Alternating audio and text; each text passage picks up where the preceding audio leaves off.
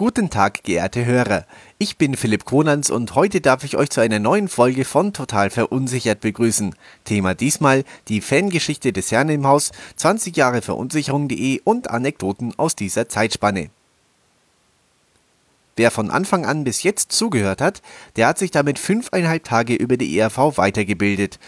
Und in diesen fünfeinhalb Tagen konnte man einiges hören. Neben unzähligen interessanten und ausführlichen Albenbesprechungen und Fangeschichten kamen auch ehemalige Bandmitglieder zu Wort, lieferten Einblicke in die beste Gruppe Österreichs, wenn nicht sogar der Welt. Es wurde mit The Very Best of ERV das Best-of-Album schlechthin besprochen. Ich meine, kann ein Schwachsinn Sünde sein, war ja verglichen damit ganz nett, aber da, also da fehlen einem wirklich die Worte. Und Thomas Spitzer gab persönlich Einblicke in aktuelle und ältere Geschichten zur ERV. Der Einfachheit halber werde ich sie in meiner Begrüßung ab jetzt aber nur mehr erste allgemeine Verunsicherung nennen. Na, wie dem auch sei, eine ziemlich lange Strecke. Und dass dies nicht ganz ohne Folgen bleiben kann, ist logisch. Etliche der Folgen habe ich mir auf Kassetten aufgenommen, weil sie sowohl einen hohen Unterhaltungswert als auch einen großen Informationsgehalt haben. Des Weiteren besitze ich seitdem zwei Alben sowie einige Singles doppelt und wenn ich mir die verschiedenen Orange- und Gelbtöne der LP-Cover von Kann denn Schwachsinn Sünde sein so anschaue, bin ich heftig am überlegen, ob ich meine Sammlung nicht doch noch in diese Richtung erweitere. Sicher, einige fragen sich nun vermutlich, huch, fünfeinhalb Tage? Wenn ich das gewusst hätte, da hätte man die Zeit doch auch sinnvoller nutzen können, oder? Nun ja, Vieles hätte man sich ja sonst auch in dieser knappen Woche machen können. Gottschalk live schauen, Absinth trinken, wenn man gerade nicht reden muss, nach Trips Drill in den Vergnügungspark gehen, auf Mikes Taxi warten, aber mal ehrlich. Was gibt es Schöneres, als vier Personen zwei Stunden beim Kartenspielen eines vollkommen unbekannten Spiels zuzuhören? Na? Also, da sind wir uns doch einig. Begrüßen Sie jetzt mit mir und mit einem kräftigen Applaus Alexander Meyer und Wolfgang Hofer zur 50. Folge von Total Verunsichert. Lassen Sie vorsichtshalber schon mal die Rollläden runter. Es könnte ein wenig länger werden heute.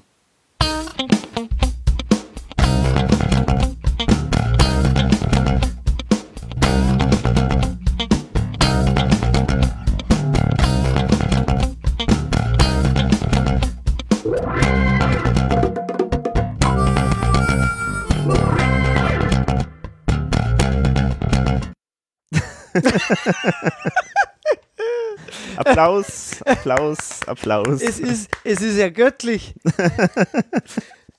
Lieber Philipp, das ist ja ein Traum. Aber bevor, ich, äh, bevor wir dir danken, außergewöhnlichst und, und, und überhaupt überschwänglich, möcht, möchte ich jetzt heute den Alexander Mayer begrüßen zur ERV Podcast Folge Nummer 50. Und ich sage nicht dazu, dass es eigentlich die 51. Folge ist. Ja, das ist gut, dass du das nicht gesagt hast. ähm, ich muss mich zuerst echt ein bisschen erholen von diesem unglaublich charmanten und freundlichen Begrüßungscocktail, den uns der Philipp da ähm, übermittelt hat. Äh, vielen Dank und äh, liebe Fans da draußen, uns gibt es auf Facebook, auf Twitter und auf der Homepage vom Alex www.verunsicherung.de. Da könnt ihr euch diese ganzen Sachen runterladen und zigfach anhören und auf CD brennen oder auf Kassette speichern. Und jetzt noch einmal ganz herzlich willkommen, Alex Meyer, den ich heute Servus, Wolfi. interviewen darf. Juhu! Ich bin heute mal nur der Gast. Genau. Das ist doch schön. Also ich, ich brauche jetzt eigentlich nichts machen. Ich äh, kann mir jetzt äh, einfach äh, die, die, Fragen anhören und muss mir einfach spontan irgendwas aus die Finger saugen. Genau so ist es. Aber vorher, bevor, wir, bevor ich richtig loslege, dann mit den Fangeschichten, die wir heute machen. Fangeschichten mhm. mit Alex Meyer. Abendfüllende 100 Stunden werden wir heute draufhauen. Also in vielen Tagen mhm. aufgenommen. Wie kommt es zu diesem wunderschönen Intro? Herzlichen Dank an den Philipp Konans, der immer ein ganz fleißiger Hörer ist von uns und immer auch sehr uns ganz tolles Feedback gibt und mit dem wir immer wieder gerne im Austausch sind. Und ich habe den Philipp gebeten, weil er, weil er auch selber ja Podcast macht. Ähm, und zwar, können wir gleich darauf hinweisen, werde ich auch verlinken, Schnittmenge heißt der Podcast und ich finde den wirklich sehr gelungen. Ich muss auch sagen, ich habe immer ein bisschen schlechtes Gewissen, wenn ich den Podcast von Philipp höre, weil der sich immer so wahnsinnig viel Arbeit macht. Also der schreibt sich vorher einen Text und macht dann da sicher mehrere Takes und äh, alles geschliffen, runtergesagt und so weiter. Und während wir immer so plaudern nach Lust und Laune und äh, viele Äs und was weiß ich noch alles drin haben, ist es bei ihm alles super vorbereitet und perfekt geschliffen deswegen, ja, also möchte ich auf jeden Fall mal gleich mal darauf hinweisen, auf seinen Podcast Schnittmenge. Er thematisiert eigentlich da alles, was ihm so einfällt, ähm, was jetzt so ein Schwerpunkt sein wird äh, demnächst oder auch schon teilweise gewesen ist, ist das Thema Autismus, was ich sehr spannend finde, weil da gibt es eigentlich, glaube ich, also ich weiß nicht, ob es da irgendwelche anderen Podcasts dazu gibt. Denke ich, das wird äh, auf jeden Fall ein sehr interessantes Thema, wo er dann vielleicht auch, auch wirklich äh, sehr besondere Sachen auch erzählen kann. Klingt echt interessant. Genau, also deswegen kann man nur empfehlen. Ja, genau, der Hintergrund ist eigentlich der, ich habe dem Philipp gebeten, ich habe mir gedacht, wir, wir haben jetzt äh, zum einen Folge Nummer 50, die aber, ja, gut, die ist halt nur die 51. Folge, aber sie ist die Nummer 50 und ähm, wir machen eine Folge mit meinen Fangeschichten.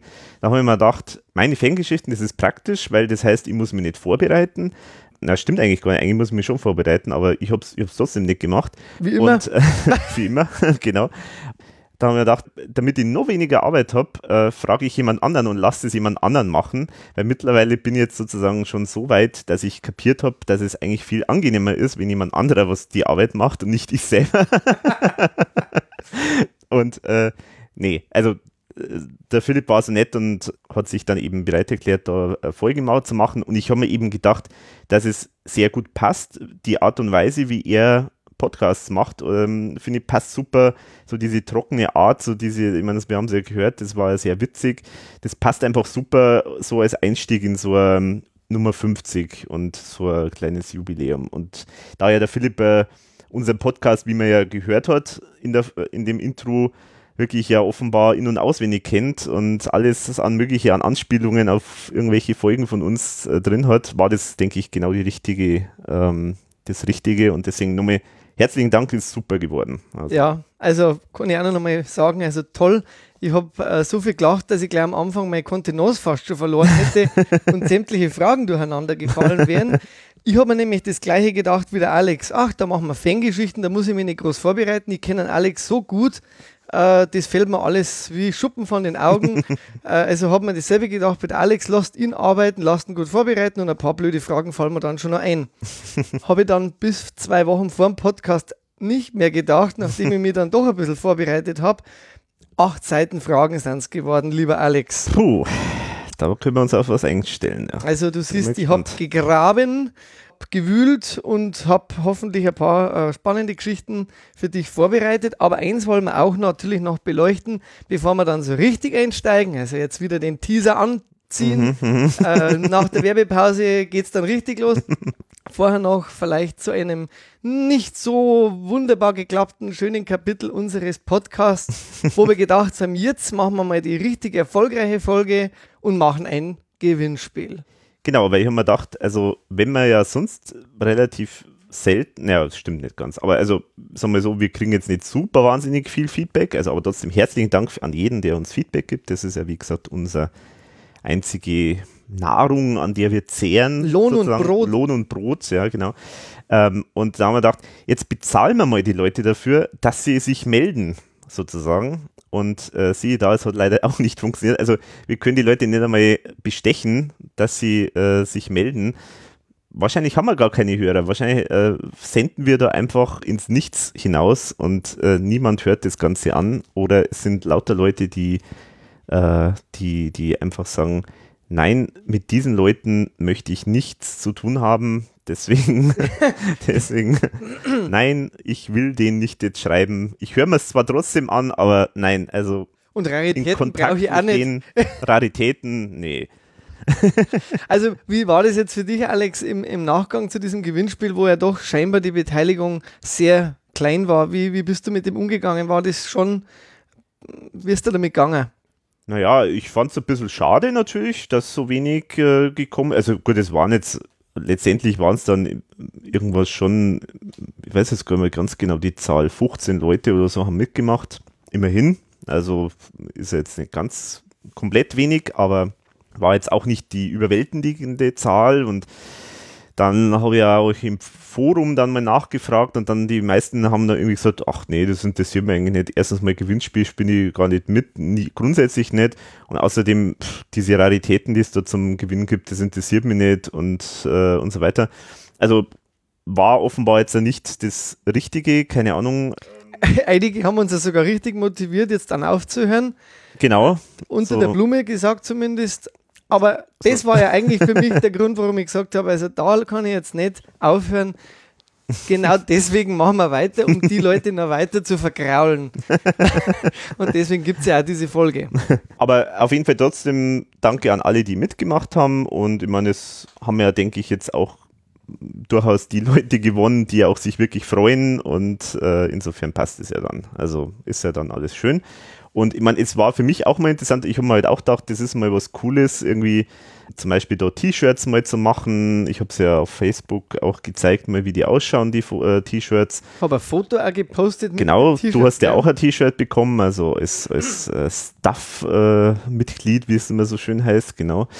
Das habe ich T-Shirts drucken lassen und dann habe ich irgendwie das ganze Zeug äh, versendet und dann ist mir auch natürlich wie Schuppen von den Augen gefallen, ähm, dass es ja eigentlich gar nicht so einfach ist. Äh, nämlich, wir haben nämlich äh, auch Teilnehmer gehabt, einen Gewinner zum Beispiel aus der Schweiz und da ist es nämlich eigentlich gar nicht so einfach, noch was in die Schweiz zu schicken, weil dann eigentlich der Zoll dann eigentlich immer was dafür haben will. Und man muss das halt so deklarieren, dass der Zoll auch weiß, dass das ein Geschenk ist und so. Ah, Also das war gar nicht so einfach und dann habe ich es auch sogar als zwei Pakete verschicken müssen, weil wenn ich es als eins verschickt hätte, dann wäre es viel zu teuer gewesen. Also dann, das ist auch wieder so eine Geschichte.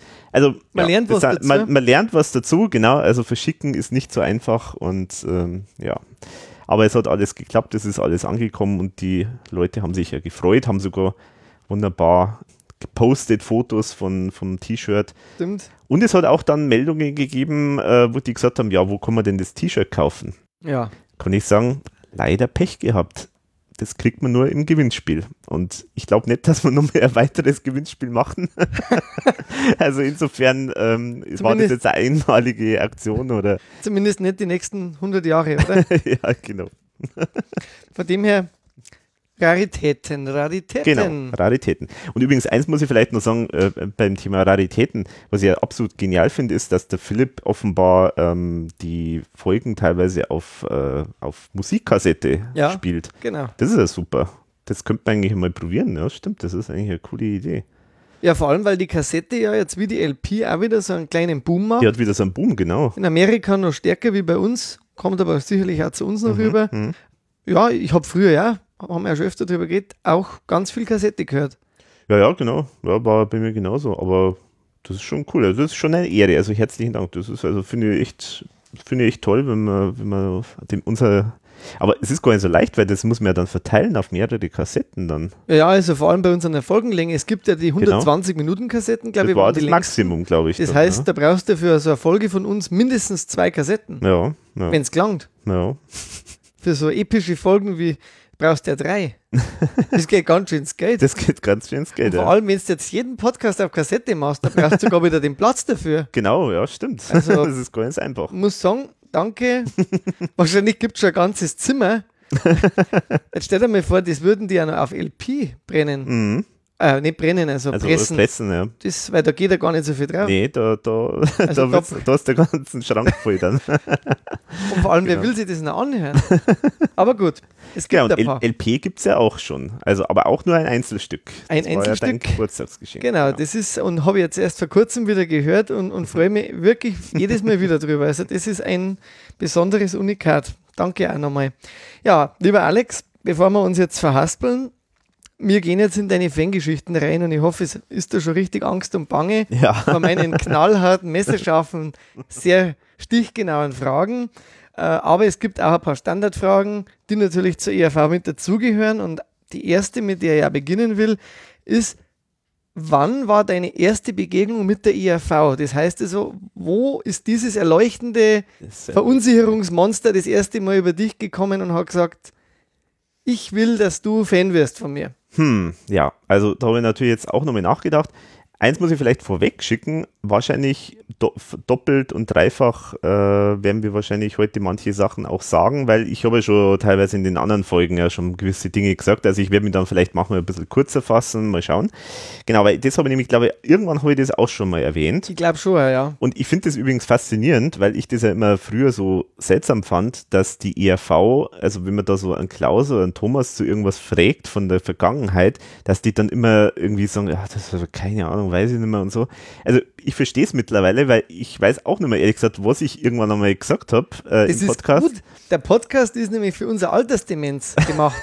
Wenn ja, wir genau. mal so alt sind, dann können wir uns zumindest anhören, was wir gesagt haben. ja, genau. Und man kann uns auch überprüfen. Und man kann uns überprüfen, genau, das ist ja, das ist ja noch schlimmer, genau. Also irgendwann einmal wahrscheinlich werden wir uns gegenseitig immer ständig äh, äh, widersprechen und dann gibt es irgendwie Leute, die dann sagen, ja, Moment mal, also in Folge äh, 15 an Minute 23 habt ihr aber Folgendes gesagt und jetzt sagt er das und das.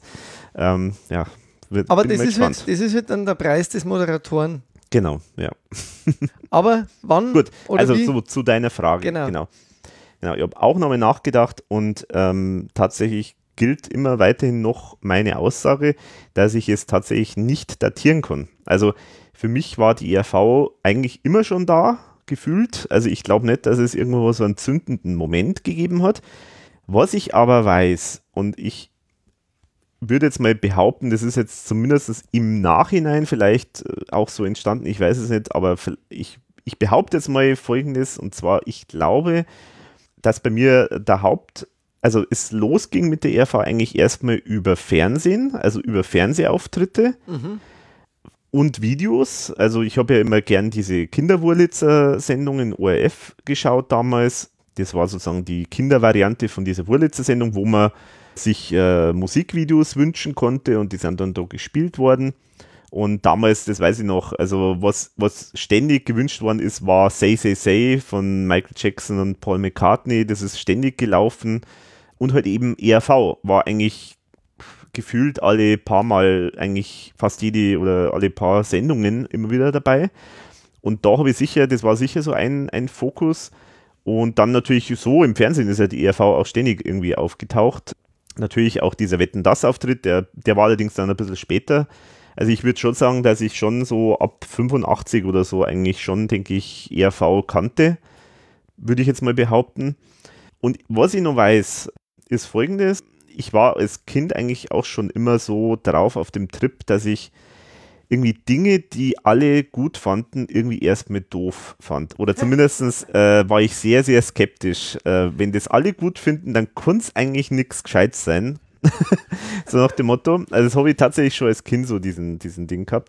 Also ich wollte immer eigentlich was anders machen als alle anderen. Also das war immer schon so bei mir, und das ist eigentlich bis heute so geblieben, komischerweise. Also man wird sich wahrscheinlich das Leben leichter machen, wenn man einfach immer nur das macht, was alle anderen machen, weil dann schwimmt man so im Strom mit und so und dann kann man sich treiben lassen. Wie aber so irgendwie, Fisch, gell? Wie so Fisch, genau. Aber irgendwie war ich immer so Quertreiber und habe dann irgendwie gesagt, nee, also wenn ihr das alles super findet, nee, dann muss ich das jetzt nicht auch noch machen.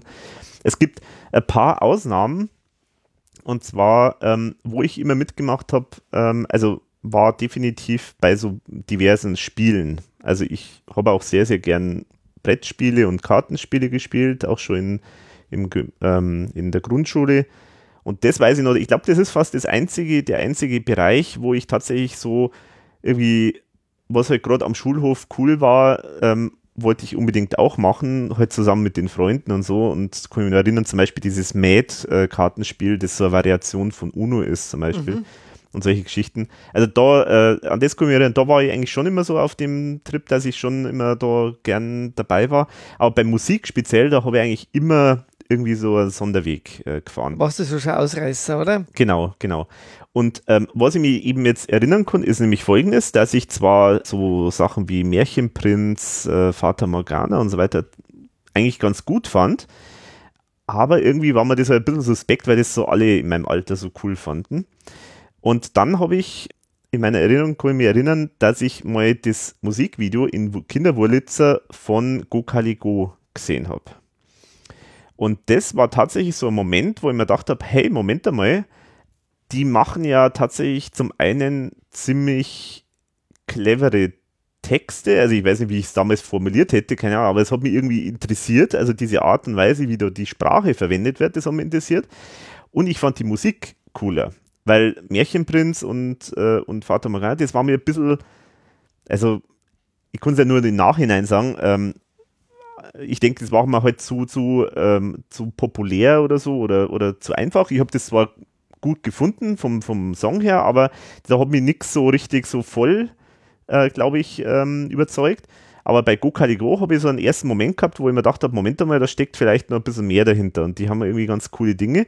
Und da kommt noch dazu, dass mir diese Geschichte von dem Kali einfach wahnsinnig gut gefallen hat, weil das ist halt sowas, was mich dann total interessiert hat, weil das ist ja Geschichte faktisch von jemandem, der eigentlich so ein Einzelgänger ist, äh, äh, irgendwie auch ein bisschen isoliert ist äh, und dann halt einfach ein Talent äh, für sich entdeckt und das halt voll durchzieht und da halt dann super erfolgreich wird. Das war halt so eine Geschichte, die ich einfach toll fand, weil da habe ich mir gedacht, vielleicht bin ich auch mal so ein Kali oder so und vielleicht mache ich mal irgendwann einmal einen Podcast und tausende von Leuten hören den und so. Na, das habe ich nicht gedacht, aber Nee, aber das glaube ich, das hat, mich, ähm, das hat mich einfach begeistert von der Story her. Also Gokali Gok war dann quasi, hast du das im Wurlitzer dann auch vermutlich gesehen, ich glaube schon, ja, genau. Das habe ich nämlich im Forum natürlich auch äh, recherchiert. Gokali Go hast du auch bezeichnet immer als dein Lieblingsvideo. Ja. Ist das auch bis heute noch so, dass du sagst, mhm. das ist es? Ja, genau. Es ist, ist für mich immer nur das Lieblingsvideo weil, weil da wirklich so diese, dieses, äh, dieses Comic-artige vermischt ist mit einer ziemlich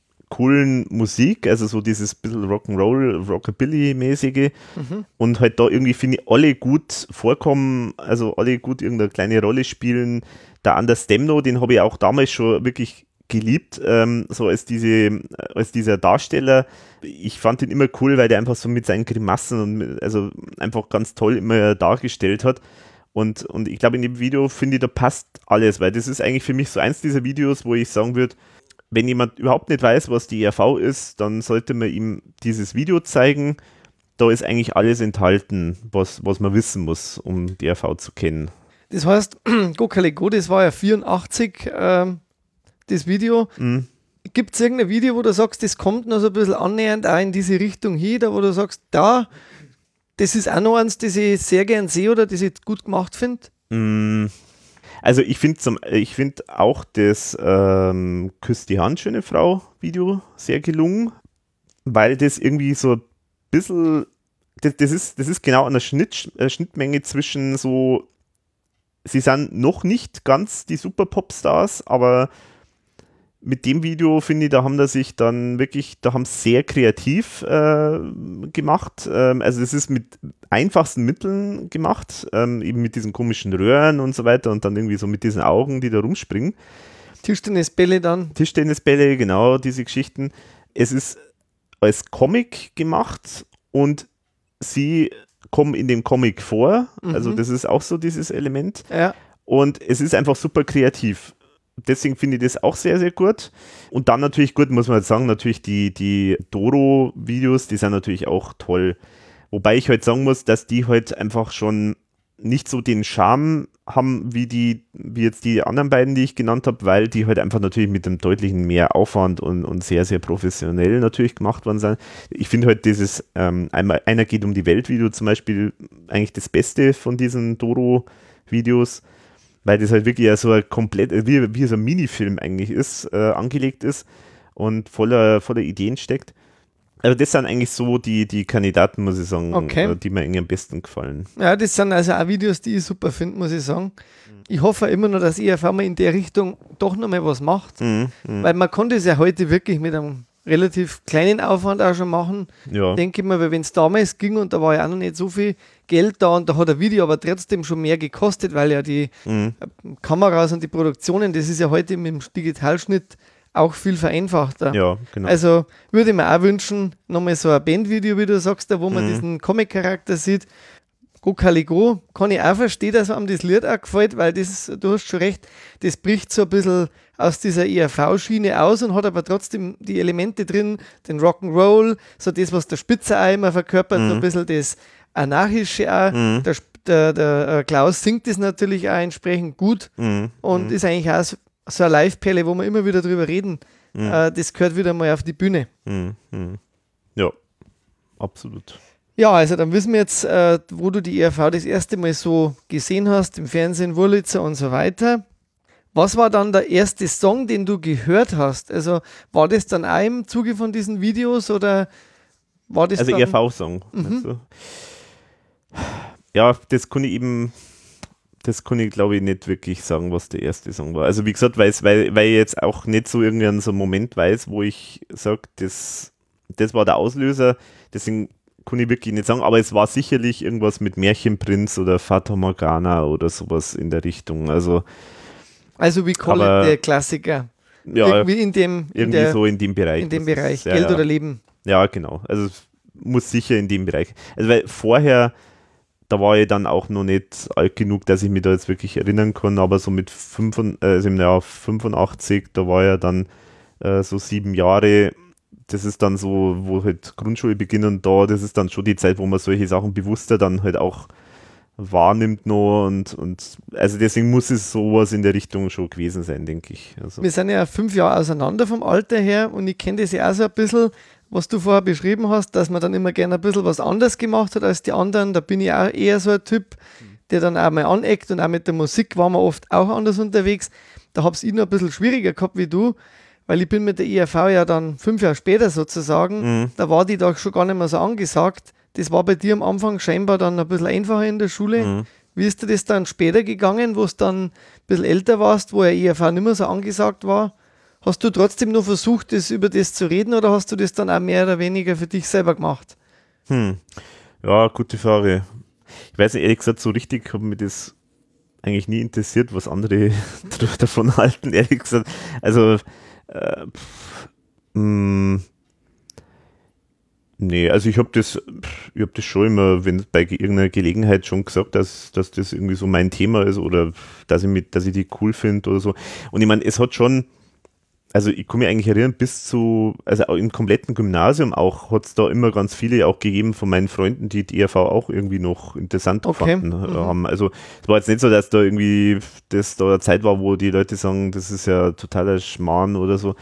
Das war da eigentlich, also ich kann mich jetzt nicht so wirklich erinnern. Also das, Ist immer so durchgelaufen. Genau, also es war halt natürlich dann so, ab nie wieder Kunst, war halt natürlich schon eher so wieder eine Flaute, dass halt die Leute das jetzt nicht mehr so auf dem Schirm gehabt haben, äh, die Mhm. RV, aber wenn ich das irgendjemand gesagt habe, dann, dann war das jetzt kein, kein Drama oder so.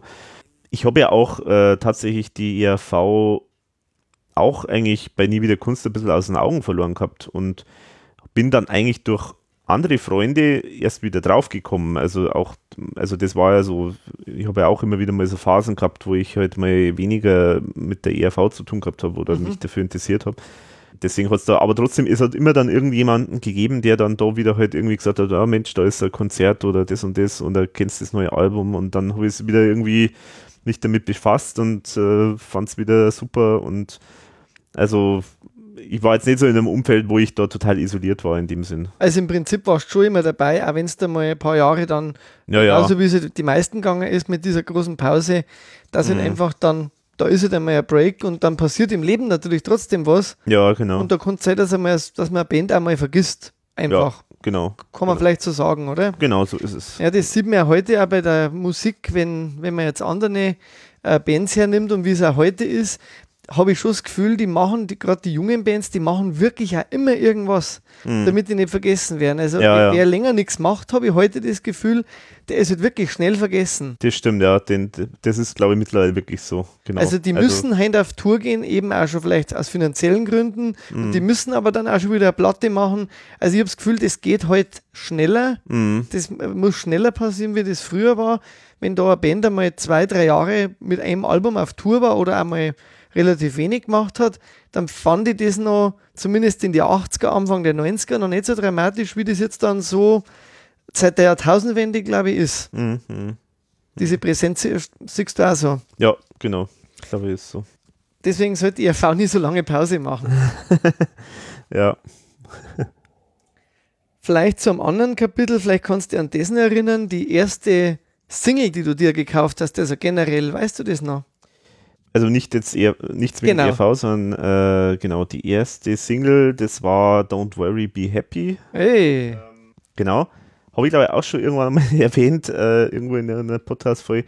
Und zwar, das äh, war insofern eine witzige Geschichte, weil ich habe ich hab eigentlich ja wenig Taschengeld oder so gehabt. Also wir hatten ja nichts damals. Ah, Ja, Eine genau. Runde Mitleid für Alex jetzt. Genau, und ich habe mir dann, ich habe mir eine, die erste Single, die ich mir dann gekauft habe, das war eben Don't Worry, Be Happy und die habe ich deswegen ge- auch gekauft, weil die günstiger war. Die hat nämlich die Hälfte gekostet, weil ich glaube, normalerweise haben die immer 5 Mark gekostet oder irgend sowas in der Richtung und die hat, glaube ich, 2 Euro, äh, 2, 2 Mark 50 gekostet. Hey. Und zwar warum? Weil die nämlich nur eine A-Seite gehabt hat und auf der B-Seite war kein zweiter Song drauf oder irgendeine Instrumental-Version oder so, sondern da war so ein gesprochener Text über diesen Song Ah, okay. irgendwie. Genau. Das war irgendwie halt so eine, so eine Sonderedition äh, von Singles. Ich weiß nicht, ob das irgendwie Bestand gehabt hat, keine Ahnung. Ich habe das auch später nirgendwo mehr gesehen. Jetzt sogar ein Sammlerstück mittlerweile. Vielleicht, ja, müssen wir mal schauen, keine Ahnung. Auf jeden Fall haben die halt gesagt, so nach dem Motto, ja, ja, wenn's nur, wenn du kriegst ja nur die Hälfte, also du kriegst sozusagen nur einen Song anstatt zwei, deswegen zahlst du nur die Hälfte und stattdessen geben wir da irgendwie nochmal so irgendeinen Sprecher, der halt dann irgendwas, irgendeinen einen Text nur erzählt. Okay. Genau. Ähm, war das damals von der Werbung her beeinflusst, dass du das Lied wolltest oder war das ein Zufallskauf? Na, ich fand den, na, ich fand den Song großartig. Also ich war da riesen Fan von dem Song. Auch da habe ich das Video ganz toll gefunden und ich fand halt diese, dieses, äh, dieses äh, eben alles mit dem Mund sozusagen, ähm, also dieses, äh, diese, diese Technik und so, die da der äh, Bobby McFerrin äh, ja mehr oder weniger so ein bisschen populär gemacht hat, das fand ich einfach faszinierend. Das, ähm, und habe dann auch später dann mal das äh, dazugehörige Album auch bekommen, was ich bis heute ein sehr, sehr gutes Album finde.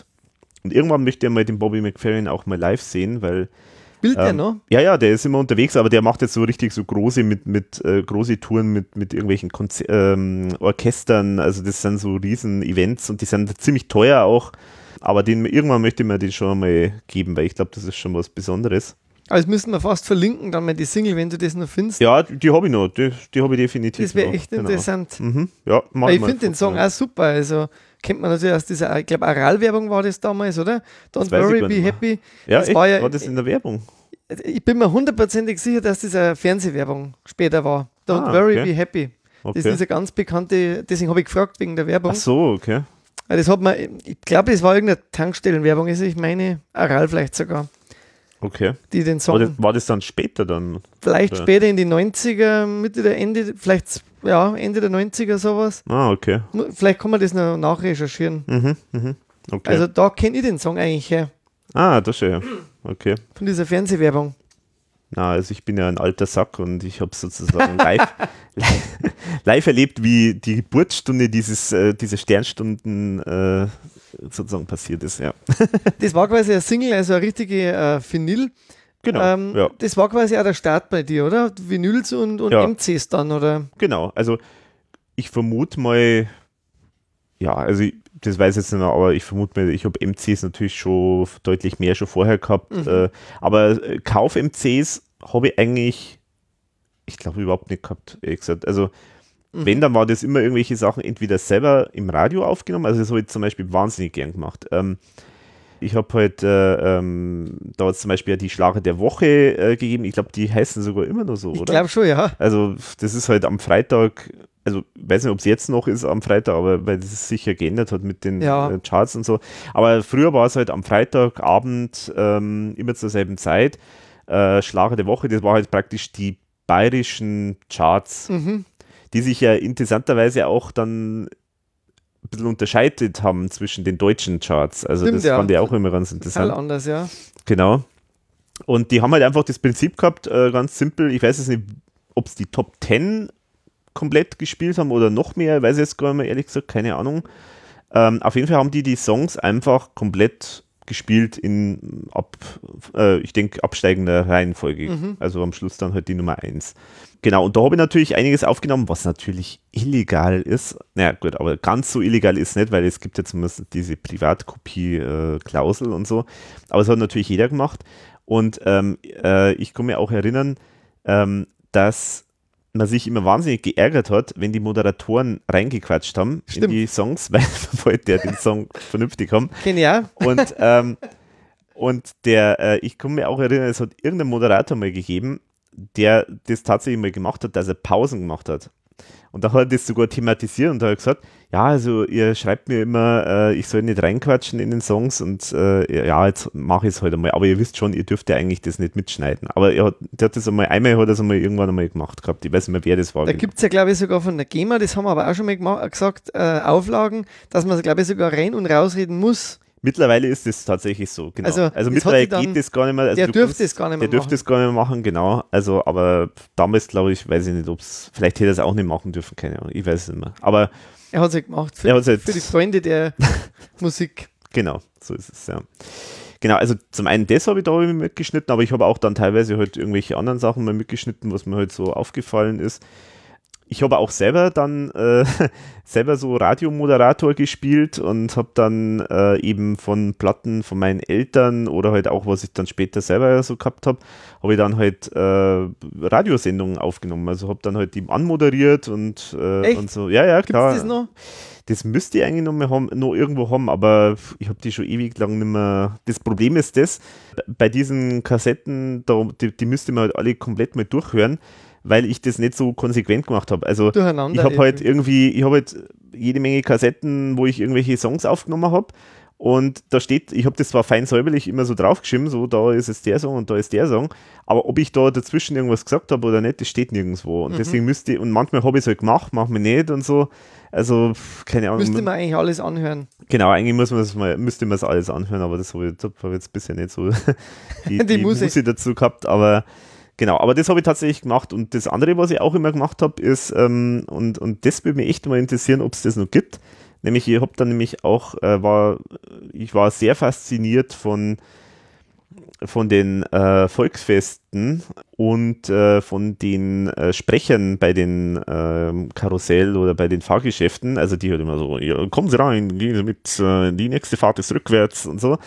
Und das habe ich nämlich auch gemacht. Und das habe ich auch aufgenommen auf Kassette und habe dann dazwischen und ich habe extra sogar mir dann Musik ausgesucht, wo ich mir gedacht habe, das ist cool für für so Sowas. Fahrgeschäft und so. Genau. Also auch da habe ich viel Zeug aufgenommen gehabt. Also aber Alex frühe Karriere als Ansager ja, auf genau, der Kirmes, auf dem Volkfest. genau. Also Sehr schön. Genau, das habe ich, also da, da habe ich, da hab ich viel Zeug gemacht, aber ich weiß nicht, ob es da noch irgendwas gibt, keine Ahnung. Also wenn wir das mal finden, wäre das auch vielleicht einmal ein cooles Intro. stimmt, oh ja, stimmt, das müssen wir mal, oh, ja. Ist zwar wieder aufwendig, aber, ja, könnt ihr mal schauen, ob ihr da was- findet. aber das könnte mir witzig vorstellen. Mhm. Jetzt haben wir schon einiges geredet. Erste Single, äh, so ein bisschen, was du gehört hast, Vinyl, MC. Wo hast du denn die Sachen gehört? Also hast du eine eigene Anlage gehabt? War das bei der Anlage deiner Eltern? Und wie, wie ist das gewesen? Also, Ähm, ich habe eigentlich das meiste auf der, an der Anlage von meinen Eltern gehört.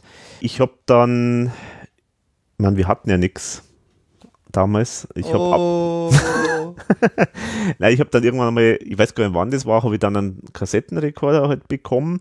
Auch wichtig, halt einen mit zwei äh, Kassettendecks Zum äh, zum Überspülen, Überspielen. und so, genau. Und zwar ein Deck mit Aufnahmefunktion, das andere nur zum Abspielen. genau. A und B, ne? genau. Genau, und irgendwann habe ich das bekommen. Ich weiß nicht mehr genau, für welche Gelegenheit das war. Ob das jetzt irgendwie so. Wahrscheinlich war es Weihnachten. Existiert nicht, das noch? Oder? das müsst, da müsst ihr mal schauen, ob es. Ich glaube nicht, weil der ist nämlich kaputt gegangen. Weil ich kann wirklich von meinen Sachen sagen, ich habe noch meinen ersten Kassettenrekorder und der, glaube ich, funktioniert sogar noch. Mit dem habe ich wirklich hunderte Kassetten gehört, also hunderte, vielfach. Mhm. Und dann, gibt- dann gab es auch den, was du gehabt hast, also im Prinzip äh, Mhm. mit zwei Seiten, wo man halt überspielen hat können. Mhm. Und den gibt es auch noch. Mhm. Das weiß ich, der steht bei meinen Eltern irgendwo. Ja, und dann kam bei mir CD. Mhm. Mhm. War das dann bei dir auch der einzige Kassettenrekorder oder? Ja, ja, wir hatten ja nichts damals. Und Oh! nee, also äh, genau, also ich glaube, ich habe sogar tatsächlich in meinem Leben einen einzigen Kassettenrekorder besessen. Ich glaube, das stimmt sogar, ja. wow. Müsste, müsste sogar bloß einer gewesen sein, genau. Weil, also ich habe jetzt zwar jetzt dann irgendwie von meiner Großtante ihren mal bekommen oder so. Also insofern hätte ich dann zwei, wenn man so will, aber eigentlich genau, also selber, also so richtig, dass ich den bekommen habe zu der Zeit, wo es auch wirklich, wo ich den sag mal, benutzen wollte, Mhm. ich glaube, habe ich nur einen gehabt. Okay. Ja, genau. Und Wann ist dann so das digitale oder das CD-Zeitalter bei dir das, eingezogen? das weiß ich sogar ziemlich genau. Äh, Ich habe zu meiner Firmung einen CD-Player bekommen und den gibt es auch bis heute noch. Und geht er noch? Der geht auch noch und der ist nämlich super insofern, weil der der robusteste, das ist kein Deutsch, gell? Also es ist ein sehr, sehr, also es ist der, der CD-Player, der faktisch alle CDs spielen kann, die ich irgendwo herbekomme. Also ich habe ich hab noch keine CD gehabt, die der nicht spielen würde. Also Okay. der ist super, äh, super robust, äh, weil die halt damals am Anfang halt so mit riesen Toleranzen halt auch gearbeitet haben, weil da halt das irgendwie mit der CD noch alles noch viel zu frisch war. Und, und, und der, der, der korrigiert halt alles weg, was irgendwie komisch ist und so. Weil es hat ja dann später so Phasen gegeben, wo die CD-Player teilweise dann zum Beispiel keine selbstgebrannten CDs gespielt Stimmt. haben und was weiß ich noch alles. Und dann hat es mal, keine Ahnung, also da gibt es ja Unmengen an Problemchen, die es da mal gegeben hat, aber der, der spielt alles. Den habe ich zwar jetzt nicht mehr bei mir, sondern der ist, glaube ich, bei meiner Schwester irgendwo, also irgendjemand habe ich den jetzt mal gegeben, aber er, er existiert noch und er ist sogar noch in Verwendung. Das heißt, es war keine Kompaktanlage, sondern das war ein Einzelteil, den man dann am Boxen angeschlossen hat, oder? Äh, das war, das war richtig äh, ein grundig HiFi-Komponente sozusagen. Mhm. Der hat also noch einen Verstärker braucht Genau. und der Verstärker dazu, den habe ich von meinem Onkel bekommen. Also der, das war sozusagen sein Alter. Ähm, das war, ich weiß jetzt die Marke nicht mehr, den gibt es auch nicht mehr, den haben wir schon wegschmeißen müssen, weil der dann irgendwann mal nicht mehr gegangen ist. Ähm, das war irgendeine nicht so ganz bekannte Marke. Äh, das war so ein Receiver, also der hat auch ein, ein Radio drin gehabt. Ähm, und da habe ich dann Boxen angesteckt Mhm. und genau, da hat auch mein Cousin, der Markus, hat dann, äh, da der so Elektroniker und sowas äh, ist, hat dann auch ähm, für mich Boxen gebaut. Also wir Mhm. haben dann die, äh, die, die eigentlichen, wie sagt man da gleich wieder, der, der Töner? Nee, wie sagt man da? Weiß ich nicht mehr genau. Also sozusagen da, wo eigentlich die Musik rauskommt. Wie Puh. sagt man da? Ja, egal. Äh, genau, also das haben wir einzeln gekauft, irgendwo, ich glaube bei Konrad oder sowas und dann hat der Markus da, Speaker, oder? oder wie das? Speaker, ja. Aber nein, gibt es noch einen anderen Begriff. Äh, ihr könnt uns da wahrscheinlich jetzt informieren, äh, liebe Zuhörer. Egal, ähm, auf jeden Fall hat dann der Markus praktisch da aus äh, Spanholz äh, dann noch so eine Kiste dazu gemacht und zwar in den richtigen Dimensionen, weil da gibt es ja auch so schalltechnisch äh, ist ja wichtig, wie das, äh, wie groß ist es und so weiter und so Ja, fort. genau. Und dann, die gibt es auch bis heute noch, ähm, die habe ich dann angemalt, also da habe ich dann so, ja, so, so, wie sagt man, so ein bisschen Action-Painting-mäßig habe ich die Dinger dann angemalt, also so mit verschiedenen Farben und so Mustern und so. Ähm, gibt es bis heute noch. ist ganz witzig. Vielleicht gibt es ein Foto. Kann ja ein Foto posten. Das ja, wäre genau. wär bestimmt lustig, ja. Ja, weil ein bisschen Technik finde ich schon interessant, ähm, weil ich finde nämlich, es klingt ja immer ein bisschen an der, es liegt ein bisschen an der Anlage, was man hört natürlich auch. Und je Mhm. besser die Anlage, desto mehr hört man halt raus, Mhm. ob eine Produktion auch gut war oder nicht so gut, Mhm. finde ich jetzt. Oder? Das Und da stimmt, gibt es ja. bei der ERV auch unterschiedliche Geschichten, also speziell bei den CDs, Mhm. wo ja heute immer noch viele Fans sagen, es wäre so wichtig, dass man mal die, äh, gerade die ersten einmal neu macht, Mhm. weil da ist halt die Überspielung von der LP relativ lieblos gemacht worden, Ja, äh, ohne irgendwelche Differenzierungen und so weiter. Also die sind relativ, klingen jetzt eigentlich nicht so gut. mhm. Und dann bei Nie wieder Kunst zum Beispiel ist immer für mich so ein Referenzprodukt, die halt unglaublich super klingt, finde ich. Mhm. Äh, und mit einer guten Anlage dann entsprechend natürlich Mhm. noch besser klingt. Mhm. Ja, das stimmt. Wobei ich dazu sagen muss, ich habe eigentlich, eigentlich erst dann mit dieser Anlage, da mit dem CD-Player erstmal so zum ersten Mal eine richtige Anlage gehabt, die jetzt einigermaßen gut klingt. Also Mhm. die Anlage von meinen Eltern, das war so eine Kompaktanlage, Mhm. wo die Lautsprecher jetzt nicht so besonders waren und so. Also das hat jetzt nicht halt dann super toll geklungen, aber genau. Aber das war dann so der erste Schritt in Richtung so ein bisschen HiFi. Und heute bist du ja ein bisschen anders ausgestattet, gell? Da ist ja alles da wieder von Plattenspieler, oder? Genau, also Plattenspieler habe ich, genau. Und dann, allerdings habe ich jetzt äh, so eine relativ kompakte Mini-Anlage, wobei die ziemlich gut ist. Die ist von Arkham. Ähm, das ist also schon eine ziemlich gute Marke und braucht halt wenig Platz. Ja, und super und Boxen dazu. Gute Boxen von Nubert, falls das jemanden interessiert. Genau. Also da, da habe ich dann schon irgendwann einmal drauf geachtet, dass ich dann irgendwann einmal halt einfach mal guten Sound habe. Ich bin jetzt kein so super Fanatiker, der irgendwelche goldenen Kontakte haben will und so Zeug. Aber man merkt schon den Unterschied, ob man jetzt eine gute Boxen hat und eine gute Anlage oder ob man irgendwas so einen Brüllwürfel hat, der, wo man Helene, Helene Fischer nicht von ACDC unterscheiden kann und so. was schlecht wäre. ja gut, jetzt sind wir ein bisschen technisch äh, abgeschweift. Kommen wir wieder zurück so zu diesen äh, wichtigsten Fragen der Menschheit. Mhm. Äh, die erste Single haben wir besprochen. Ich habe gelesen im Forum, Michael Jackson Dangerous war dein erstes Album. Zumindest hast du das im Forum mal behauptet. Nee, da, da habe ich dann was Falsches behauptet. Okay. also da hast du gesagt, das wäre deine erste, äh, dein erstes Album gewesen, das du gehabt hast. Na, also die erste CD. Ah, die erste CD. genau, die erste ah. CD ist es. Okay. Genau. Dann- Das, das ist richtig. Ge- Dann vielleicht vorher noch zum ersten Album. Richtig, LP Äh, oder Genau, mit dem ersten Album, da, da habe ich jetzt auch nochmal überlegt, da bin ich mir jetzt wirklich nicht mehr sicher, aber ich vermute sogar, dass das erste Album äh, das Beste aus guten und alten Tagen war von der ERV. Ah. Also sozusagen sogar ERV-Album das erste Album überhaupt war.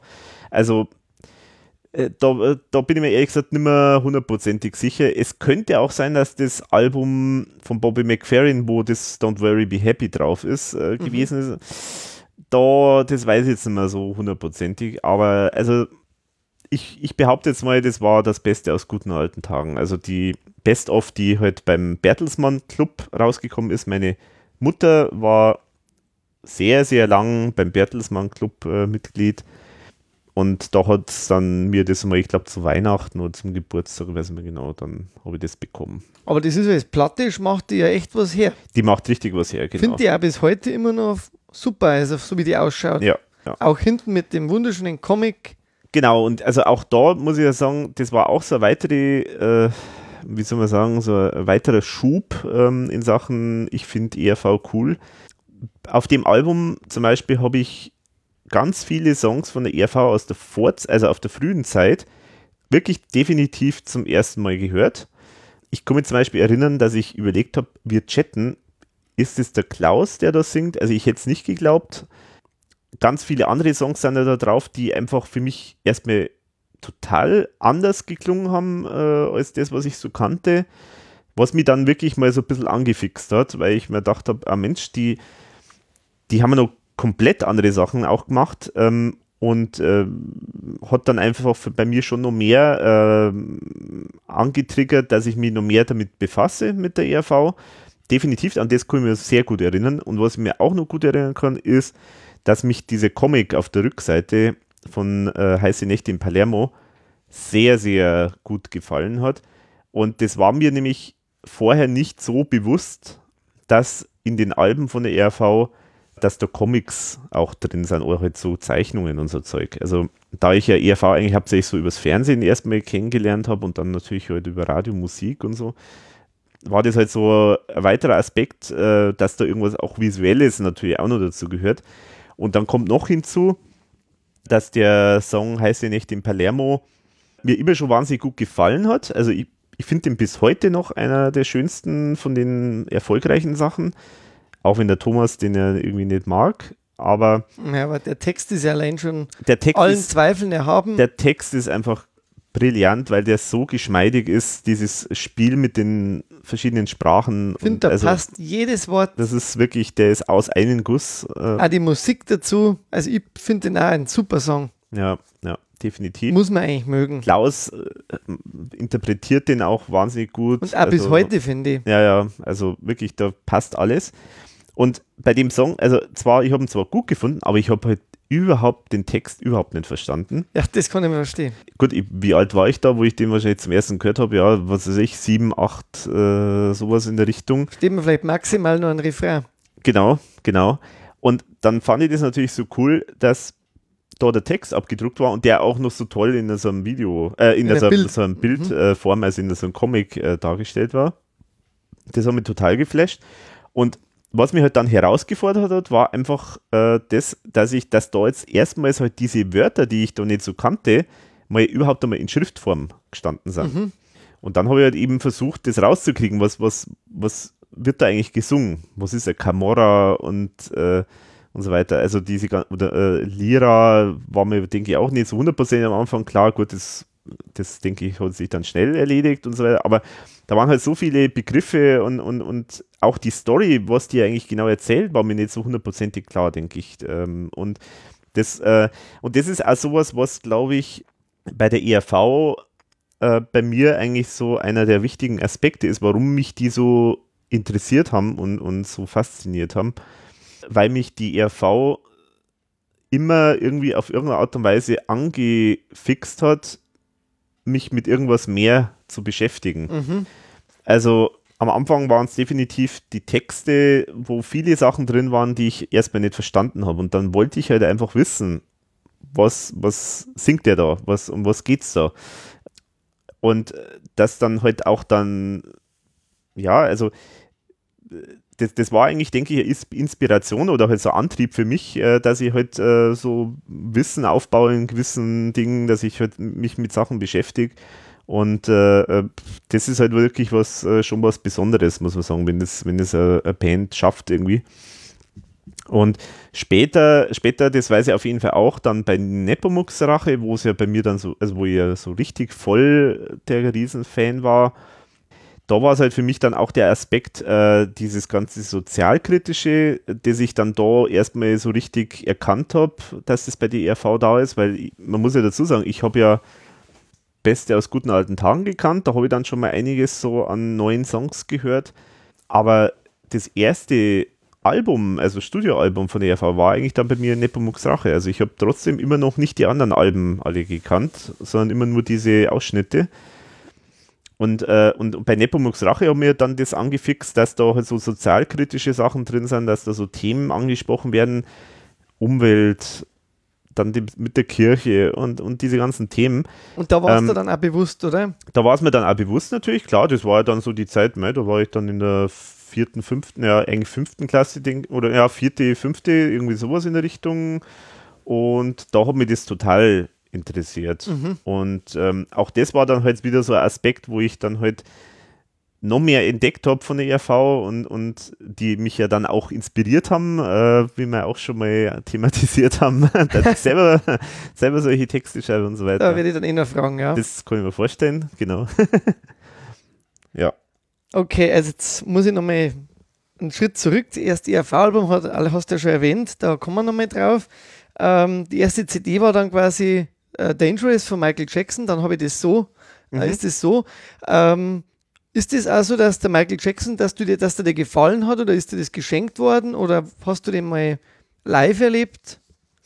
Also der Michael Jackson hat mir immer, immer schon sehr gut gefallen, weil ich die Musik einfach, also mir ist damals, hm, wie soll ich sagen, man hat ja immer so, wenn man sich für Musik interessiert, haben wir immer so ein bisschen einen, einen, einen Draht für, was ist jetzt gerade modern oder was klingt modern und was, was und so. Mhm. Und für mich war, auch wenn ich da jetzt sehr jung war oder so, aber für mich war das einfach so, Michael Jackson war halt faktisch das Ultimum an Modernität. Also Mhm.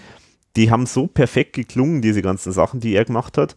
Das ist ja bis heute so, oder ja, jetzt, jetzt ist er tot, aber ich meine, das war bis zuletzt eigentlich so, dass er das, trotzdem, dass er am Schluss nicht mehr so ganz gut gelaufen ist oder so, aber trotzdem, Ein absoluter äh, tausendprozentiger, ja. genau, die Songs haben immer auf den Punkt äh, gepasst. Äh, Das ist ja auch das Schlimme an der Leichenfledderei, die zum Teil betrieben wird bei ihm, dass jetzt Songs rauskommen, die er eigentlich nicht fertig hat.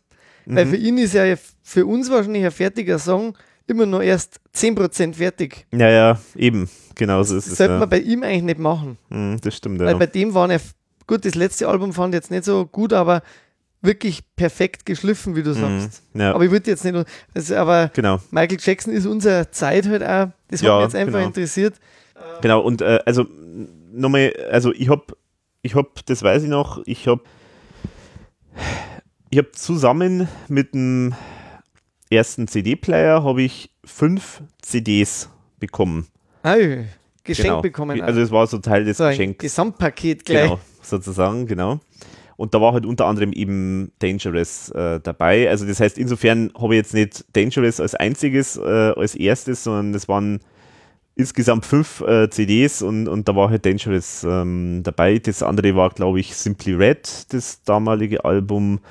Auch nicht schlecht. Habe ich live schon gesehen, muss ich sagen. Ja, die finde ich ja bis heute noch gut. Was war noch? Äh, Roxette, glaube ich, war dabei. Und das andere weiß ich jetzt nicht mehr. Aber da hast du eigentlich drei Bands genannt, die wo damals jetzt stillgebend auch waren Mhm. und gute Musik gemacht haben. Genau, ja. Und Dangerous ist ja eigentlich, kennst du die vorigen Alben dann auch noch von, von Michael Jackson, Bad und Thriller? Genau, also Bad habe ich mir dann irgendwann einmal gekauft als äh, Picture LP. Ja, sehr schön. Genau, also das finde ich natürlich auch ein sehr, sehr gutes Album, definitiv bis heute.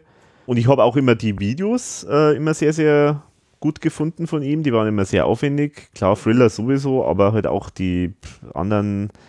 Äh, das Bad äh, ist ja auch witzig äh, und ja, also der hat mir einfach auch visuell dann immer angesprochen. Also das war halt für mich auch so jemand, der halt irgendwie so Mhm. äh, an alles denkt und halt immer so ein Gesamtpaket macht und halt mit wahnsinnig viel Aufwand und Liebe zum Detail halt dann irgendwas macht und irgendwie, Das das, hat mich wahrscheinlich dann einfach da auch äh, eben deswegen so, so gefallen. Also, Aber live hast du nie erlebt, oder? nee, live habe ich nicht erlebt.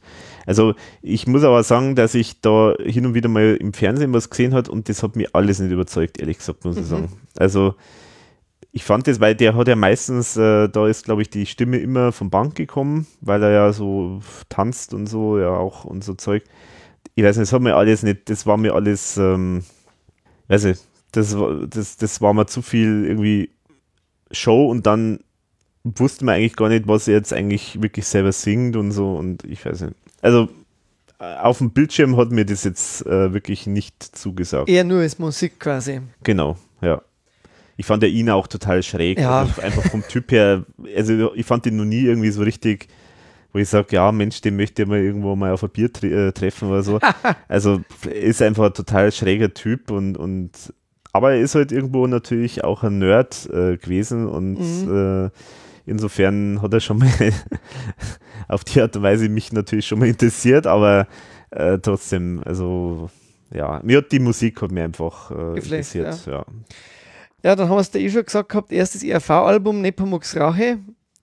Nein, nein, erstes also ERV-Album war ja dann die- äh, äh, erste aus- CD, Na, erstes Album von der ERV, das ich gekauft habe oder bekommen habe, war das gute, das Genau. Beste aus guten und alten Tagen. genau, genau, Und das erste Studioalbum war dann Nepomuks Rache. genau. Und die erste ERV-Single, kannst du an die noch erinnern? Äh, die erste ERV-Single müsste Ding Dong gewesen sein. Ding Dong. Ja. Als, als Vinyl.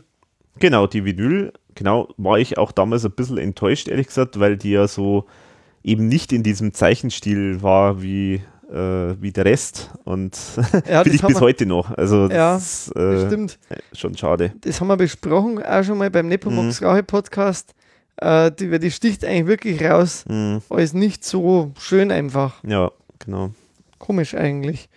Ja, das habe ich im Prinzip, also wie du dir dein erstes Album finanziert hast, war nur eine Frage gewesen, aber habe ja jetzt mitbekommen, ist ja geschenkt worden dann in dem Fall. Genau, also da war es ein Geschenk auf jeden Fall. Und spätere Sachen, wie hast du das gemacht? wie ich mir das finanziert Mhm. habe, Wie, wie, wie, naja, so ein Bruch ist schnell gemacht. ja, weil andere verpfänden ein Glas, das eigentlich gehört und so. nee, also, nee, das war einfach vom, ja, das war vom Taschengeld mehr oder weniger meistens. Aber, aber ich muss sagen, dass, äh, ich weiß gar nicht, ob ich, ähm, hm. also ich glaube, ich habe auch nicht so wirklich gespart immer auf solche Sachen, sondern das war dann eher, Zufällig. Ja, ich glaube, das war eher zufällig. Ja. Also es war halt so, bei mir, ja, bei mir war es war es damals tatsächlich eher so, dass ich, ich habe eigentlich, wir hatten ja nichts. Ähm,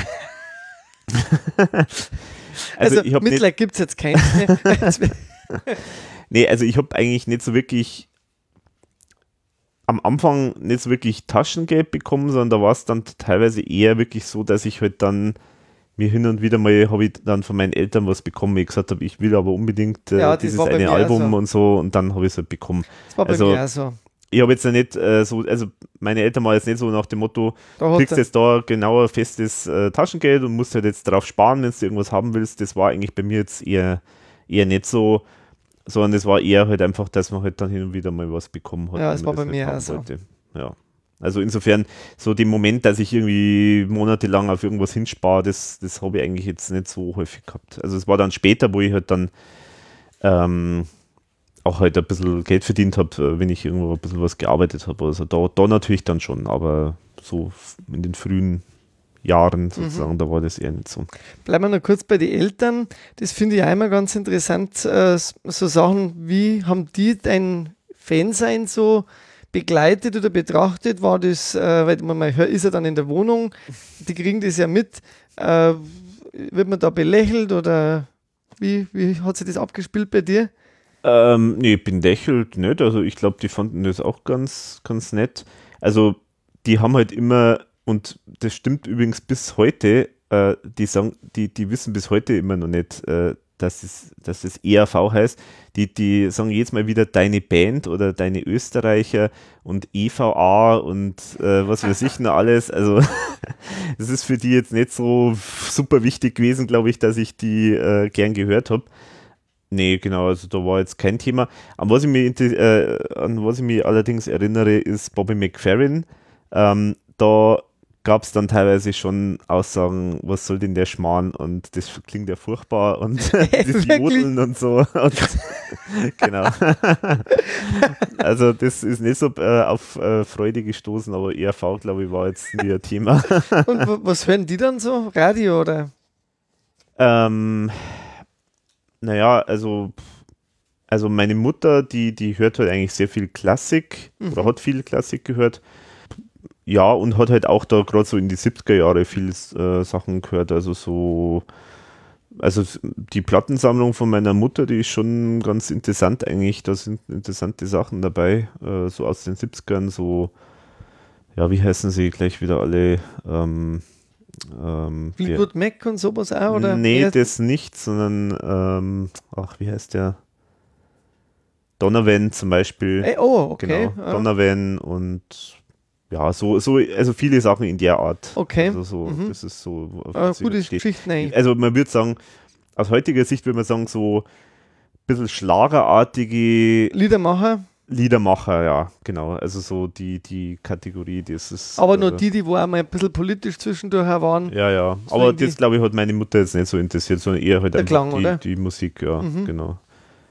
Genau, mein Vater eher so, also der, mein Vater ist jetzt nicht so der große Musikfan, der hat da jetzt nicht so. Was läuft, läuft, er hat oder? ein, eine wunderbare Platte, hat er, die, also die meisten können meiner Mutter, aber eine Platte ich, hat meinem Vater, oder zwei haben meinem Vater gehört. Das eine ist Hot Dogs, Ja, das ist eine ganze also eine Kultband in München, gell? das ist die Kultband, Das, echt? ist wirklich, also, das Okay. würde jetzt mein Kollegen vorhin, der Manfred, Okay. äh, weil der erzählt mir ab und zu von denen, die Hot Dogs, die, Die kannte Dogs. jeder, weil von ihm, glaube ich, ein Onkel hat auch dort mitgespielt. Das muss äh, Ah ja. sehr guter okay. Musiker gewesen sein. Schöne Okay. Grüße, Manfred, Mhm. wenn du das irgendwann hören solltest.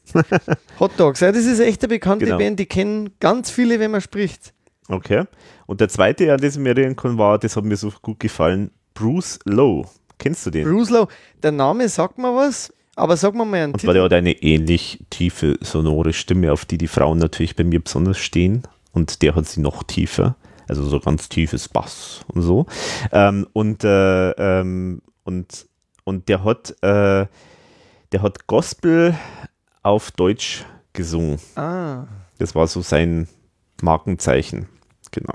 Ja, also das war die Musikkunde deines Vaters dann quasi. genau. Gospel und Hot Dogs. ja, warum nicht? Und was auch gut war, ähm, das hat er meiner Mutter gefallen und die Platte habe ich sehr, sehr gut gefunden, war Harry Belafonte. Ah, ja, den kennt man auch und der hat ja wirklich einige gute Sachen gemacht. Der ist auch wirklich hervorragend. Ich glaube, ich gibt es sogar jetzt eine sehr gute Best-of. Naja, Letztes Jahr, glaube ich, rausgekommen, wo man zugreifen kann, wenn man so Musik mag. also die Platte habe ich zum Beispiel auch rund, rauf, rauf und runter. Ja, das glaube ich, aber der kann ja einfach singen, der. Mhm. Ja. Gut, dann mal, weil wir schon bei Platten sind und so, wo bist du dann fündig geworden oder wo hast du eingekauft? Weil wir haben ja noch das, das glorreiche Zeitalter vor dem Internet erlebt, ähm, bevor man irgendwo eingekauft hat im Online. Wo warst du da überwiegend unterwegs? Ja, also, also zum einen hat es in Erding, wo ich ja aufgewachsen bin und jetzt immer noch zumindest teilweise wohne und jetzt dann bald wieder komplett wohne.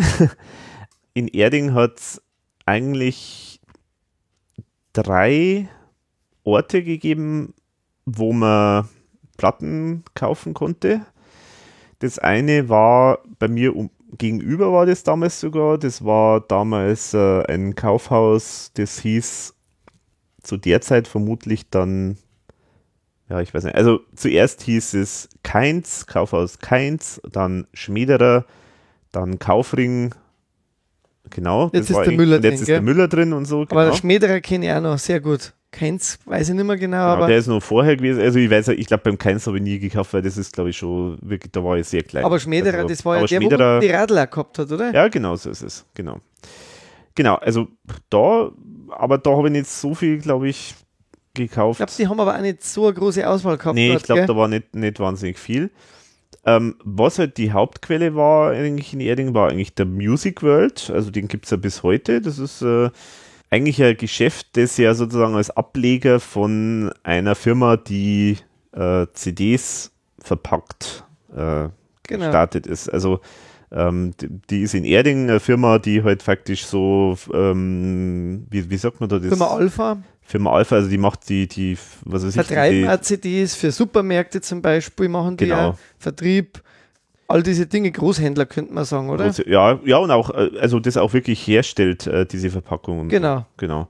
Genau, und äh, deswegen waren die halt faktisch an der Quelle und deswegen haben die da wirklich ein gutes, äh, sehr gute Auswahl gehabt ähm, damals. Ähm, das ist mittlerweile, finde ich jetzt nicht mehr so, aber damals war es eine riesen Auswahl. Und da habe ich eigentlich viel, eigentlich dann immer geschaut und auch gekauft. Dann gab es noch äh, einen kleinen Laden mitten in der Stadt am kleinen Platz, für die, die es interessiert. Gab es einen kleinen Laden. Sound, glaube ich, hieß der, oder Sounds, des Sounds. Ah, den kenne ich nicht. Genau, das war so ein kleiner Laden, das war so ein typischer Musikladen, wo du halt irgendwie blöd angemacht wirst, wirst irgendwie äh, ERV, nach ERV fragst. Was also, ist denn da jetzt drin? Ähm, jetzt ist äh, äh, da drin ein ähm, Bistro. Ein Bistro. Ah, okay. Also, genau. Vorher war da ein Kinder, Kinderspielwarenladen. Wie sagt man da? Ein Kinderwa Kinderspielladen. Mhm. Genau. Und dann war das Sounds drin. Und ähm, da habe ich dann auch ein paar gekannt, die da irgendwie so jobbt, gejobbt haben von den Älteren äh, vom Gymnasium. Deswegen habe ich da eigentlich ganz häufiger auch mal gekauft.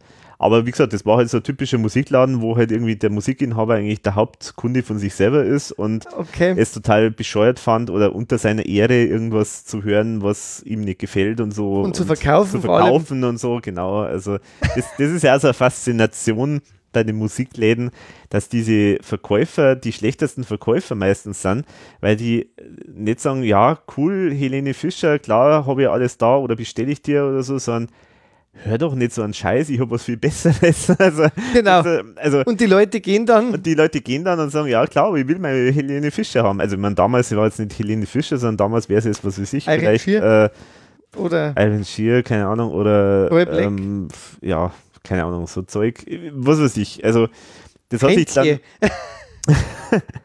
das hat sich nämlich dann tatsächlich witzigerweise sogar geändert, weil sich da irgendwie der Inhaber, glaube ich, mal äh, gewechselt hat.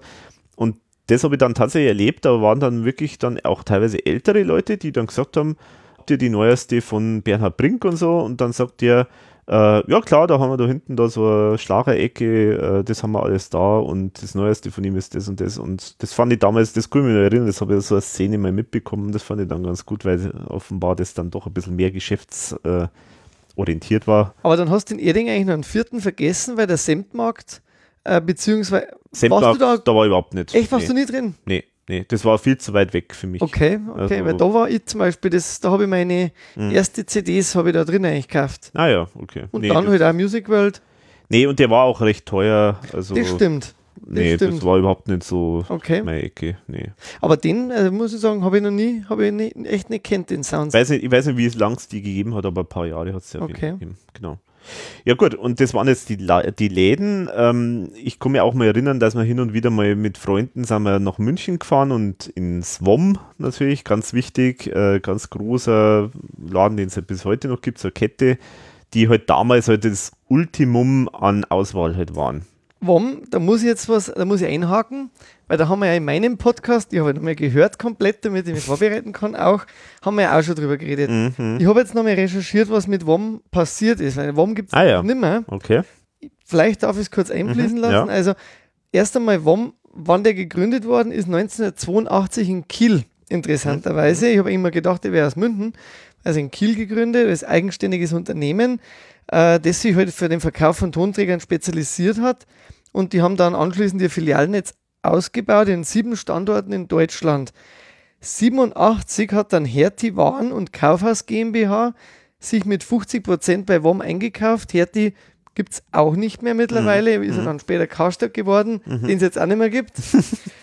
Im Jahr 2009 hat dann, und das ist interessant, das wusste ich nämlich auch nicht, JPC, JPC, die versenden ja auch überwiegend Ja. Äh, CDs und, und Platten, Genau. Mhm. die Marke WOM gekauft. Ah, Das heißt, okay. WOM ist dann nur noch als Marke da gewesen, gar nicht mehr als Laden. Okay. Mhm. Äh, und den gibt es auch immer noch, Mhm. aber nur noch als Marke bei äh, JPC. Mhm. Mhm.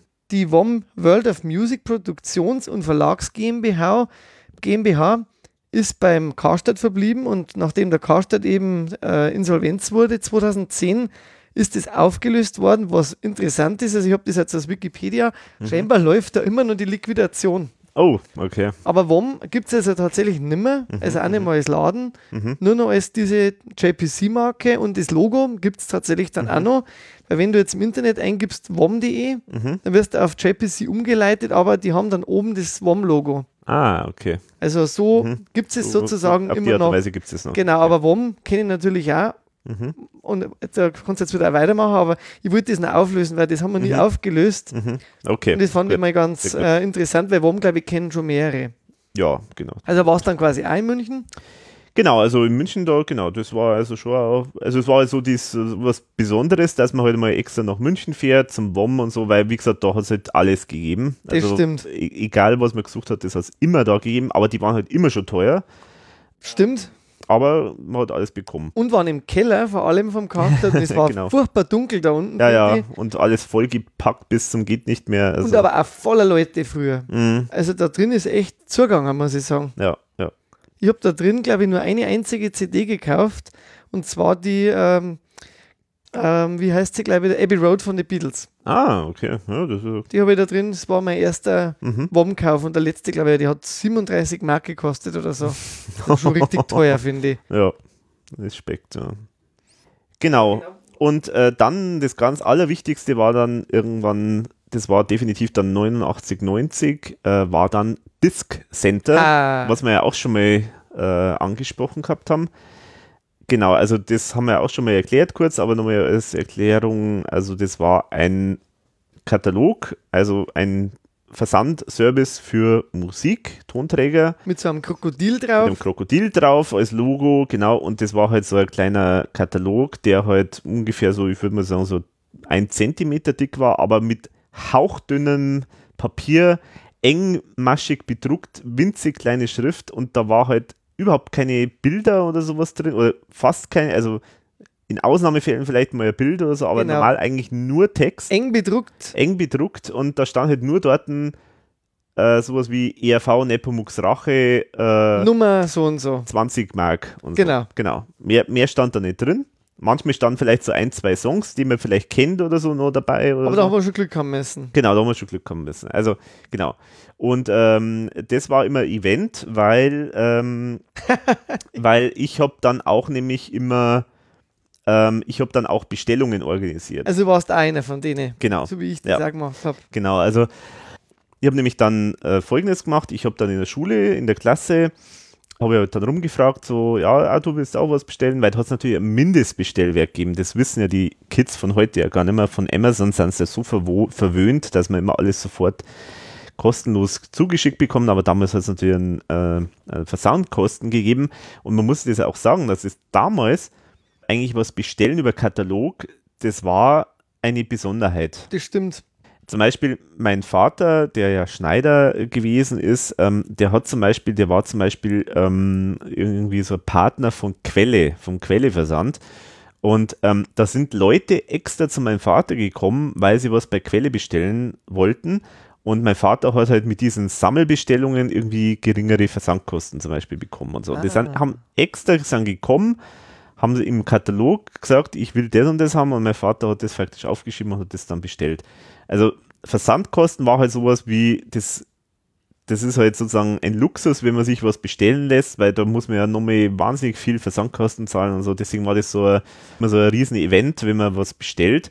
Und genauso war es eben bei Disc Center. Ähm, da habe dann ich das häufiger eben äh, organisiert.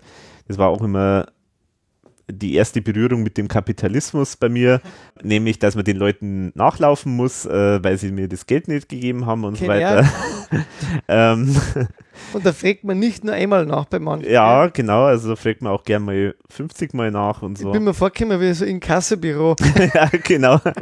So Moskau in Kasso, dann steht man auf der Tür und sagt, so, jetzt, äh, wo bleibt, das, wo bleibt die Kohle? Ja, genau. Und ich kann mich auch noch erinnern, ich habe nämlich, das war auch was Besonderes im Nachhinein, ich habe äh, äh, das aufgeschrieben, wer was bestellt hat und wie viel das kostet und so. Das habe ich in den alten Rechnungsbüchern von meiner Mutter reingeschrieben, weil ich die so cool fand. Mm. Also meine Mutter hat lange Jahre war selbstständig, hat so einen Laden gehabt, so einen klassischen Tante Emma Laden und da hat es natürlich so Rechnungsbücher gehabt und hat das alles immer eingetragen. Das sind so richtig schöne, die gibt es bis heute noch meines Erachtens, richtig große, schöne, richtige so, so Bücher, wo man halt dann auf so linierten Papier halt dann das einträgt und dann mit Spalten vorgeschrieben und so weiter. Und das fand ich so cool und dann fand ich es so cool, dass ich das, die jetzt auch da nutzen kann für sowas, weil meine Mutter es natürlich nicht mehr braucht. Genau, und an was ich mir auch noch erinnern kann, ist, äh, dass es da immer eine, eine Single, ich glaube, die Single des Monats oder irgendwas äh, war das, die war immer für 50 Pfennig zu kriegen. Ja, und die haben schon einmal so ein bisschen Ausschussware gehabt oder mal irgendwie so ein Set 50 LPs. Ja, genau, das hat es auch so gegeben. Oder so Überraschungsgeschichten, so nach dem Motto, genau. ich zahle mal 20 Mark und krieg irgendwie irgendwas. Äh, irgendwas, genau. Das hat es auch gegeben, klar. Das, ich, ich weiß nicht, ob ich das mal jemals gemacht habe, ich glaube nicht. Genau, und eine Geschichte möchte ich jetzt beichten. Zwar hat es in der Klasse ich glaube, drei oder vier gegeben, die unbedingt Wind of Change von den Scorpions, die Single haben wollten. Und zwar warum? Weil die nämlich die äh, Single des Monats war, die kostete also nur 50 Pfennig. Mm. So, ich wollte die auch haben, habe das dann bestellt und da muss man auch dazu sagen, das ist ja auch so ein Erlebnis, das ja heute keiner mehr kennt. Oder naja, vielleicht kennt man es immer noch bei manchen, aber es war jetzt nicht so, dass ich, wenn ich da was draufschreibe, und das bestelle, dass ich das alles genauso bekomme. Sondern irgendwie hat es dann geheißen, ja, ist nicht mehr lieferbar oder keine Ahnung. Oder, oder haben wir vertauscht. Haben wir vertauscht oder, oder keine Ahnung. Also es ist irgendwas Überraschungen war immer, waren immer. Überraschungen waren immer. Und eine Überraschung war folgendes, und zwar, das wusste ich nicht, die Wind of Change ist nur einmal gekommen, anstatt vier oder fünfmal, ich weiß nicht mehr genau. Und zwar stand dann dabei bei der Bestellung, Single des Monats darf nur einmal bestellt werden. Ah. So, jetzt habe ich also vier, sagen wir mal, vier Bestellungen gehabt, inklusive meiner und nur eine Single. Hm. Was macht man da? Man Polz. Natürlich. und was sagt, man, was sagt man den anderen? Die ist nicht gekommen. logisch. Und das war ja bei dem keine Seltenheit und die glauben das, oder? Genau. Also, Warst du jetzt, jetzt bist beim Beichten quasi genau, also, genau, jetzt bin ich auch beim Beichten. Also ich habe leider die Leute angelogen, weil ich wollte die auch unbedingt haben, die Single. Und ja, also ich habe es immer noch übrigens, also ähm, das Corpus Delicti existiert noch. Also, Hast du mit den Leuten noch Kontakt? die haben dann mit mir gebrochen. nee, also nee, stimmt, also habe ich da, ich weiß gar nicht mehr, wer das alles bestellt. Ich glaube, ja, das sind teilweise Leute, die ich so hin und wieder mal wieder doch noch sehe. So also wenn das jemand hört, 50 Cent kann er es beim Alex abholen. Der erste genau. bekommt das ist die Buße, die ich da auferlege. Aber er muss es innerhalb, also er muss den Podcast halt hören komplett und das auch innerhalb zehn Tagen, nachdem man gehört hat, abholen. Ja, okay. Weil genau. man sonst wäre es ja auch. das wäre sehr unfair. Genau. Genau, also zehn Tage hat er dann Zeit, ab dem Moment, wo er drin ist. Ja, genau. Ich habe die Single übrigens, aber, aber als MC. Die, ähm, äh, Als MC? Als, als äh, Single? Maxi-CD. Ach so, okay. Mhm. Und zwar sogar mit der russischen Version. Ah, okay. Gibt es eine russische und eine spanische Version. Mhm. Die sind da drauf. Und es gab halt die normale mit die englische. Ja gut, bei mir war es ja Vinyl. Bei dir war es Vinyl, da war dann wahrscheinlich auf der B-Seite noch Ja, da war irgendein anderer Song. anderer Song Ja. drauf, genau. War irgendein anderer Song drauf. Weiß nicht mehr, was das war war. natürlich ein Highlight 90, Natürlich, zum Mauerfall ja auch irgendwie. klar. Wo er ist David Hasselhoff die Mauer niedergesungen hat. Mit Er for niedergesungen. Und Wind of Und Change, die Scorpions haben, haben sozusagen dann den Wind durchgeblasen. den Wind durch- durchgeblasen, Ja. genau. Ja. Und dann die ERV mit, es steht ein Haus in Ostberlin. Hat dann den Kontrapunkt gegeben, genau. Ja.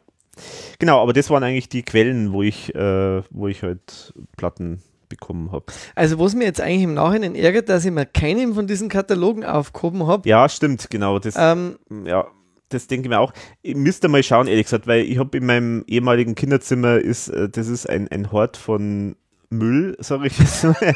und äh, und du äh, musst jetzt eher mal ausarbeiten, genau, ausräumen, oder? eh, ja, ich bin jetzt eh dann mal im großen Umzug und so. Vielleicht, äh, ja, vielleicht äh, habe ich nur irgendwo ein Exemplar, ich weiß es nicht. Aber ich glaub, Also wenn sie noch eins auffindet, auch da draußen, und der will Genau. mir das schicken, also eins Mhm. vielleicht aus der Zeit eben, das wäre 90, das wäre wirklich super. Mhm. Ja, Warum hebt man sich das nicht auf? Gell? Wahrscheinlich, weil man irgendwann ja, den Platz halt nicht hat. einfach der Platz. Ja. Aber Mhm. aus Nostalgiegründen Mhm. wäre schon nett irgendwie. Aber wann hat der aufgehört? Da habe ich dann nicht mehr geschaut. Das war dann irgendwann vorbei, die Zeit, gell? Ja, irgendwann war es mal vorbei, ja. Aber die waren definitiv so der, das Coolste auf dem Schulhof. Also ich finde auch. Also, das Center, das war, Ja. war wirklich ein Highlight. Ja. Da habe ich wirklich gute CDs ab, äh, damals schon bestellt. Mhm. CDs. Mhm. Ja, und dann gibt es natürlich Plattenbörsen. Wie war das da bei dir? Warst du bei sowas? Ich war, ich war nie auf einer Plattenbörse, das war überhaupt nicht mein Thema. Ich war nie auf einem Flohmarkt oder so. Ähm, die, ich war ein einziges Mal überhaupt in meinem Leben bisher auf einer Plattenbörse und das war jetzt viel, viel später dann Mhm. und ich fand das eine ziemlich traurige, traurige Geschichte und also, nee, also Plattenbörsen war ich überhaupt nicht. Also ich war, muss ja dazu sagen, ich war überhaupt kein Sammler.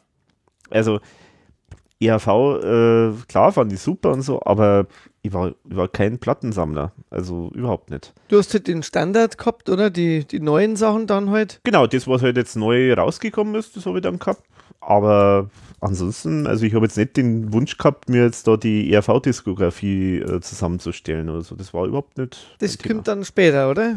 Hat sich dann geändert. Aber da kommen wir später noch dazu. genau. ja. Ja gut, wir haben ja ziemlich viele Fragen, haben wir jetzt so in einer auch beantwortet. Vielleicht eins noch, wenn Radio gelaufen ist bei euch, früher war da irgendein Song dabei, wo du gesagt hast, den finde ich richtig toll oder so, das höre ich mir auch mal gern an. Ist da da irgendwas hängen Ir geblieben, wo du irgendwas sagst, anderes. Äh, was anderes außerhalb der IAV? mh, Wo du sagst, das ist so ein bisschen meine Kindheit, der Song, der kommt immer wieder mal, den finde ich immer noch toll oder so. oh. Ist da was Spezielles? Hm. Das ist schwierig zu sagen.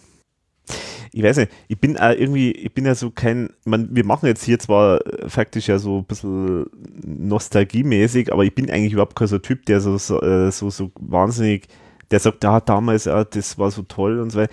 Ähm, ich bin da irgendwie überhaupt nicht so. Für mich ist auch die Musik, die damals sozusagen aktuell war und heute eigentlich jetzt keiner mehr hört, ist für mich genauso nur interessant wie, wie damals. Also für mich, und zwar nicht aus Nostalgiegründen, sondern weil ich es halt irgendwie gut finde oder nicht gut Mhm. finde. Also ich glaube, ich kenne auch, also wenn ich mir jetzt überlegen würde, ähm, welche Musik habe ich damals cool gefunden und finde jetzt heute ziemlich peinlich, ich glaube, da gibt es fast gar nichts. Weil das, du hast da damals quasi das schon ausgesucht, was da wirklich ja, gefallen hat, oder? ja, also äh, vielleicht, ja, keine Ahnung, entweder Mhm. ich war damals, äh, hab, also entweder mein Gesch Musikgeschmack hat sich nie geändert äh, oder, pff, oder, keine Ahnung, ich, ich habe da vielleicht auch ein bisschen einen anderen Fokus gehabt Mhm. bei der Musik. Ich Ich bin aber da auch so.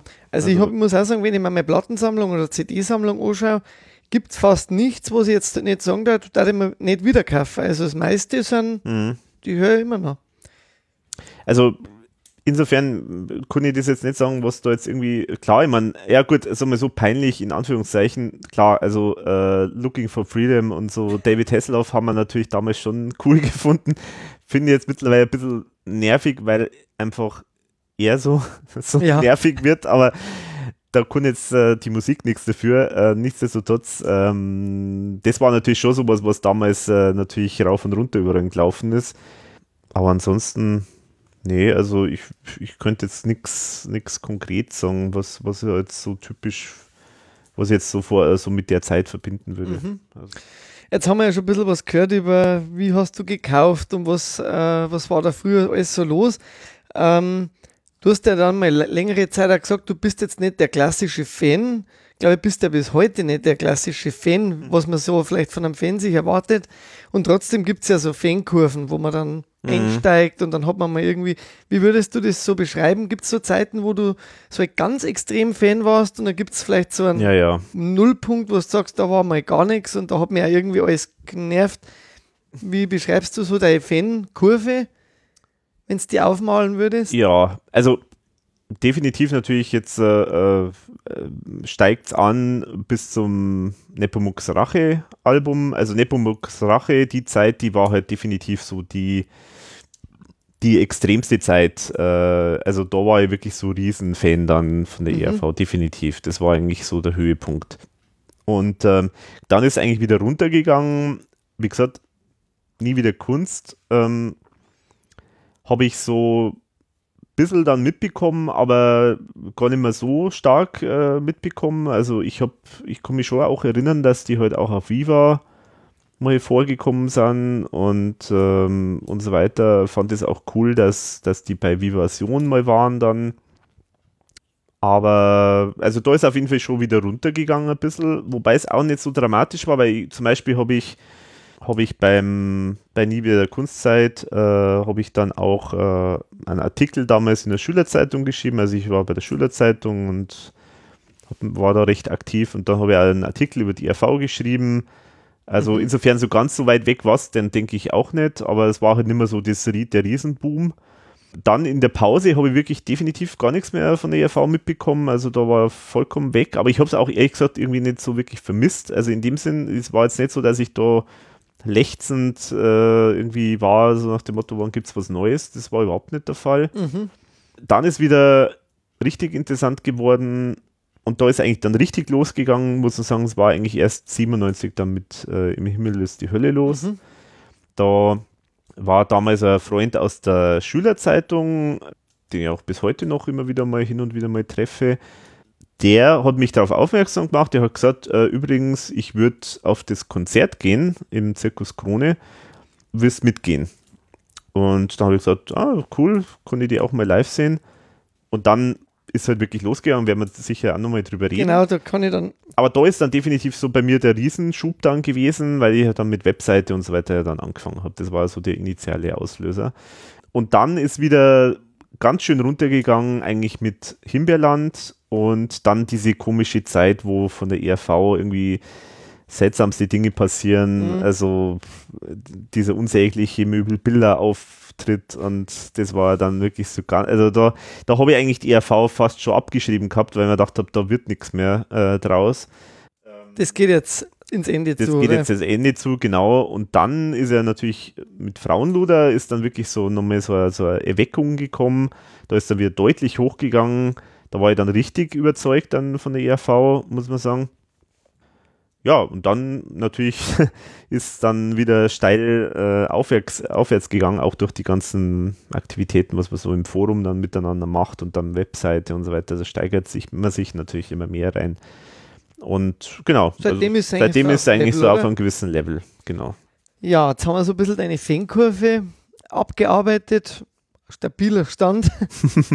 Gehen wir mal zur Konzerthistorie. Du hast ja vorher schon gesagt, äh, nie wieder Kunst die Zeit, da hast du gar noch nicht so viel mitbekommen. Da mhm. muss ich natürlich jetzt schon eine kritische Frage stellen. Die RV spielt in deiner Heimatstadt. Ja, ja. Ähm, in der Stadthalle. Ja. Und du bist nicht dabei. Wie ja. gibt's das? ich kann es mir auch nicht so ganz erklären, ehrlich gesagt. Aber ich habe es ja schon ein paar Mal gesagt, ähm, es war ja damals wirklich einfach so, man muss sagen, es, es war nicht so üblich, dass man auf Konzerte geht, zumindest jetzt so bei mir und so bei mir im Umfeld. Auch meine Eltern sind eigentlich da, wenn sie auf ein Konzert mal gegangen sind, waren das immer so klassische Konzerte eigentlich. Ich, also es war jetzt nicht so, dass, dass ich da unbedingt jetzt äh, haben wollte, dass ich, wenn irgendeine Band gut fand, da die unbedingt live sehen will oder so. Das war überhaupt nicht der Fall. Und ähm, ich weiß halt nur, also tatsächlich das mit der ERV, dass die in Erding äh, aufgetreten sind bei Nie wieder Kunst. Das habe ich insofern mitbekommen, weil meine, meine Schwester irgendwie das, äh, äh, da sie zufällig ähm, mitbekommen hat. Ich, ich bin mir nicht mehr hundertprozentig sicher, wie das genau war damals. Also deswegen kann es sein, dass das auch jetzt nicht hundertprozentig stimmt. Aber ich weiß nur Folgendes. Die RV hat eine Autogrammstunde im Music World, also das, was wir vorher ge, äh, genannt haben, äh, gegeben. Das hat meine Schwester mitbekommen und dann, genau, und dann habe ich irgendwie, bin ich da irgendwie, glaube ich, hin oder so. Und dann ist aber die ERV zu spät gekommen. Das, die Geschichte habe ich auch schon mal erzählt. Genau. Ich glaube, dreiviertel Stunde oder so mindestens war das. Und dann es war halt so, dass der Inhaber von dem Laden, der hat halt die Leute dann irgendwann einmal nach einer halben Stunde, glaube ich, oder so, oder noch länger, vielleicht war es auch noch länger, ich weiß nicht mehr genau. Also nach einer gewissen Zeit hat er die Leute faktisch weggeschickt und hat gesagt, naja, die kommen jetzt wahrscheinlich nicht mehr.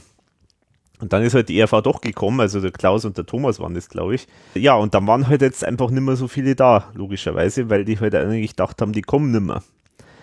Und da, ja, und da haben wir sie da, da halt einfach doch schon ein bisschen echauffiert und gesagt nach ja, wie gibt's denn das? Und äh, kommt kein Mensch und sind wir extra gekommen und so. Also, und da habe ich irgendwie so schon so etwas ähm, nicht so tollen Eindruck dann bekommen, muss ich sagen, wenn ich das erste Mal die eigentlich persönlich äh, treffe und dann fühlen sie sich da so auf wie so ein Popstar, so ein Elitärer. Das, das war dann ein bisschen äh, ein seltsamer Moment irgendwie. Genau, der, der mir dann eigentlich auch, der, mich da schon ein bisschen auch geprägt hat in der Hinsicht, wo ich mir dann einfach gedacht habe, ja, ich glaube, ich finde einfach die Musik cool und ich muss jetzt nicht unbedingt da mit denen irgendwie was äh, näher zu tun haben äh, oder so. Gut, hat sich ja dann irgendwann einmal geändert, aber das so war, war das damals schon ein bisschen, da war ich schon ein bisschen äh, angesäuert. Angesäuert, muss mhm. man sagen, ja, genau. Kennst du eigentlich den Pressebericht von, der, von dem Tour? Weil ich hab den nämlich. Hm. Nee, den kenne ich nicht. Nee. Also kann ich da gerne eins kennen, dann können wir noch verlinken, ah. weil du hast nämlich nichts versäumt. äh, also, du ich, warst ja dabei, gell? Ich war nicht, nein, ich war auch nicht dabei. Ach so, äh, nein, nein, nein, ich war nicht dabei. Okay. Äh, ich habe aber den Pressebericht gelesen und der war halt ziemlich verheerend, weil der Ton scheinbar so schlecht gewesen sein muss ah. in der Stadthalle, mhm. was ja immer noch so schwierig ist in der Stadthalle nach wie vor, mhm. obwohl die jetzt umbaut haben. Also ich, ich schicke dir den mal, wir haben nichts versäumt. okay. Es war nicht der richtige Rahmen da für, für die ERV. Ja, gut, das waren ja auch schon die Zeiten, wo das war sozusagen der zweite Teil von der Tour, wo sie dann schon deutlich kleinere Orte auch gespielt haben. Genau. Und die Tour war ja eigentlich für große Geschichten genau. gedacht. Also, da also die wollten halt noch alles Mögliche mitnehmen, wahrscheinlich um den Schaden zu begrenzen. Ja, genau. Das, das war ja schon ein extremer Schaden. Ja. Äh, ich glaube sogar, dass da die ganze Band sogar da war bei diesem ah. Music World, da gibt es ein Foto, das ich scanne das mal ein. Ah, okay. Das, ich habe mir es aufgeschrieben und mhm. äh, dann reichen wir das danach, mhm. weil das ist vielleicht für andere auch interessant, so Presseberichte. Mhm. Ich muss da sowieso mal einiges noch einscannen, da gibt es noch mehrere Sachen, weil ich habe damals auch immer, das war so eine Zeit, da habe ich immer zumindest aus der Zeitung, was ich halt bekommen habe können, ausgeschnitten und ähm, archiviert. Mhm. Was ich dann wieder Jahre später nicht mehr so gemacht habe, dann auch Mhm. Äh, da hast du dafür wieder dann zum Teil wieder mehr. Aber so ja. es, bringt man die Sammlung schon mal halbwegs ja, stimmt, komplett. Da müssen wir eigentlich dann mal ein bisschen abgleichen. Ne? Genau, also, also ich würde eigentlich auch mal das mal einscannen, was ich so habe. Also. also. da bin ich noch recht schlecht sortiert, muss ich sagen, gerade mit so Zeitungs... Also ich habe es zwar mhm. im Ordner benannt, mhm. einigermaßen so geordnet nach Jahren, aber müsste man halt eben digitalisieren einmal. Mhm. mhm. Na gut, also na, deswegen also der Grund, du bist dann da gar nicht hin, weil du gar nicht so es musste nicht unbedingt sein, sage ich mal. Nee, genau. Und dann, das haben wir ja dann beim meinen Fangeschichten auch schon gesagt, war ja dann der erste Konzert am 2.4.98 im Zirkus Krone, mhm. wo wir uns ja auch hätten dann treffen können, weil das war dann mein zweites Konzert, weil ich war ja bei Nie wieder Kunst dann damals schon in München, mhm. auch im mhm. Zirkus Krone und mhm. da war ich dann auch mit meinen Eltern dann im, bei ihm, im Himmel ist die Hölle los. Genau. da ist er dann bei dir quasi Konzert Nummer 1. Mhm. Wie war das? Man muss sich ja vorstellen, wie alt war ich da? Da war ich ja dann ähm, 19 oder na 20, irgend sowas in der Richtung oder ja, genau. Aus dem, ich weiß nicht, ob ich da jetzt schon aus dem Gymnasium dann raus war oder ja, wahrscheinlich gerade in den letzten Zügen, ich weiß nicht mehr genau. Da, da war es halt für mich so, dass eigentlich ich ja dort zum ersten Mal die ERV dann gesehen habe, wirklich live und und war halt eigentlich schon wirklich total beeindruckt, wie, ähm, wie aufwendig da jetzt diese Show auch ist. Ich meine, das war jetzt aus heutiger Sicht, wenn man jetzt die anderen kennt, war es ja eigentlich nicht mehr so aufwendig, aber ich fand die damals schon ziemlich spektakulär irgendwie. Ich weiß auf jeden Fall noch da, auch die haben ja auch so Vorhänge auch noch teilweise äh, gehabt, oder einen Vorhang haben sie auf jeden Fall gehabt, irgendwie mhm. so im Hintergrund, den sie dann manchmal verwendet haben. Und dann halt mit den Requisiten natürlich, auch wenn das halt jetzt äh, im Nachhinein gesehen dann weniger war als früher, aber immerhin auch mit den Requisiten und mit diesem Schaumstoffkreuz und was weiß ich nur alles oder mit den äh, Parodien, die dann da auch da im Austropop-Medley da teilweise drin waren und so. Also ich war total geflasht und äh, war auch sehr, sehr beeindruckt von der, von der Band, also von der Qualität von der Musik, wie sie dargeboten worden ist. Mhm was ich jetzt nicht so erwartet hätte, weil ich natürlich DRV ja eigentlich nur von den Alben gekannt habe und die ja doch sehr, zumindest zuletzt, dann sehr, sehr Computer- oder Synthesizer-mäßig halt dann programmiert waren, mhm. also jetzt nicht live eingespielt waren, sondern ganz anders geklungen haben. Aber da hat es ja die RV, da hat ja die RV schon wirklich ganz anders live geklungen. Und also ich war schwer beeindruckt. Ähm, war, ich, ich bin in so einer, so einer Loge da vorne in äh, Zirkus Krone gesessen, also habe eigentlich einen ganz guten Blick so von der Seite irgendwie, mhm. von der linken Seite gehabt. Und ähm, ja, also war für mich äh, äh, ein Riesenereignis. Also ja, ich meine, ich war ja auch äh, ich habe jetzt nur nachträglich überlegt, ob ich eigentlich äh, vorher auf irgendeinem Konzert war. Das weiß ich jetzt gar nicht mehr, ehrlich gesagt. Ehrlich, äh, mhm. äh, das weiß ich gar nicht mehr, ob das vielleicht sogar das insgesamt erste Konzert war. Das, äh, das weiß ich leider nicht mehr so hundertprozentig. Ich glaube es nicht. Also ich müsste wahrscheinlich vorher schon mal irgendwo gewesen sein. Mhm. Aber trotzdem nichtsdestotrotz, es war einfach ein sehr, sehr überzeugendes äh, Event und hat mich halt faktisch dann wiederum bestärkt, dass das halt schon irgendwie eine ziemlich coole Band ist. du hast ja dann auch damals diesen Intro noch gehört von diesem Dance-Version von ja, genau. Äh, Im Himmel ist die Hölle los. Genau, das fand ich auch sehr, sehr witzig, ja, dass die da so mit so Detail, Liebe zum Detail auch gearbeitet haben und da irgendwie so eine Dance-Version von diesem Song auch noch am Anfang gehabt haben und also echt schade. Und auch diesen Einstieg vom Klaus fand ich so toll mit diesem ja. äh, wie, wie heißt herzlich willkommen ihr Schweine guten oder Abend ihr Schweine. Guten Abend ihr Schweine, genau. Und da ist er dann diese Sau mhm. durchgelaufen. Genau. Das vergisst man nicht sowas, gell? das sind so, mhm. da finde ich, hat er halt wirklich bei den Opener sich schon oft was Gutes einfallen lassen. Ja, ja.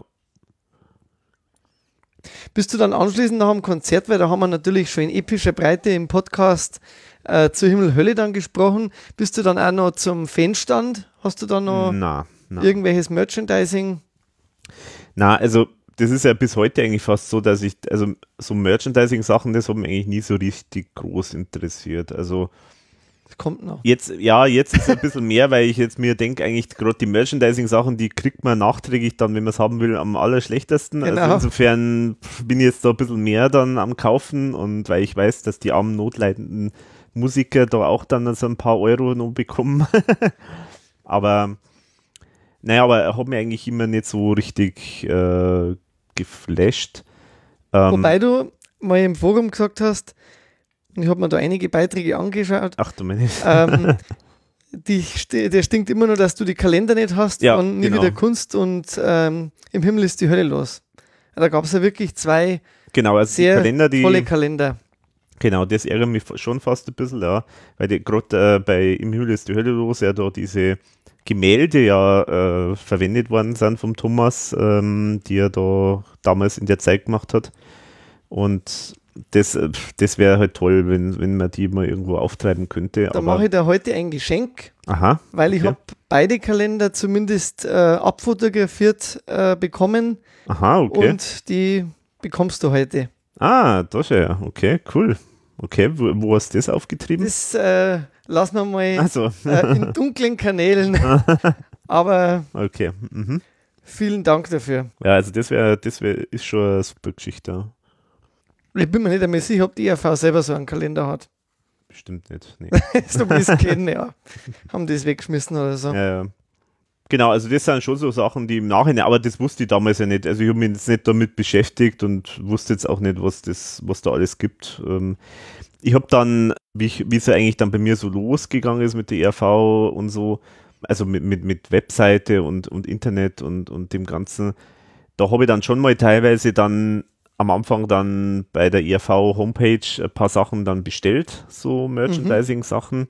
Und da war auch sogar was von, von Im Himmel ist die Hölle los dabei. Also da habe ich dann schon was gekauft. Ähm, da habe ich so einen Pulli, wo so, so das ERV-Logo ganz dezent äh, drauf war, mit, mit so mit den Hörnchen und so. Ah, okay. Der ist, den habe ich bis heute, den, der, der ist eigentlich ganz okay.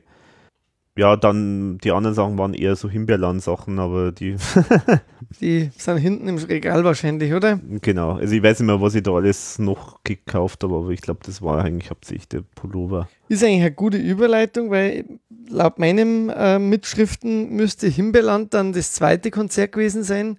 Oder halt zumindest diese Mischung aus Himbeerland und Himmelhölle im, im Mhm. Möbelbiller. Genau, so ist es, ja. Das müsste eigentlich dann das zweite gewesen sein. Muss ich mal selber auf meine Aufzeichnung mal schauen. Ähm, ja, genau, das war dann, genau, das war im Möbelbilder. Und das war natürlich dann schon eher so äh, Abturner. Also, ich habe halt, ich habe auch ehrlich gesagt überlegt, ob ich überhaupt hingehen soll, aber ich habe halt dann andererseits gedacht, naja, erstens mal, es kostet ja nichts. Und zweitens, ähm, ja, wer weiß, vielleicht äh, sieht man die gar nicht mehr dann live. Aber das fand ich schon sehr bitter, weil das ist ja eigentlich so das Ultimum an äh, Abstieg, wenn du irgendwie in einem Möbelhaus ein kostenloses äh, Konzert gibst. Ähm, Das stimmt. dabei war jetzt eigentlich das, äh, das Konzert an sich eigentlich schon ganz, ganz gut eigentlich. Ja, stimmt. Das war ja so dieses Himbeerland, Himmel-Hölle-Mischprogramm. Und ja, das Einzige, was mich halt einfach wahnsinnig gestört hat, ist halt, da waren halt irgendwie die, die Leute, die haben ja da gegessen. Also die haben da Händel gegessen und haben, äh, haben sich eigentlich nicht um die Musik erstmal gekümmert. und das ist halt schon peinlich, echt sowas. Äh, Gut, aber es sind auch viele dann vorgegangen. Also es, ist, es war dann schon so, dass dann da irgendwie die Leute auch dann motiviert worden sind, da auch äh, vorzugehen und ein bisschen mitzumachen. Das haben wir schon gemerkt. Also das haben sie schon geschafft, dass dann da irgendwie da auch was äh, losgetreten worden Ich ist. kann mich aber erinnern, weil ich war ja auch da, wäre übrigens die zweite verpasste Mhm, Gelegenheit, wo wir uns schon hätten treffen können, theoretisch, dass da auch nicht so viel los war. Also das war ja, jetzt nicht da war voll. nicht viel los, ja, das stimmt. Das war ja in der Früh ja, Mittag. oder so Mittag rum, also ja. das war eine komische Zeit auch noch dazu, Ja, ja, ja, ja. weil ähm, wir haben, wir haben dann später die ERV in einem anderen Möbelhaus nochmal erlebt. Das war ja dann abends Mhm. ja, das war schon was anderes. Dann. und das war dann auch wirklich was anderes, ja. Mhm. Aber da denkt man sich dann schon als Fan, oder? Hm, also, Ja, ja. Uh, was ist denn jetzt los mit meiner Lieblingsband? Ja, genau. Also das war Ding, eigentlich schon so ein Zeichen, so, wo man sich denkt, naja, jetzt geht's, also jetzt passiert nicht mehr viel dann mit der ERV, die werden jetzt aufhören. Also übrigens äh, zu dem Thema Merchandising, ähm, bei dem Konzert, das war tatsächlich dann die einzige Gelegenheit, oder zum ersten Mal bin ich da tatsächlich zum Merchandising-Stand gegangen. Und zwar wegen Autogrammen. Weil, was ich eigentlich normalerweise auch nicht mache, aber, aber da war meine Schwester dabei und die hat mich irgendwie, die habe ich dann faktisch vorgeschickt, ähm, weil ich das eigentlich peinlich fand, Autogramme zu holen, aber ähm, meine Schwester hat dann irgendwie das freundlicherweise dann gemacht.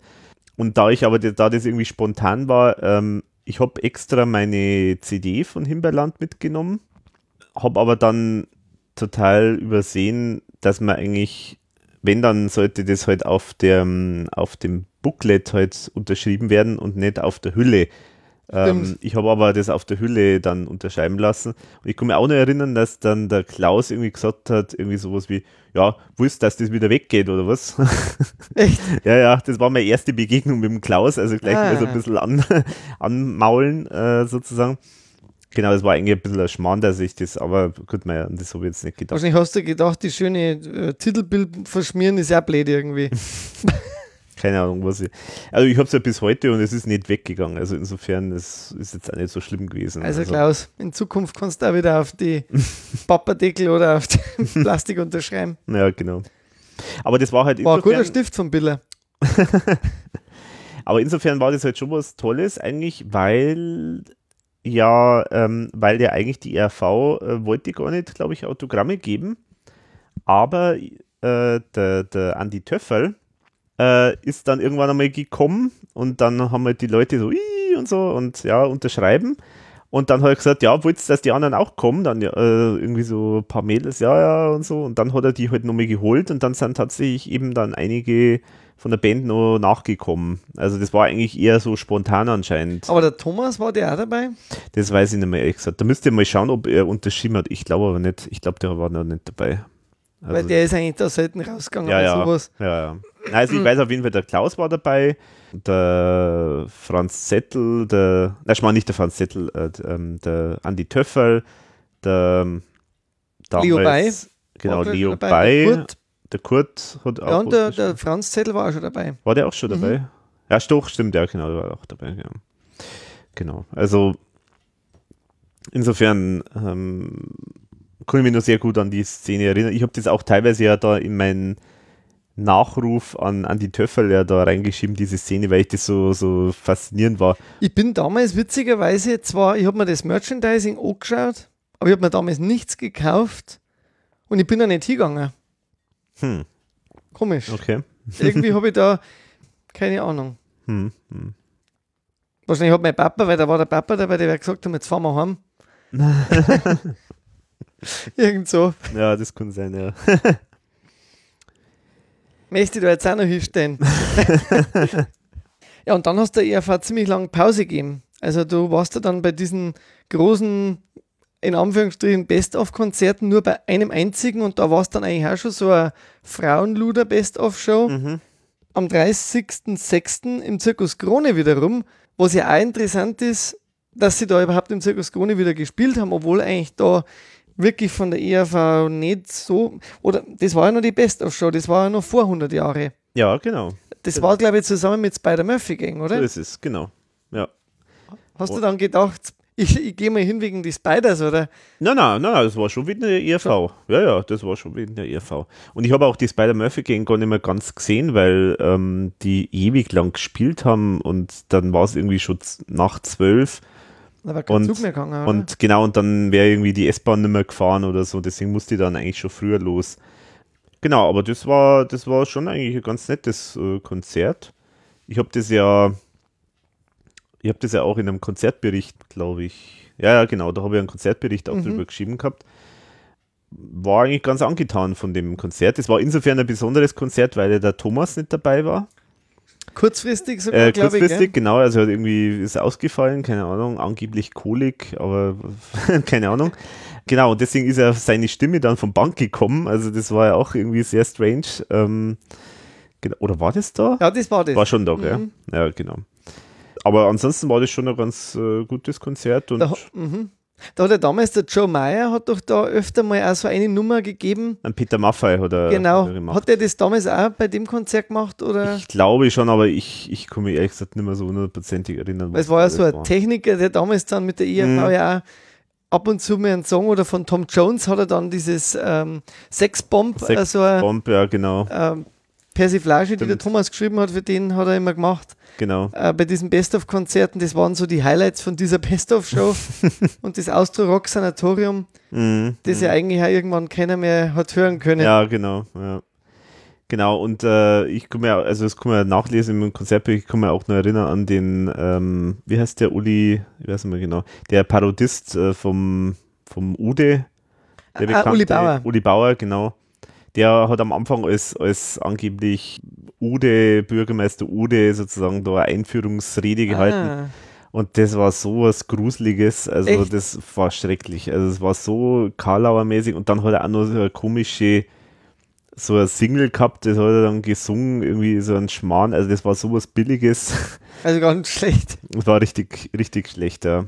Und übrigens, ähm, mich haben auch ein paar, immer wieder mal so Leute angesprochen, wenn ich jetzt irgendwie sage, dass ich mich für ERV interessiere, haben schon mehrere jetzt gesagt, ja, also damals da im Zirkus Krone, da war ich dabei ähm, bei dem Konzert und äh, an was ich mir am meisten erinnere, da war ja auch die Spider-Murphy-Gang dabei und am meisten kann ich mich daran erinnern, dass die Spider-Murphy-Gang sowas von abgekackt hat im Vergleich zur ERV. Wirklich? ja, ja, das haben wir viele gesagt irgendwie, ja. Obwohl die ja live eigentlich angeblich auch immer sehr gut sind. ja, also ich, ich fand es eigentlich auch damals ganz gut, ehrlich gesagt, aber irgendwie, ich weiß nicht, was, mich, was mich gestört hat, waren diese, diese ewig langen Reden vom, vom Siegel? Vom Siegel. Der hat auch einfach Schmarrn erzählt und, und so ewig, also so, so auch so langsam und, und irgendwie, ich weiß nicht, also äh, irgendwie, Also ich finde, dass der wirklich nicht so gut moderiert. Also Nee. das ist jetzt, was er, was er nicht so kann. Da hat der Klaus natürlich schon ein großes Talent. Der Ja. Siegel kann super singen, auch, ja, aber, aber der, aber seine Moderationen, die haben mir sowas eigentlich noch nicht gefallen. Ja, und stimmt. furchtbar. Besten einfach nur spielen, Ja, genau. denen. Ja, so ist es. Ja, da gehen wir noch mal ein bisschen weiter. Da warst du dann, da hast du es ja dann vollgegeben im Jahr 2005, weil da kam dann ja gleich relativ bald drauf 100 Jahre ERV. Mhm. Und äh, da warst du dann in Feldbach erstmals. Genau, so ist es. Ähm, das war ja so eine Geschichte. Ich habe bei einem Gewinnspiel mitgemacht. Hallo! Hey! ähm, und ich habe was gewonnen. es war also immer schon so anscheinend, dass man im ERV-Umfeld eigentlich mitmachen sollte bei Gewinnspielen, weil man da immer gewinnt, weil da sonst die alle nicht mitmachen. äh, keine Ahnung. Also, genau, also auf jeden Fall hat die Andrea Meyer, die äh, Managerin bis heute ja von der ERV, hat, hat ja damals die, die Webseite betreut von der ERV und hat halt da ein Gewinnspiel ausgelotet. Ich weiß ehrlich gesagt gar nicht mehr, was man machen musste. Ich glaube, einfach nur sagen, ich will dabei sein oder so. Keine Ahnung. Weiß ich nicht mehr. Ich weiß nicht mehr, ich glaube, ich habe nicht mitgemacht. Also, also auf jeden Fall äh, habe ich da mitgemacht und ich habe tatsächlich dann gewonnen. Ich habe dann irgendwann einmal einen Brief bekommen von der Andrea Meyer mit ähm, eben, dass ich äh, einen Eintritt gewonnen habe. Und äh, was ich auch bekommen habe, ist ein Hotelzimmer in Feldbach. Das hat also die ERV auch bezahlt. Allerdings nicht beim Chai sondern beim etwas billigeren Pension, aber die war auch okay. Ja, und das war für mich schon eine besondere Geschichte weil ich total in einer totalen Stresssituation eigentlich war. Ähm, ich habe Prüfungen gehabt. Oh, Und jetzt muss ich mal überlegen, 2005, 20.09. da habe ich also, ja, da habe ich wirklich definitiv schon so meine Abschlussprüfungen teilweise schon gehabt. Also so die ersten zumindest. Genau, und das heißt, ich habe eigentlich lernen müssen und ich weiß es auch noch, dass ich auf der Fahrt gelernt habe, auf der Rückfahrt habe ich gelernt, im Hotelzimmer habe ich gelernt ähm, und zwischendrin mal kurz das ERV-Konzert. Das, äh, so war das. Eigentlich schon fast ein bisschen traurig, gell? Na, also ich fand's, fand's schon irgendwie cool. Ähm, es war auch dann schön, also ich bin, also ich war fasziniert, wie- weit das weg ist. Also es ist ja wirklich am Ende der Welt, Feldbach. Also definitiv, da kommt man also mit der, mit der Bahn, das ist bis heute für mich irgendwie gefühlt äh, das Ende der. Welt. Also ja, das ist wirklich Wahnsinn. Aber natürlich schon irgendwo aufregend auf irgendeine Art und Weise natürlich. Genau, und äh, dann war es halt so, dass, dass wir, ähm, dass, dass sie halt dann mir die Telefonnummer gegeben hat und gesagt hat, ja, wenn du dort bist, dann rufst du mich an, dann machen wir noch irgendwas aus. Weil, was auch noch angekündigt war, ein Meet and Greet mit der ERV. Tada! Genau. Äh, ja, und dann war ich da dort, habe bei ihr angerufen und hat gesagt, ja, dann kommst nach dem Konzert äh, da an den und den Ausgang und dann treffen wir uns da mit den anderen. Genau, und dann könnt ihr zur ERV rein. Und ich weiß auch noch, ich habe dann da irgendwie so ein paar Leute auch noch getroffen, irgendwie, die mich mit denen ein bisschen ausgetauscht. Die, die, die, die, die Zugfahrt war auch lustig, weil mir ist auch damals schon so gegangen, wie dann später uns mit, äh, mit der Taxi-Geschichte. die Österreicher sind einfach, oder die Steirer sind einfach extrem kommunikativ. Die quatschen einen äh, dauernd an und, und wollen einfach ins Gespräch kommen. Und da war es genauso. Da hat mir einer irgendwie dann halt irgendwie im tiefsten Steirisch äh, da äh, Sachen erzählt, an das kann ich mich noch gut erinnern. Ähm, irgendwelche aus seinem Leben und dann habe ich gesagt, dass ich auf ein ERV-Konzert gehe und dann habe ich gesagt, ja, die kenne ich, den, ich weiß nicht mehr, wen er jetzt gesagt hat, aber den und den von der ERV, den kenne ich ganz gut, der kauft da bei mir immer ein oder was weiß ich, keine Ahnung. Mhm. Und Genau. Und dann das Konzert an sich war natürlich super. Das war vor allen Dingen auch was Besonderes, War weil Vorpremiere, oder? genau, das war die sozusagen, wie es damals immer geheißen hat, öffentliche Generalprobe. Also eigentlich war es ja schon die Premiere. Aber was besonders war, war halt, dass die RV damals halt wirklich da bei dem, bei der Generalprobe wirklich äh, ein, ein wahnsinnig langes Programm gespielt hat. Stimmt. Und zwar nur in diesem einen Konzert und dann haben sie es ja gleich gekürzt, Da weil war es war ja viel zu lang. Genau, ich kann mich erinnern, da war, glaube ich, noch so dieses Alkmädli war damals schon mal drin. Das war schon mal drin, Das haben genau. sie dann rausgeschmissen. Genau, das schmeißen sie immer wieder raus. Genau. Also es scheint vom Thomas so ein Favorit zu sein. Aber der hat mehrere Lieder gekürzt, glaube ich, gell? Also Ja. oder komplett einfach Genau. dann Also ich weiß rausgeschmissen. jetzt nicht mehr ehrlich gesagt, was da alles dann rausgeflogen ist. Das habe ich ja dann, glaube ich, da im Konzertbericht dann irgendwie Glaub, auch noch ja. reingeschrieben. Ich weiß nicht mehr genau, aber es sind einige Lieder dann nur rausgefallen eigentlich. Ähm, ich bin auch fast vorne gewesen. Was mir da total gut gefallen hat, ist, ähm, war, dass die dort die, ähm, die Räucherkerzen, äh, so Räucherkerzen gehabt haben, äh, um halt da auf der Bühne so ein bisschen so ein schummriges ähm, Ambiente zu schaffen, indem man halt die Scheinwerfer zum Beispiel schön sieht. Ah, Was sie jetzt leider ja fast nicht mehr machen. Aber wir das, reden ja immer wieder davon. Genau, aber das fand ich eigentlich toll, weil ich habe das ehrlich gesagt damals noch nie gesehen gehabt und ich war irgendwie ziemlich beeindruckt, dass es, wie toll das dann ausschaut. Also das Mm, kann man immer wieder sagen, ein bisschen mehr Nebel, ja, ja. es sch- schaut schon toll aus. Und es ist auch nicht aufwendig, meines Erachtens. Nee, und es, Also, es gibt ja jetzt nicht nur, ich meine, dieser frühere Nebel war mit Sicherheit jetzt nicht unbedingt gesund, aber da gibt es sicherlich gute Alternativen zwischenzeitlich Ja. und schaut einfach toll aus. mhm. Ja, und da waren jetzt definitiv Räucherkerzen, weil die haben nämlich auch so gerochen. Eben, aber dann Also Wunderbar, das ist oder? ja dann einfach und billig, ja. eben. Na gut, ähm, Also war dann schon ein Riesen-Highlight, das oder? war ein Riesenhighlight, ja. Also da war ich schon sehr, sehr beeindruckt. und das Meet and Greet hat es dann so in der Form dann stattgefunden, oder? Ja, genau. Also man muss ja sagen, meine erste Begegnung mit der RV war, dass, äh, da, wie gesagt, da, äh, dass die da einen anblaffen, weil sie zu spät gekommen sind und keiner da ist. Die zweite Ja. Begegnung war jetzt eben der Versuch, äh, Meet and Greet. Ja, und dann ich gehe am, äh, ich gehe nach dem Konzert äh, dort zu diesem Ausgang oder was ich dachte, dass der Ausgang ist. Ganz falsch scheine ich nicht gewesen zu sein, weil ich habe da noch ein Mädel getroffen, die auch äh, das Meet and Greet äh, ähm, gehabt hat. Würde übrigens ganz gern wissen, wer das war. Ich weiß nicht, weil das finde ich eigentlich interessant, dass ähm, die, die, die war irgendwie, glaube ich, aus Dresden oder was, keine Ahnung, ich weiß mehr genau. Naja, also auf jeden Fall, da haben wir uns dann irgendwie so unterhalten und ähm, hat sie gesagt, ja, sie hat auch da irgendwie mitgemacht und hat das gewonnen und sie wartet da jetzt auch. Und dann ist aber irgendwie, pff, irgendwann einmal war, war tote Hose, also es war keiner mehr da. Es ist aber eigentlich keiner gekommen. Und dann hat sich nachträglich herausgestellt, dass wir am falschen Ausgang waren. Also anscheinend angeblich andere äh, waren dabei, weil die haben wir dann am nächsten Tag in, Mei. in der Früh dann halt in der Pension dann irgendwie ähm, angetroffen. Die haben halt dann gesagt, ja, da waren wir schon dabei.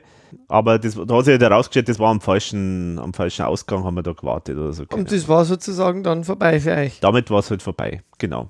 Ja, war doch wieder mal eine super Aktion. Ja, genau. Also, was ich halt dann auch schon irritierend fand, ähm, da waren dann ein paar dann dabei am Frühstückstisch, die dann gesagt haben, ja, und dann haben wir mitbekommen, dass die RV dann da und da noch hinfährt und dann sind wir da nachgefahren und äh, haben dann geschaut, wo es hingehen. Sowas und, habe ich aber auch schon mitbekommen, dass Leute ja, das, machen, machen, einige, ja. Und ich- ich, ich- fand das ja so ja. peinlich, sowas. Sowas Also, mache ich auch nicht. furchtbar. Naja. Also, außer man ist jetzt wirklich zufällig mit denen dann Mhm. dort, aber Ja, ja. was ja dann genau. später mal bei mir war in, äh, wie heißt der Kurort gleich wieder? Kurt, Bad Wissi? Ba äh, nee, äh, Bad Füssing.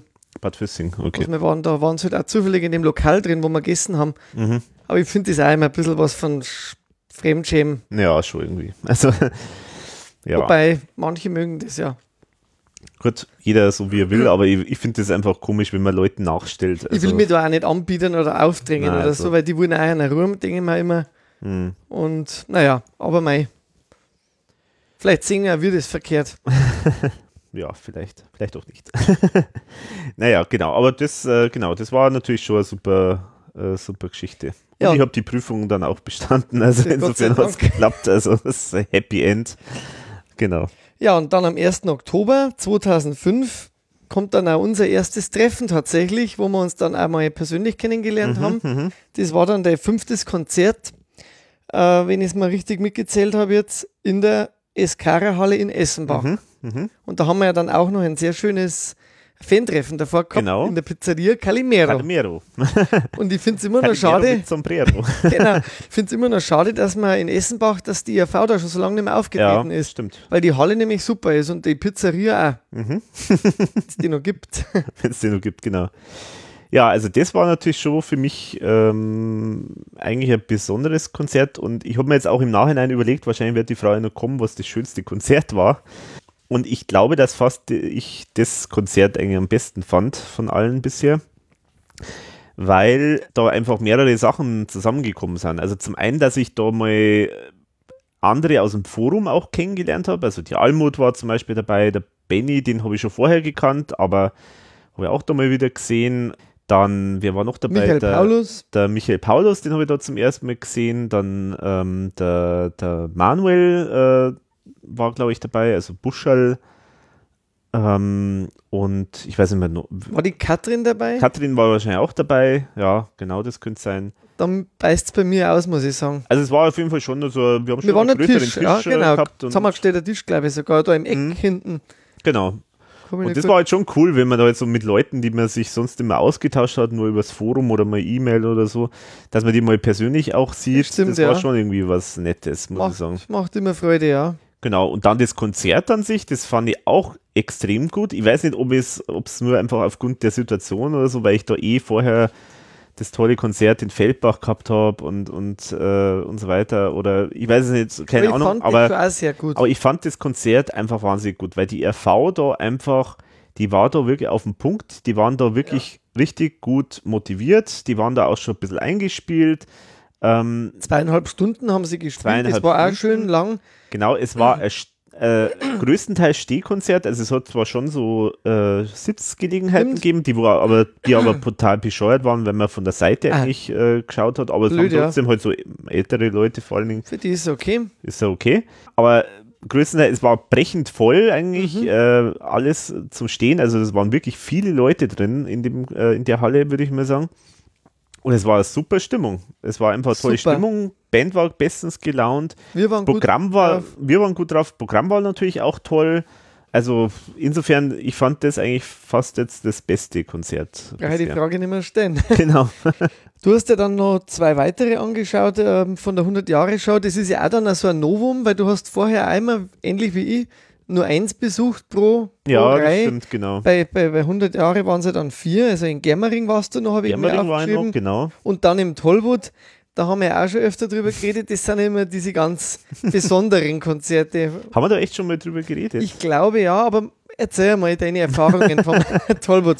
Vom Genau. Tollwood, ja. Ja, also das Tollwood, das werde ich auch nie vergessen. Ähm, äh, ja, also es war ja so, da war ja 2006 war das, oder? Ja, genau. Da war ja Weltmeisterschaft in Deutschland, Fußball-Weltmeisterschaft. So. Und jetzt war es so, dass vorher war ein Deutschlandspiel also nachmittags irgendwann war ein Spiel von Deutschland, irgendein Gruppenspiel, oder, weiß nicht, Gruppenspiel oder, oder Achtelfinale, ich weiß nicht mehr genau, was, was so gegen Schweden, keine Ahnung, ich weiß nicht mehr genau. Auf jeden Fall Deutschland, deutsche Nationalmannschaft hat gespielt.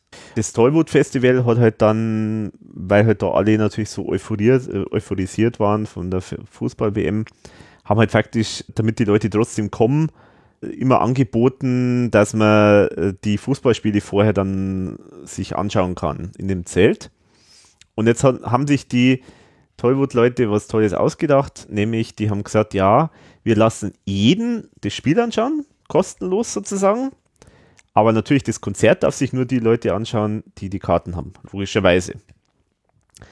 Es ist aber das Problem, dass das fast, also sehr nah beieinander war zeitlich. Also Mhm. das Ende von dem Konzert, äh, von dem Spiel und das, der Anfang vom Konzert, ich weiß nicht, wie viel da dazwischen war, aber vielleicht eine, maximal zwei Stunden, weiß es nicht genau, ich glaube eher eineinhalb Stunden oder sowas, ich weiß nicht mehr. Ja, also erstmal ging es schon mal los. Ähm, wir sind, also ich war da mit meiner Schwester, glaube ich. Ja. Ich genau. war auch dort, aber wir haben uns, glaube ich, da nicht getroffen. Nein, gell? wir haben uns da nicht getroffen, glaube ich, genau.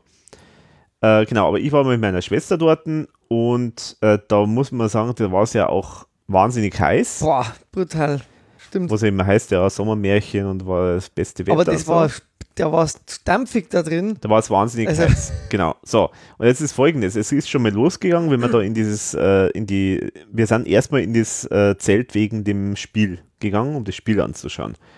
Also, dann war erstmal eine super, eine Nazi-Security da am Start, sage ich jetzt mal, die irgendwie so wie, äh, ich, also ich glaube, das waren welche, die es von der Bundeswehr äh, nicht genommen haben oder sowas, oder ich weiß es nicht genau.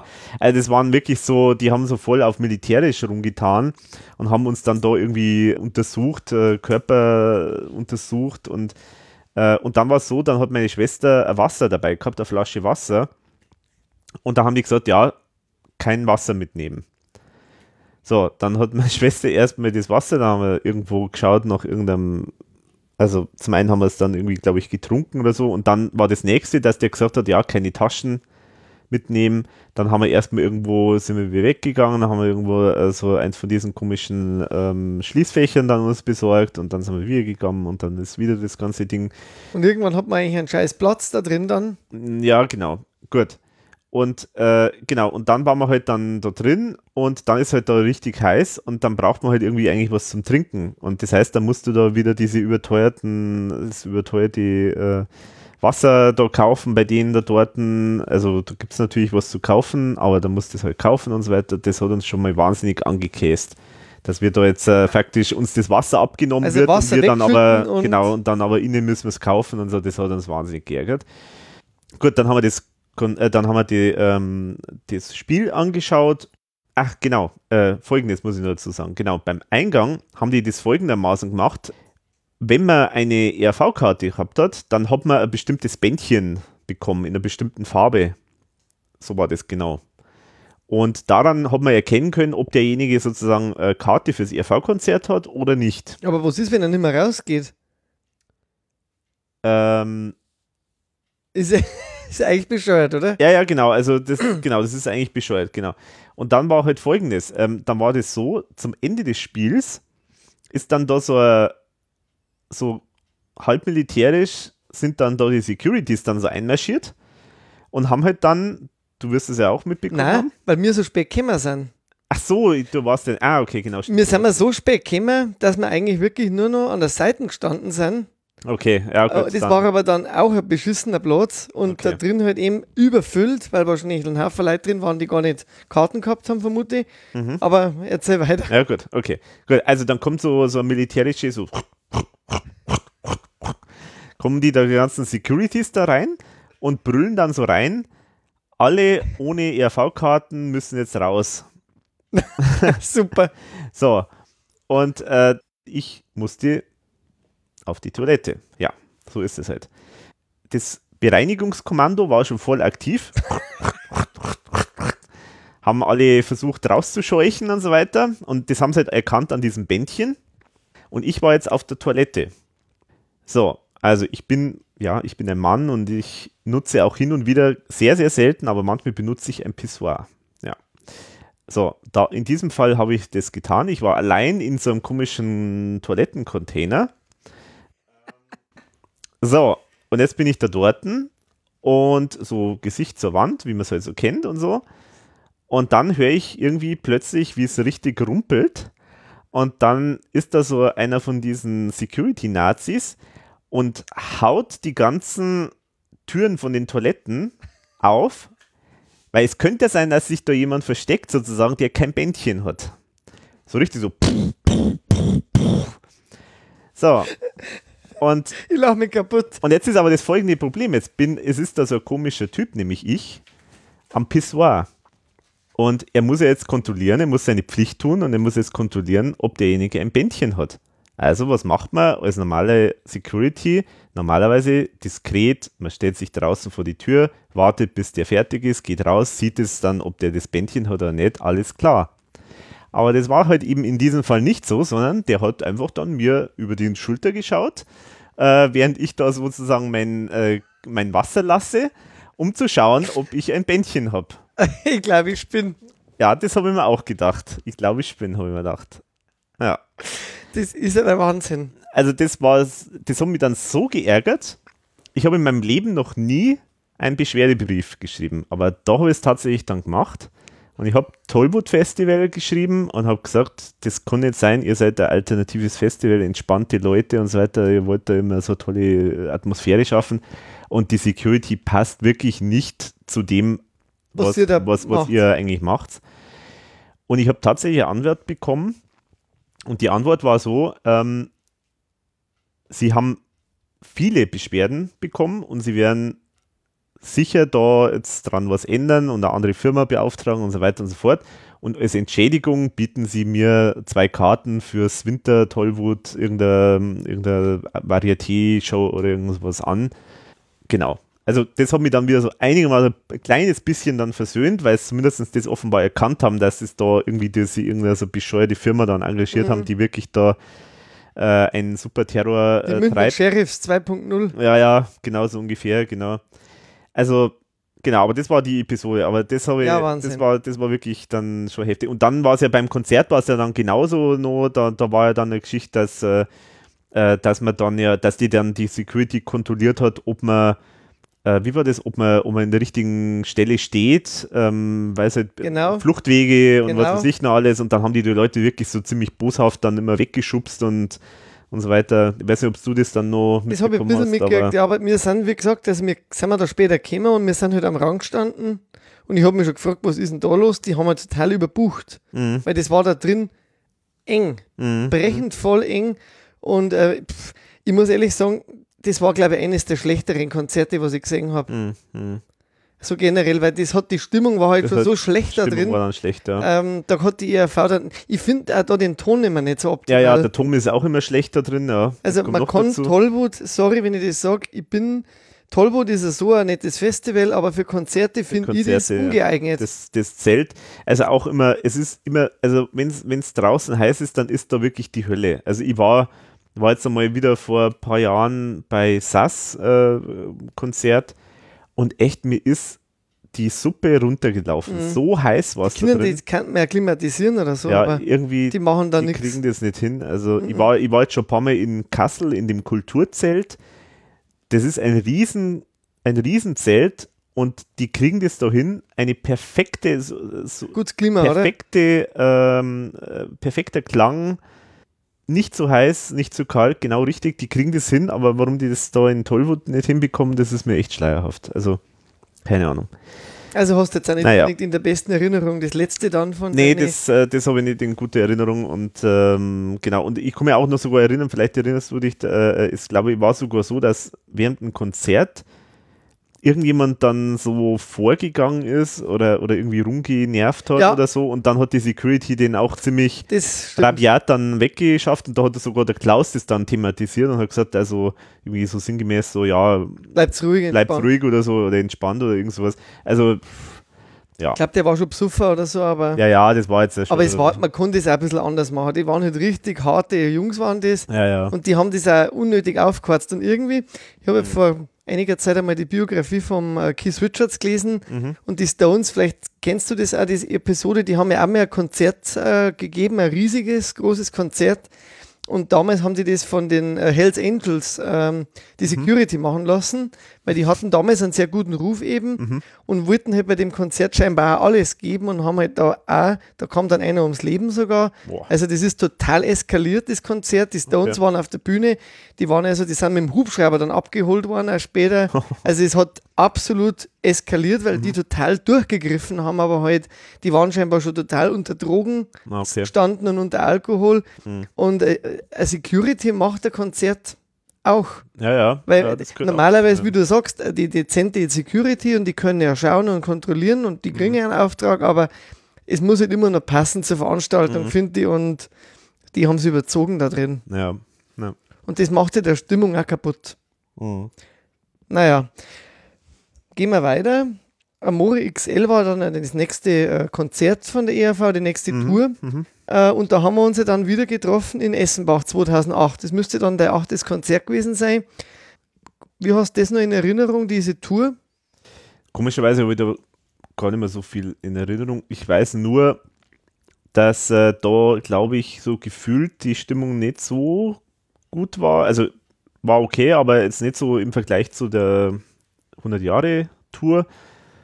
Und ähm, aber trotzdem war das natürlich irgendwie wieder, wieder nett. Äh, Ich glaube, da haben wir uns auch wieder. Haben wir wieder ein Revival irgendwo. gemacht, genau. Genau. Und das war schon nett. Und ähm, das Programm war ja auch äh, ganz nett, wobei mich das nicht voll überzeugt hat, so das Programm. Also muss ich sagen. Ja, wobei man noch sagen muss, in Essenbach haben wir ja wenigstens noch relativ viel mitgekriegt. Mhm. Ähm, Im Zirkus Krone warst du später nochmal. Ich glaube, ich, ich bin mir nicht mehr sicher. Ich glaube, ich war da gar nicht. Ähm, muss jetzt, da habe ich jetzt nicht geschaut. Da glaube ich, hat der Klaus ja immer mehr Songs abgeschnitten oder, oder gar nicht mehr gespielt. Mhm. Ähm, ich habe das Gefühl gehabt, der ist mit dem Programm selber nicht warm geworden. Mhm. Mhm. Ja. Aber ich komischerweise, ich habe zu dem Programm auch nicht mehr diese große Erinnerung. Mhm. Da, vielleicht, weil es halt eben auch kein Tourvideo gibt, was jetzt trotzdem schade ist, muss man sagen. Ja, schade eigentlich, ja. Also Das Licht, kann ich mich nur erinnern, war einfach auch sehr dunkel. Also die haben damals irgendwie mit dem Licht schon Probleme gehabt, dass das Licht zu dunkel war. Hm. Für viele von diesen Sachen, die sie da gemacht haben. Mhm. Ich glaube, ich war halt nach dieser großen 100-Jahre-Tour dann schon wieder eher abgespeckt. Mhm. Und dann geht es ja eigentlich weiter äh, mit so Amore XL Best-of-Konzerten. Mhm. Äh, da warst du, habe ich gesehen, in Bad Wiessee. Also was hat dich denn nach Bad Wiessee eigentlich verschlagen? Ja, das war ja spannend, das äh, Bad Wiessee-Konzert. War dein zehntes Konzert dann? Ja. Ja, das war schön. Äh, das war, das weiß ich noch, auf der Mongolfiade äh, von Bad Wiessee, also äh, wo so ähm, Ballonfahrer da sich treffen und, und, und starten und so weiter. Und das war deswegen war ich da dort, weil da ein Fan-Treffen war. Also da haben, haben sich ganz viele getroffen äh, und das war echt nett. Da glaube ich, ganz viele, die ein bisschen weiter entfernt waren, die sind da, haben da übernachtet dann. Also da waren auf jeden Fall Benny und, und viel, der, der Matthias war auch dabei und so weiter. Also ganz viele waren da äh, dabei, die ich auch gekannt habe.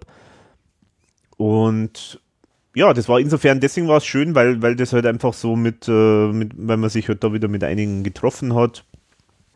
Da konnte ich mich auch erinnern, dass dann da als, äh, als Ergebnis dieses Fan-Treffens auch dann wi- diverse Beziehungen entstanden sind. Also, also ich Okay. war jetzt da nicht dabei, aber äh, andere, ich möchte keine Namen nennen. Also da, es war sehr offenbar ein sehr fruchtbares äh, Hoho, Fan-Treffen. hoho, okay. Genau, und ich bin halt da einfach ähm, nach der Arbeit da irgendwie dann mit dem Auto hingefahren und abends dann wieder gefahren. Aber insofern war das eigentlich eine schöne Geschichte. Eigentlich eher deswegen, weil man sich dann wieder halt mit Leuten getroffen hat, die man halt schon länger nicht mehr gesehen hat. Ja, und dann waren wir am 18.06.2009 gemeinsam ja dann auch wieder in unserer Nachbarschaft in St. Wolfgang Mhm, im Festzelt. Und äh, da haben wir schon mal drüber gesprochen ein bisschen, aber Mhm. äh, da gab es ja einen Spitzer, der da in absoluter Hochform äh, aufgelaufen Genau, ist. Tom Turbo und seine Mördergitarre, wie ich es dann genannt habe. Genau. Genau, also das war schon witzig, ja, weil der Thomas einfach sehr, also zum einen war, denke ich, sein, seine Gitarre war auf jeden Fall sehr dominant eingestellt vom Mixing her. Also man hat ihn halt wirklich, man hat jeden Schlag, den er gespielt hat, hat man gehört. Was ja meistens nicht so der Fall ist. Meistens geht er da so soundmäßig ein bisschen unter. Also war sehr deutlich zu hören und er hat halt irgendwie einfach gespielt, was ihm gerade gepasst hat. Also es war lauter Improvisation und irgendwie so Total. gequietscht und alles. er Also stand da am Bühnenrand und also am Bühnenrand da gestanden und dann geraucht und aus äh, der Rand und Band. ja, genau. Also das war echt lustig. Ich meine, jetzt im Nachhinein weiß man ja auch, dass er da ja, äh, sagen wir, äh, auch eine persönlich etwas schwierigere Zeit ja eben gehabt hat. Deswegen ist ja auch das Amore XL Album ja deswegen Entstanden Thema Liebe gell? und so weiter entstanden, weil er da halt immer so eine Trennung halt irgendwie auch verarbeitet hat. Und ich kann mich halt auch noch erinnern an, an dass, ich, dass wir halt an Thomas, dass der an uns vorbeigegangen ist äh, und ich halt das so faszinierend fand, ähm, weil er so mit so einem Tross von Leuten irgendwie da am Festplatz rumgegangen ist. Stimmt, ja. Also haben mehrere Frauen, ich weiß, das waren auf jeden Fall Frauen, haben irgendwie so ihn begleitet und dann nur ein paar aus der Band, glaube ich, oder so. Aber das war wirklich wie so die Ent- Entourage sozusagen vom Herrn Spitzer äh, ist gemeinsam umeinander gegangen. Also das, das war, fand ich sehr Ich beeindruckend. glaube, er war da auch tief in seiner Midlife-Krise. Naja, hm, Das war vom Alter her, würde es auch passen. Also ein bisschen, wo man ja sagt, der Mann da in diesem Alter, da hm, geht ein bisschen, äh, gehen ein bisschen die Hormone mit ihm durch. hm, hm. Sonst eher bei den Frauen davor so der Fall ist. Äh, hat da der Mann um die 50. Ja, St. Wolfgang, ich kann mich erinnern, dass, man ein Bier, äh, dass ich mir ein Bier mitgenommen habe. Genau. Bierflaschen. Bierflasche. Äh, genau. mit ERV-Logo von dem Taufkirchner Bier, glaube ich, war das sogar, was Mhm. die da gehabt haben. Und dann, äh, das waren zwei Amore Best-of-Konzerte und dann haben wir uns ja getroffen in München beim Werner Schmidbauer, bei dem Ah, ja. Und das war ja auch was sehr Besonderes, was mir immer wieder Mhm. darauf angesprochen wird, weil es wird ja irgendwie laufend wiederholt, wobei die letzten Jahre jetzt nicht mehr so häufig. Aber ich denke, das ist mindestens zweimal schon wiederholt worden, die Sendung. Ja, häufiger. Oder also sogar ich, also ich glaube, ich glaub, jedes Jahr wird das einmal wiederholt. Also heuer war es jetzt nicht, heuer haben sie jetzt aufgespielt, einmal gar nicht gebracht. Stimmt, das ist überhaupt nicht gekommen. Die haben ja. jetzt äh, bei Schrumpfung hat jetzt da ein bisschen umgestellt auch irgendwie mit dem Musikprogramm. Aufgespielt ist jetzt heuer aufgrund der Pause vom Werner Schmidbauer Mhm. dann auch nicht gekommen. Da denke ich mal, dass da kommt schon wieder was, wenn die sich auch wieder zusammentun. Da ist auch was geplant jetzt mit dem Mhm. Kälberer. Mhm. Aber ähm, damals waren wir eben dort beide. Mit, dem- Genau. Da ging es dann um, um einen Klaus Genau, genau. Also im da, Lustspielhaus. genau. Im Lustspielhaus, genau. genau. Irgendwo haben wir da bestimmt schon, haben wir da schon mal drüber gesprochen eigentlich? Ich weiß ja gar nicht mehr Ich genau. glaube nicht, weil bin ich mir nicht, ich glaube, dass wir da noch nicht groß drüber geredet haben. Okay, genau. Also die, die Sendung aufgespult ist eine, wie der Wolfi schon gesagt hat, äh, Sendung im bayerischen Fernsehen, eine Musiksendung mit Werner Schmidt, Schmidbauer und seinem Kollegen Martin Kelberer. Und eigentlich der Inhalt, kann man sagen, ist, ähm, ein Musiker kommt als Gast und spielt seine Songs unplugged zusammen mit Werner Schmidbauer und Martin Kelberer, also sozusagen ohne seine ohne eine große Band, sondern eigentlich nur mit sehr Genau. minimaler Besetzung und äh, erzählt also erzählt aus dem Leben. Genau, und was halt immer besonders ist bei den Sendungen, äh, der Schmidbauer, der gräbt so immer ein bisschen auch, was mögen die Leute gern äh, für Musik und manchmal Mhm. kommen dann auch noch schöne Lieder, die man halt jetzt eben auch nicht kennen von der Band, sondern einfach auch so Songs, die die gern mögen, Mhm. werden dann auch interpretiert und spielen natürlich auch ein paar Songs vom Schmidbauer selber. Genau. Und es ist eigentlich wirklich ein sehr schönes äh, Ja. Format, finde ich. Also eines der schönsten Musikformate, die man eigentlich so, die es so gibt, finde Ja, ich. ja, Weil der Schmidbauer ist auch wirklich ein sehr warmherziger Mensch genau. der sehr freundlich immer ist und, und Mhm. aber sehr viel weiser über die Leute. Er ist ja auch so journalistisch unterwegs Mhm. und, und, und äh, bringt die ja gut zum Reden und, und, äh, und ist auch sehr äh, nett zum Publikum. Einfach, ich finde da drin, die Atmosphäre ist wirklich toll. Ich war da zwischenzeitlich schon ein paar Mal nochmal äh, bei diesen Aufgespielt-Aufzeichnungen Mhm. und das ist immer einfach ein Erlebnis. Das ist, also, Ja. der, Ma der stellt sich da auch nicht im Vordergrund, das ist so richtige partnerschaftliche Geschichte, was die da machen. Ja, genau, genau. Genau, und äh, da war halt eben da der Klaus und hat ja ERV-Songs hauptsächlich halt gesungen und äh, ein paar Sachen, die ihm halt so aus der damaligen Zeit halt äh, gut gefallen haben. Er hat Janis Joplin, Mercedes Benz hat er ein bisschen Genau. angespielt und äh, All You Need Is Love von den Beatles und weiß jetzt nicht mehr, was noch alles. Was auf jeden Fall dort entstanden ist, war diese Lippenversion und diese, ah ja, äh, genau, diese Version von äh, äh, Palermo, genau. die er jetzt auf, meistens eigentlich auch macht bei den Konzerten, eben dann mit dem Finger entweder im Mund Genau. oder, die, oder das hin und her oder, oder anderweitig, ähm, wo man dann diesen Mandolinen-Sound sozusagen genau, macht. Das hat er eigentlich beim Aufgespielt erfunden. stimmt, genau. Oder für diese Sendung. Da ist, da, genau. Und da sind wir auch im, im Bild dauernd, wie wir Mandolinen. Ja, das ist wunderschön schaut es aus. Der Alex, die, die sieht man, glaube ich, sogar öfter. Ja, das kann sein, ja, genau.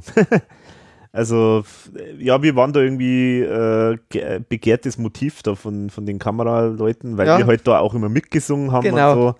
das ist natürlich immer gut angekommen dann. Zählt man das jetzt mit bei den Konzerte oder Ja. Schon in der offiziellen Zeitzählweise? Also das fand ich, ich hätte ja gern das mit Thomas Spitzer einmal. Ja, ja, das wäre natürlich aufgespielt? Ja, das Ähm, der könnte halt auch viel erzählen. Mhm, mhm. Ja, Ja, auch äh, schon so, gab schon mal so ein Treffen zwischen Schmidtbau und ah ja, Spitzer. okay. Also, die haben sich schon mal so ein bisschen beschnuppert, aber, vielleicht, aber ich glaube jetzt nicht in der Form. Also, vielleicht könnte man auch mit ihm mal auf den Berg gehen oder so, weil Gipfeltreffen ist ja das andere Format, das der Schmidbauer das moderiert, Stimmt, schon lang, wo er auch mit Leuten übers Leben redet. ja. wobei das vielleicht eher dann was auch für den Klaus wäre. Oder für den aber- Klaus, ja, aber da war, der war auch Mhm. da noch nicht dabei. Mhm. Den her, naja, schauen wir, was da noch kommt. Mhm. Dann gehen wir weiter. Neue Helden. Da warst du einmal beim klassischen Konzert, da haben wir uns, glaube ich, auch getroffen, im damaligen Interimsdeutschen Theater Ja, in genau. München. Mhm, genau. Ja, äh, genau. Das, äh, das war irgendwie ein bisschen, äh, ja, weiß nicht, das war ein bisschen ein komische, komisches Konzert. Äh, für mich jetzt persönlich. Zum einen, ich glaube, ich glaube, ich habe die Almut zufällig, habe ich es getroffen vorne äh, vor dem Konzert mal dann, aber da ist nichts ausgemacht worden. Dich, glaube ich, habe ich gar nicht gesehen. Nein, wir oder, haben uns oder nicht gesehen, das war ein bisschen, Ahnung. Keine Ahnung. haben wir, glaube ich, nicht ausgemacht oder. Na, na, na, na. Und äh, ja, und irgendwie, ich weiß nicht, also, also ich fand das Konzert an sich, glaube ich, das war schon ganz, ganz gut, aber irgendwie, ja, irgendwie ist da schon ein bisschen, das war irgendwie so ein bisschen, weiß nicht, insgesamt so ein bisschen kühler oder ich weiß es nicht genau, also keine Ahnung. Also, was ich, was ich, was ich wahnsinnig gut fand äh, bei, dem, bei der Tour ist, dass da wirklich ja die RV fast komplett das Album gespielt hat. Das stimmt. Also das hat mir sehr, sehr gut gefallen. Und die Leute sind da eigentlich, finde ich, auch gut mitgegangen. Ja, Bin genau. damals gestanden vorne viel. Es Mhm. war, glaube ich, ein Sitzplatzkonzert Ja, geplant. ja, Aber wir sind fast von Anfang an gestanden. mhm. Das weiß ich noch. Genau. Also das war, das war auf jeden Fall toll und das fand ich schon sehr beeindruckend und ich fand auch diese Optik recht schön da. Also da mm, so dieses etwas so kantigere. Aber es war schon moderne. kühler, du hast schon recht. Es war ein bisschen Ja. äh, von der Optik ein bisschen eckiger. Mhm. Es war damals, der, das war, glaube ich, am Thomas wichtig, einmal wieder so diesen Break machen dann nach Genau. Best-of-Zeiten und so. Mhm. Und nach Amore, das ja auch noch nicht so der große Erfolg jetzt dann war Mhm. und auch vielleicht schon wieder die ERV zu seicht gemacht hat unter Umständen. Allein durch den Titel. Ja, Es weiß war so nicht, dieses Himbeerland 2, wobei man das jetzt so nicht sagen kann, aber es war so ein bisschen, so richtig ist das Album nicht ein Mhm. wirkliches ERV-Album. Es ist schon mehr ein Thomas Spitzer Solo-Album fast. Oh, na, das würde ich jetzt nicht sagen. Das Also vom- sagen. Vom Liedgut her ist halt schon, da geht schon um ihn sehr viel, um diese Liebesverarbeitung. Ja, Das meine ich jetzt damit. Genau, ja, genau. Aber es gehört schon in den ERV-Kanon auf jeden Fall. Ja. Passt schon. Also ich fand es halt insofern, also ich finde ja das nach wie vor, das haben wir noch gar nicht thematisiert, das Album. Müssen wir auch noch, ja. Das wir auch noch machen, ja. Das ist witzig auch am Anfang. Genau, wir haben ja neue Helden, haben wir deswegen noch nicht besprochen, weil wir ja, wie wir angefangen haben, war das ja noch ziemlich frisch. Genau, da haben wir gesagt, das machen wir jetzt nicht. Das machen wir jetzt nicht, das ist zu frisch, aber mittlerweile, äh, ja, das ist ja auch schon Jahre historisch, Buckel, ja. also, genau. Nee, also ich finde es ja insofern interessant, weil ja das Album wahnsinnig gut weiterhin noch finde, ähm, aber irgendwie die Tour, ich glaube, da war auch die RV nicht so gut drauf, glaube ich. Also die waren da nicht Ja. so, so, ich meine, man weiß ja dann, dann hat es ja irgendwie dann so diese fünf Thomas, Jahre genau. äh, Geschichte, äh, also so fast eine Pause eigentlich gegeben, wo sich vieles erst wieder so ein bisschen zusammenrütteln musste. Der Thomas hat ja dann öffentlich erklärt, dass er nicht mehr Dabei auf Konzerten dabei sein will und so. Und also das war, also wahrscheinlich haben wir das schon gespürt, dass da jetzt irgendwo vielleicht von der Chemie her irgendwas nicht so hundertprozentig passt und Ja, also deswegen ist schade. Und dann kommt noch dazu, dass halt dieses ähm, unsägliche DVD, dass die halt einfach ah, äh, von der Optik her überhaupt nicht passt und, Nein. und äh, die Regie hab die faktisch nur gar nicht einmal existiert. Also, bis jetzt. hm, Hat man die nie öfter, ich muss, ich glaube, ich schaue es mir mal wieder an. ja, ja. Naja, wie auch immer. Aber das, äh, genau, das, ja, das war eigentlich dann das eine. Aber da habe ich nur wirklich nur ein Konzert. Eins von dem reinen- Aber da hat es ja auch nur einen kurzen, Da gab es wirklich Block nur einen gegeben. kurzen Block, genau. Dann, Dann sind sie wieder auf Neue Helden Best of Genau. umgeschwenkt. Da warst du in einer Location, das interessiert mich jetzt einfach. Man muss jetzt, wenn du, ich weiß nicht, ob du dich dann erinnerst, so genau, an den Villa Park in Regensburg. Ah ja, Das war dann die, das war am 31. Juli 2010. genau, das war, das war nett, äh, weil da hat es wieder ein kleines Fan-Treffen auch gegeben. Ah ja. Da haben wir, da habe ich mich mit dem Michael, Michael Paulus getroffen und ja, ich glaube, das war der einzige. Ich glaube, da, da haben wir uns und, und der, er hat noch jemand dabei gehabt. Ähm, das war auch ganz nett. Ähm, die Location war auch interessant. Wir haben da auch vorher wo gegessen gehabt, wo auch die ERV teilweise gegessen Mhm, gehabt hat. Das war okay. auch ganz witzig. Also zufällig dann. Zufällig, genau. Und ja, so von der Atmosphäre her war das auch recht nett. Also das hat mir eigentlich ganz gut gefallen. Ich, fand- ich habe auch da mir Regensburg ein bisschen angeschaut gehabt, dann noch Ah, ist eine vorher. schöne Stadt, gell? Eine schöne Stadt. Am Dom habe ich ein bisschen was fotografiert, kann ich mich noch erinnern. Das Einzige, was da ein bisschen anstrengend war, war irgendwie die Anfahrt, weil ich da halt hin und zurück und dann ab, Ah, irgendeiner, lang, ab, ab irgendeiner Uhrzeit fahren dann keine Züge mehr und so und dann war ich ziemlich knapp dran. Da war es ein bisschen stressig dann, aber ansonsten, Mhm. ja, das war insgesamt schon ein nettes Konzert. Der Villa Park, war das ein Open Air eigentlich dann oder? Puh. Das weiß ich jetzt. Klingt so offen. Ich glaube, das war Open Air, ja. Ich glaube, das war Open Air. Ja, und dann haben wir uns ja mal, mal wieder getroffen. Da haben wir dann irgendwie ein bisschen Pause gehabt bei Konzerten, wo wir uns nicht so gesehen haben. Das war ja dann beim, beim, beim zweiten Möbelgiganten, beim XXXL Lutz Mhm. äh, im August dann in Aschheim. Und wo die ERV dann das Konzert frühzeitig abgebrochen hat Mhm. oder zumindest dann ein paar Songs ausfallen hat lassen und auch ohne äh, Genau. Morgen dann Genau. äh, gegangen ist, weil äh, ziemliches Unwetter angestanden ist. Mhm, genau, genau. Das war ja auch draußen, aber war ziemlich große Location, also waren schon auch sehr, sehr viele Leute da. Stimmt? Ja, das war ein nettes, war ein nettes Konzert eigentlich. Das Allzu viele. Erinnerungen habe ich dazu jetzt ehrlich gesagt nimmer. Ich weiß nur, dass wir uns, glaube ich, dann irgendwie Nur zum Schluss. nur zum Schluss kurz mal getroffen haben. Genau, also es war nicht ausgemacht, wieder zufällig dann. Na, zu, ich weiß Ja. nicht mehr genau. Ich glaube, wir haben uns nur, nur nicht, äh, wir haben uns nur nicht, wir haben uns irgendwie verpasst oder ich weiß nicht mehr Ja, genau. wir haben uns keine verpasst, wir haben dann telefoniert, glaube ich, Ahnung. gehabt. Genau, ja, So. genau. Aber irgendwie hat einer den anderen nicht gehört oder sowas, weil da ist ja einmal so ein Lärm da drin. Mhm, Und mhm. beim G haben wir uns dann äh, aber kurz getroffen. Genau, genau so, So war das. glaub ich. Mhm. Aber wir waren da, glaube ich, auch schon vorher dort und haben was gegessen gehabt. Da drin, da war so ein Lokal daneben, Mhm. in dem, in dem Lutz da eben. Fand ich aber auch ein gutes Konzert. Mhm. Dann warst du noch beim, wieder mal auf dem Tollboot, das hat mich ja gewundert. Mhm. Ähm, Best of Show 2011 auf dem Tollboot war da die Erfahrung dann besser. Mit der Security war es besser, aber die Akustik war halt da auch wieder total schlecht. Das war ja, da warst doch du auch dabei bei dem Konzert. Ich komme jetzt, ich, ich muss jetzt echt. Das war doch das mit dem Sparkassen.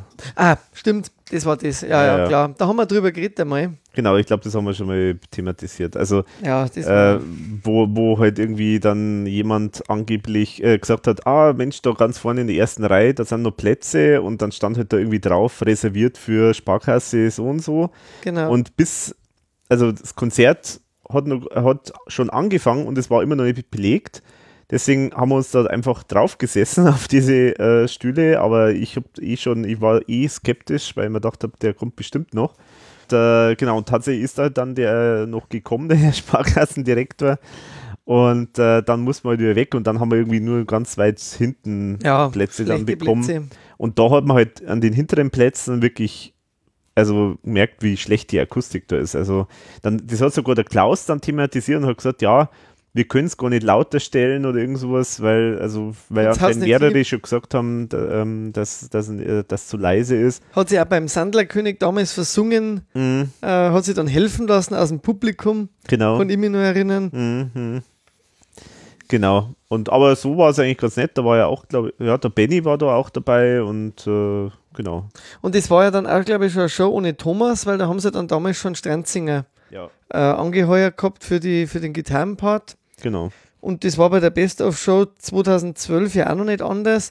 Mhm. Da hat es die nach Erlangen verschlagen. Das finde ich auch interessant. Wie bist du denn dahin?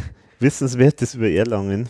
Ähm, Ja, äh, genau. Erlangen war ich deswegen, weil ich da ja beruflich in Nürnberg für einige Zeit war. Also ich war so knapp drei oder mehr als drei Jahre war ja beruflich in Nürnberg und bin immer gependelt. Also habe eine Wohnung gehabt auch in Nürnberg.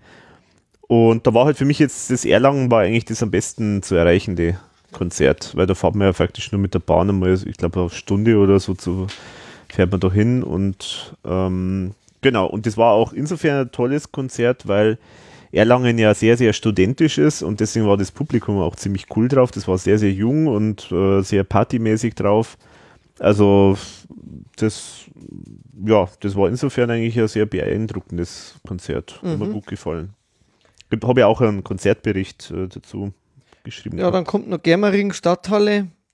Äh, weiß nicht, ob es da was Besonderes zu berichten gibt. Und dann beißt es jetzt bei mir aus, weil deine Tourhistorie äh, leider im Forum noch nicht weitergeht. ja, genau. Also, das, also, da verließen sie ihn dann. Also ich habe zwar schon ein paar im Kopf, wo wir ja gemeinsam waren, mhm. aber vielleicht machst du dann mit der Chronologie, helst mir ein bisschen. Genau, also gut, Germering, glaube ich, da, da gibt es jetzt nicht wahnsinnig viel zu sagen. Das war dann das 18. Konzert. Genau, das, da habe ich dann die Almut auch damals wieder getroffen, haben wir auch irgendwo vorher noch äh, Almut und, und noch ein paar andere. Ich glaube, da war auch die Katrin dabei wieder und äh, Benny und so. Da waren wir dann irgendwo in einer, es war auch witzig, äh, da waren wir in einem, nach dem Konzert äh, waren wir dann irgendwo drin in einem, weiß nicht, ob das ein McDonalds war oder irgendein, irgendein Bistro oder keine Ahnung. Und da hat uns jemand äh, dann zugequatscht, irgendwie so offenbar alkoholisierter Typ, keine Ahnung, der unbedingt wissen wollte, wie man nach, ich weiß nicht mehr genau wohin, aber nach Passau oder so. Wie komme ich denn jetzt nach Passau und so? Und äh, die ganze Zeit und so hat uns da irgendwie voll gequatscht. Oh Gott. Das kann ich mir nur erinnern. Ja, und dann nachher war ein ganz wichtiges Konzert, nämlich am 29. Juni 2013 das war ja auch noch diese Best-of-Show, äh, da war ich in Ilz. Mm. Auf diesem, also Ilz in Österreich, in der Steiermark. Das war ein Austropop-Festival. Ah. Da haben als Vorband, hat, also das ist schon losgegangen nachmittags irgendwann und bis abends, bis spät abends. Und äh, losgegangen ist mit einer Band, die gibt es ja bis heute noch, die, wie heißen die, ich weiß es nicht mehr genau. Ach, äh, irgendwie. Irgendwas mit vier, oder? Ja, ja, genau, genau. Irgendwas mit vier. Ah, habe jetzt leider nicht mir parat gelegt. Dann, äh, dann ging es los mit, äh, ich weiß jetzt nicht mehr die genaue Reihenfolge, aber im Prinzip war dann auf jeden Fall dabei Opus, es war dabei Wolfgang Ambros, dann die ERV und dann danach noch der Fendrich. Das war so das Line-Up. Also eigentlich eine tolle, tolles Line-up, also waren alle dabei sozusagen, die man, die man gern haben möchte, wenn es ums Thema österreichische Popmusik geht. Da habe ich auch zum ersten Mal zum einen Opus gesehen, die mich durchaus überzeugt haben. Also die haben, die haben live wirklich eine ordentliche Performance abgeliefert. Ambrus hat mich sehr enttäuscht, muss ich sagen. Den habe ich auch zum ersten Mal gesehen, aber der war halt einfach man muss es einfach mal sagen. Also, der war halt alkoholisiert. Also, so ist es halt einfach. Und äh, ich meine, er behauptet da immer, dass er irgendwelche Medikamente nimmt, aber also, mm. tut mir leid, das, der war einfach, der hat ja, also da hat es zum Beispiel so eine Szene gegeben, da hat er dann irgendwas erzählt, so ein bisschen komisch lallend, irgendein Schmarrn, der keinen Sinn ergeben hat. Und mitten im Satz ist er dann plötzlich, hat, hat er dann plötzlich gesagt, ah, Moment, und dann ist er, ist er weggegangen vom Mikro nach hinten, ganz langsam tapsend. Und dann hat er Bierflasche genommen, hat dann einen Schluck genommen und dann ist er wieder vorgetapst und hat weitergeredet. Also, oh also Gott, oh das war echt äh, zum Fremdschämen, muss man schon sagen, ehrlich gesagt. Das ist schon ein bisschen schade. Es hat dann auch einen Kommentar dann später irgendwo auf Facebook, glaube ich, gegeben von irgendjemand. Schönes, schönes Festival, tolles Konzert, kaum Leute alkoholisiert, außer Ambros. Aber er hat es getroffen. ja, also, ja, muss man leider sagen. Also, das war nicht so toll. Ja, und das war ja insofern ein besonderes äh, Konzert, weil ich nämlich da im Rahmen dieses Aufenthalts ähm, vorher da zum ersten Mal einen Thomas getroffen habe. Ah, das wusste ich jetzt nicht mehr. Genau, also Thomas und Nora ähm, habe ich da getroffen. Mit der Nora war ich auch auf dem Konzert. Das war ganz nett. Nach dem ERV-Konzert ähm, hat mich dann die Nora ähm, hinter die Bühne auch geführt. Wollte man mal einen Klaus treffen. Habe ich zum ersten Mal dann einen Klaus persönlich mal getroffen. Genau, also insofern war das dann schon so ein, äh, ja, schon ein besonderes Konzert, muss man sagen. Sagen wir so, die, das Treffen mit Klaus war jetzt nicht unbedingt das Allerherzlichste. Also irgendwie, glaube ich, habe ich bei ihm ein schlechtes Image. Ähm, das tut mir sehr leid, aber ist halt jetzt mal so, kann man nicht, auch nicht ändern. Mhm.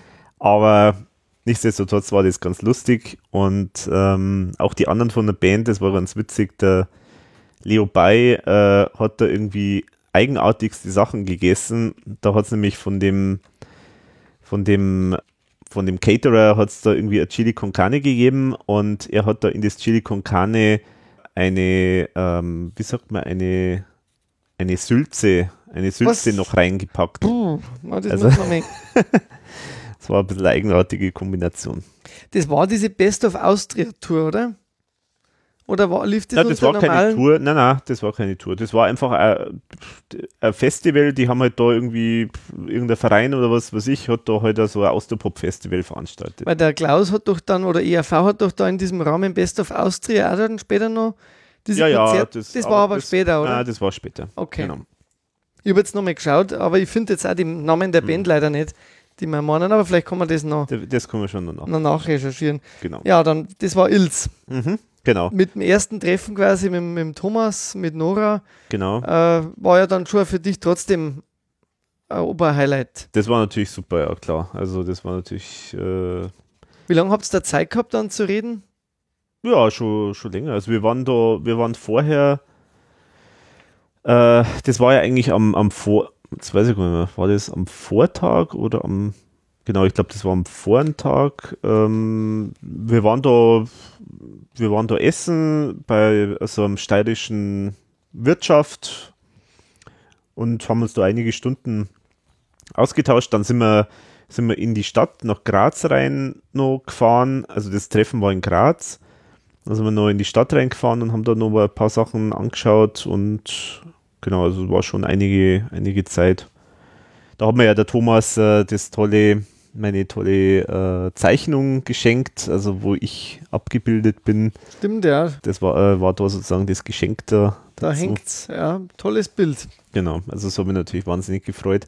Und das war schon eine tolle, also es war halt schön, weil wir halt da irgendwie sehr uns sehr gut verstanden haben und irgendwie, ja, war eine gute Chemie sozusagen da. Ja, da muss ich mich ja jetzt im Nachhinein auch natürlich noch bedanken beim Alex, dass er äh, bei- beim Thomas für unsere Hochzeit ähm, so ein schönes äh, Bild äh, gemalt hat für, für uns. Und äh, nochmal vielen Dank dafür. Das ist wirklich, hat einen Ehrenplatz im Wohnzimmer. Ja, hat euch gut getroffen, oder? Also, Und hat uns gut getroffen, ja. ja, Also echt gut aus. schauen wir uns immer wieder gerne an. Mhm. Und ist ja auch kein, es ist ja schon was sehr Besonderes. Ja, Keine genau, Alltäglichkeit. Genau, definitiv, weil ich meine, der Thomas macht jetzt eigentlich sowas normal nicht. Also man ist Genau. jetzt nicht so wie beim Zeichner, der irgendwie so Aufträge annimmt oder Genau. so, sondern Ist ein Unikat und das ist schon was Besonderes. Ja. genau, wird in Mhm. Ehren gehalten. Mhm. Wollte ich auch nochmal sagen an der Stelle. Ja, dann dein 20. ist ein Silberhochzeitkonzert. Wo war das dann? Das war dann in Fähring, da waren wir dann Ist das dann, zusammen. ist genau, das dann, weil jetzt gehen wir die Termine da eben ab. genau.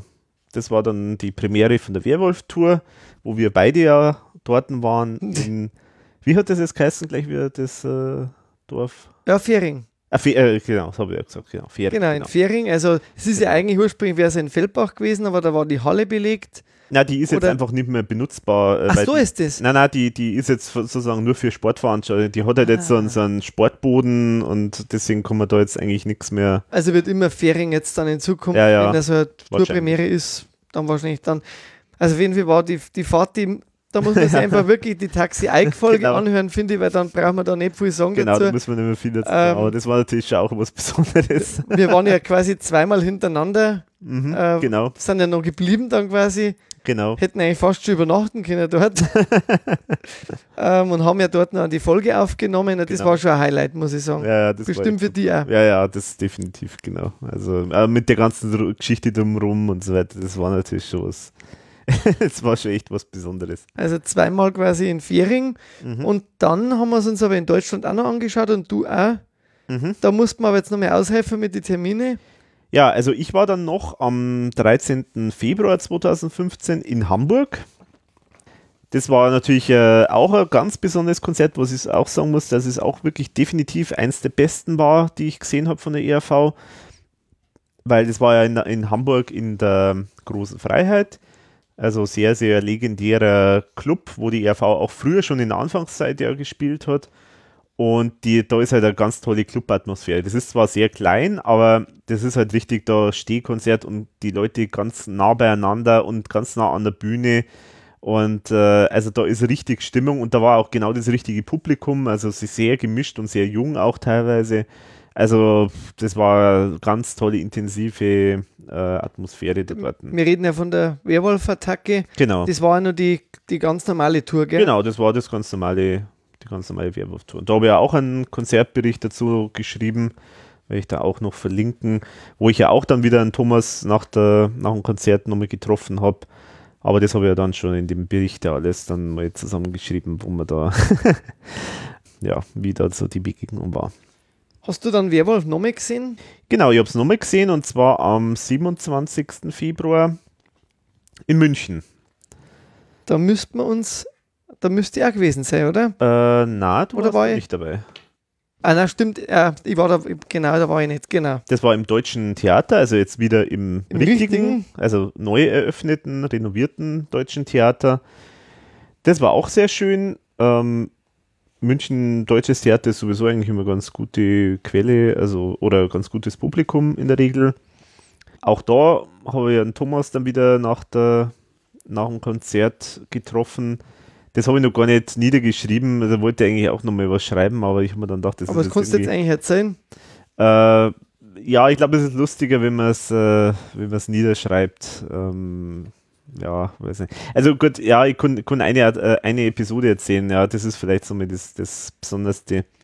Und zwar ähm, waren wir da hinter der Bühne und äh, da ist halt auch die Garderobe und dann hat er da irgendwie halt gerade was noch irgendwie zusammengepackt schon und dann hat er gesagt, ja, jetzt muss ich aber noch schnell eine, eine rauchen und kommst mit und dann bin ich halt mitgegangen und dann sind wir da draußen gestanden und das war so zwischen zwei Häusern, also in so einem, ja, wie sagt man da, keine Ahnung, also, also zwischen den Häusern, aber es war nicht offen nach außen. Also es Mhm. war einfach so ein winzig kleiner so Mittelgang. Mittelgang, mehr oder weniger irgendwie sowas, genau. Fast schon verliesartig dann da drin, oder? Ja, schon irgendwie, genau. Also sehr eng auf jeden Fall.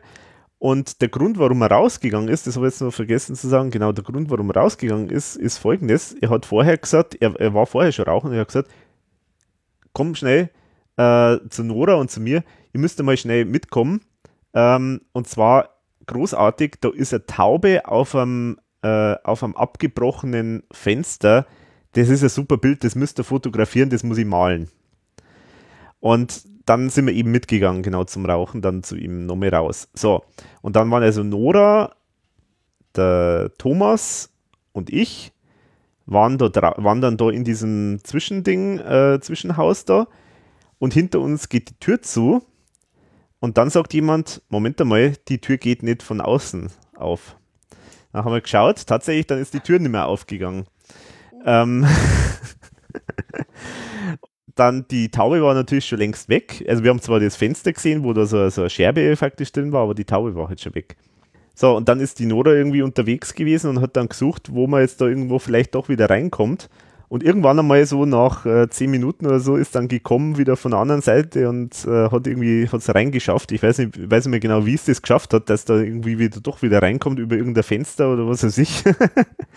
und dann hat mir der Thomas eben die Geschichte erzählt, äh, dass, äh, dass ihm das schon mal passiert ist. Ähm, und zwar zur Liebe, Tod und Teufel Tour, dass er da faktisch da war es so, da war irgendeine Nummer, wo er nicht auf der Bühne war und er ist mal schnell rauchen gegangen. Und äh, dann ist er rausgegangen, da ist die Tür hinter ihm zugegangen und er hat nicht mehr reingekonnt. Und, und äh, dann war da so, äh, dann war er irgendwie schon in irgendwelchen ähm, Kostüm schon für die nächste Nummer. Also hat irgendwie ein bisschen natürlich lustig ausgeschaut. Und dann, äh, dann hat er, ist, jetzt, ist, er, ist er halt vorne reingegangen, sozusagen. Also da, da war jetzt nicht eingesperrt, sondern er hat halt einfach dann vom Außeneingang reingehen äh, können. Und da war halt der Security und der Security-Mensch, der wollte ihn nicht reinlassen, weil der halt dachte, das ist ein totaler Spinner, der, äh, der irgendwie, der schaut bescheuert aus und der will da jetzt irgendwie kostenlos in das Konzert. Also der hat ihn nicht erkannt sozusagen. Ähm, mein Gott. und dann hat mit dem diskutiert und hat gesagt, ja, ich muss ja auf die Bühne und dann, ja, ja, klar, alles klar, logisch und so weiter. Und äh, ja, also, aber er hat es dann doch noch rechtzeitig geschafft, äh, wieder auf die Bühne, aber das fand ich ganz lustig. Das ist ja echt eine krasse Geschichte.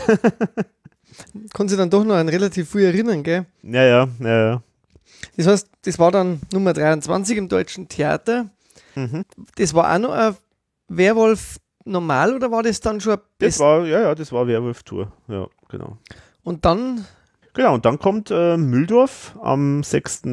September 2015. Da waren wir miteinander. Wo wir zusammen waren, genau. Das war ja dann quasi dieses Best-of dann schon in dem Volksfest Mühldorf. Genau, auf dem Volksfest. Das aber auch ein schönes Konzert war, finde ich. Ja, war ganz, ganz okay. Also es war halt ein bisschen eigenartiges, eigenartiges Zelt, weil das irgendwie so, das wie, so wie so, also eigentlich war es fast war es gar nicht so ein richtiger Zelt. Nee, es war irgendwie, keine Ahnung. Ich weiß nicht, also es war vor allen Dingen auch so, dass halt die Bühne also auf der Seite, die, die Seite von dem Zelt von der Bühne war halt eigentlich wahnsinnig lang auch irgendwie. Stimmt. Aber nach hinten ist nicht weit gegangen. Also es war eine komische Proportion auch. Ja, das also stimmt. Irgendwie ein bisschen eigenartig. Aber äh, ja, keine Ahnung. Aber auf jeden Fall trotzdem war es ein nettes, nettes Konzert. Genau, und dann geht es geht's ja schon wieder weiter mit den Best-of-Shows. Äh, genau, dann geht es mit den Best-of-Shows.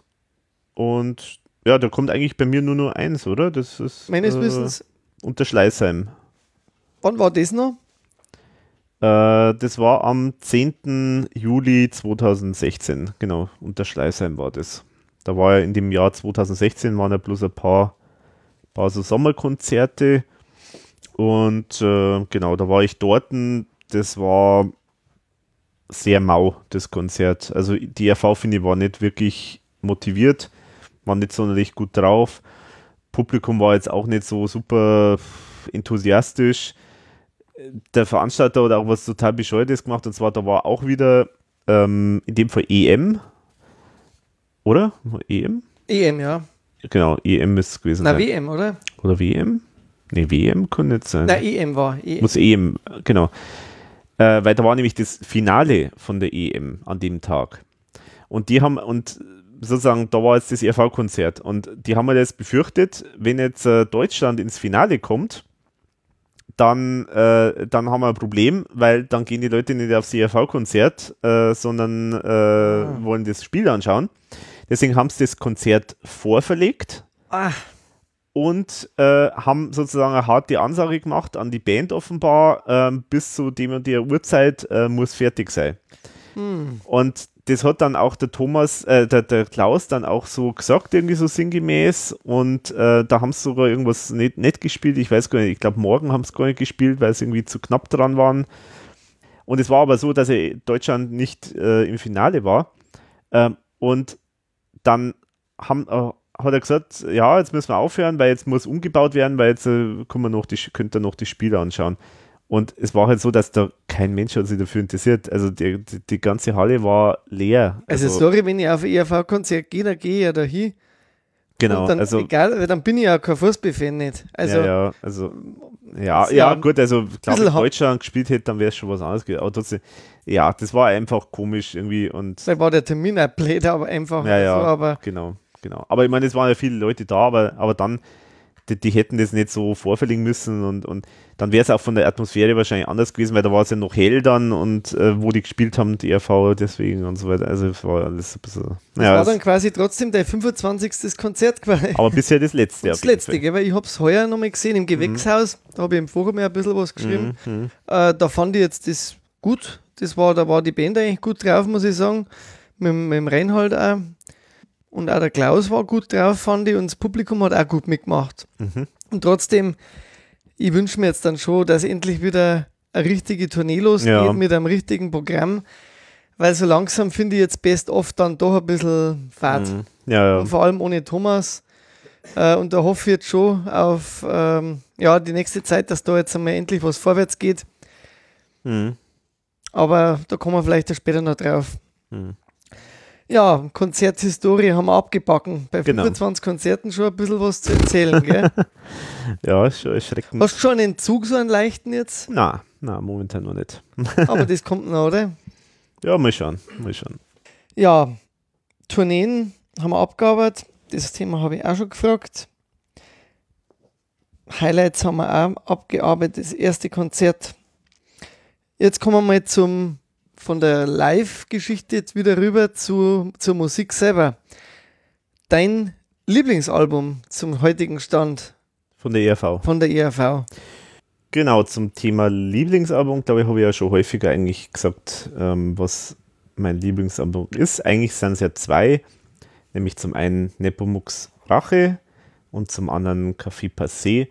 Ähm, einfach weil ich finde, dass äh, die beiden Alben so das äh, Spektrum der ERV am besten abbilden. Also Nepomuk's Rache sowieso, weil ich da einfach auch wirklich Feuer und Flamme für die ERV war in der Zeit. Einfach, das war halt die Zeit, wo ich da halt wirklich super interessiert war an der ERV.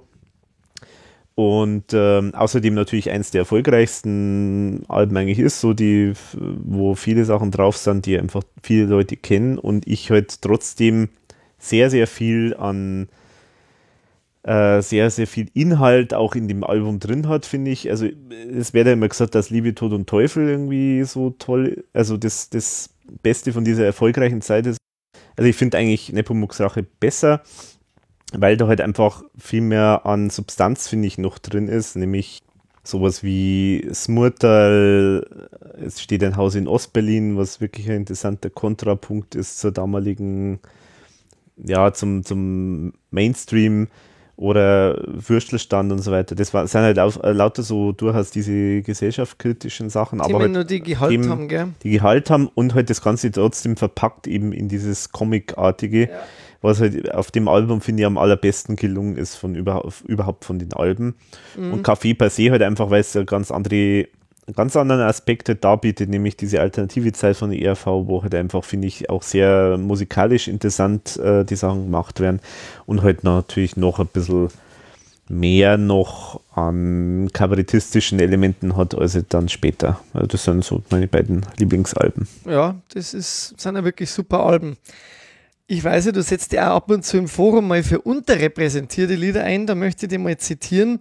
oh je, jetzt kommt's. Ich finde Fräulein Hildegard Ja, wahnsinnig unterschätzt. Wie herrlich, liebevoll, boshaft diese etwas tragische Person Fräulein Hildegard geschildert wird und wie comichaft der Heiratsschwindler mit seinem Blumenstrauß daherkommt und mit dem Geld wieder abhaut, ist ein alles, was ich an einem typischen ERV-Song liebe. Tragik, Komik, Comic und gefällige Melodie. Das ist doch einmal wirklich das ein ist Wort dann meine Aussage. ab mit dem Song einmal auf einer Live-Bühne, würde ich sagen. Das wäre echt einmal witzig. Mhm. Ja. Weil in Hildegard live hat es auch noch nicht gegeben. Du bist dafür, oder? Ich wäre dafür. Ich wäre dafür. Können wir das am Thomas einmal äh, hineinmogeln? Ja. Aber jetzt dann natürlich meine Frage, was ist dein definitiver Lieblingssong? Gibt es da einen? Ja, das, das, äh, Variiert wahrscheinlich, das, oder? das kann, man, kann man kaum sagen, ehrlich gesagt. Also es gibt halt, ähm, ich denke jetzt von, von, den, von den Singles her, also die sagen wir, bekannteren Sachen, da ist halt immer weiterhin noch Go Caligo eigentlich so eins meiner großen Favoriten. Und ähm, ich finde Smurtal großartig. Ähm, Weil es zeitlos ist auch, gell? ja, definitiv. Ist auch sicher einer der besten Songs eigentlich fast von der ERV, kann man sagen. Mm, Was, was gibt's noch? Ähm, also ich finde find halt auch weiterhin, weiterhin auch durchaus äh, äh, so mal einige Songs aus dem Café Passé äh, Umfeld, zum Beispiel Woodstock oder sowas, finde ich wahnsinnig gut. Ja, das sind eigentlich so eins, so, so ein paar Highlights, würde ich jetzt mal sagen. Und wenn du jetzt eins nennen müsstest, exemplarisch für eins, was du sagst, das geht überhaupt gar nicht, das gefällt mir nicht. Ja, das ist, das ist einfach, äh, das ist, äh, wo ist die Kohle auf dem Himmelhölle-Album. Also bis, bis, bis heute noch der, der hinterste Platz. ja, definitiv. Also, weil das ist einfach, da, da hat man sich halt einfach zu leicht gemacht. Äh, das ist und, und ja, Herr null, Meier, null Inhalt und ja. Aber witzigerweise hat das ja, ich weiß nicht, ob das dann an Thomas an, irgendwie angestachelt hat oder so, aber er hat ja dann faktisch diese Idee oder dieses äh, Thema ja faktisch dann auf dem Best-of, äh, auf der Best-of-Tour mit der Palme wo, er, wo sie ja ein paar so neue Sachen eingebaut haben, äh, hat er es ja dann tatsächlich äh, nochmal neu äh, gemacht und da ist, äh, ist witziger, ist eigentlich dann witzig und, und, gut geworden dann. Das ist eine Nummer, die live dann so funktioniert, wenn sie in einem richtigen Kontext genau, ist. Genau, wenn so, so als äh, Zwiegespräch dann dargestellt wird und so, dann, dann passt es. Und genau. so als Zwischennummer ist ja nett, aber als so Song. in der Form, also das ist ja lang gestreckt ohne Ende. Also das ist ja. Dauert echt lang, ja. Das hat ja, das hat ja so viel Längen, der Song und, und null Inhalt und also ja. Einfach wegzippen nee. und weiter. ja, jetzt ein bisschen weg wieder von der Musik, wieder ein bisschen mehr zu dem, was du ja machst als Fan, sage ich jetzt schon mal, weil du bist der Fan. www.verunsicherung.de. Heuer 20 Jahre www.verunsicherung.de wenn du jetzt so zurückschaust, ähm, ist dir das gelungen, was du wolltest mit dieser Seite? Hm, das ist, äh, ist auch die Frage, was wollte ich eigentlich? Also, also ehrlich gesagt, so ganz genau kann ich das gar nicht sagen, was ich mit der Seite machen will. Also insofern kann ich auch nicht sagen, äh, ob ich es erreicht habe. Also, ähm, es ist ja alles ein bisschen. Es ist ein bisschen, wie siehst du das Ganze? Es ist ein bisschen ein Archiv mit Sicherheit, ein sehr großes mittlerweile. Mhm. Also ich glaube, dass die größte Anlaufstelle ist für ERV-Fans, ähm, die ich zumindest kenne, weil erstens einmal der Titel, der Name ist halt einfach Programm. Mhm. Man findet ja bei dir übersichtlich alles sortiert und geordnet. Es wird ja immer mehr. Du hast zum Beispiel heuer eine tolle Kategorie aufgenommen, äh, die Solo-Projekte, das finde ich mhm. zum Beispiel als, als Fan, äh, fand ich das toll.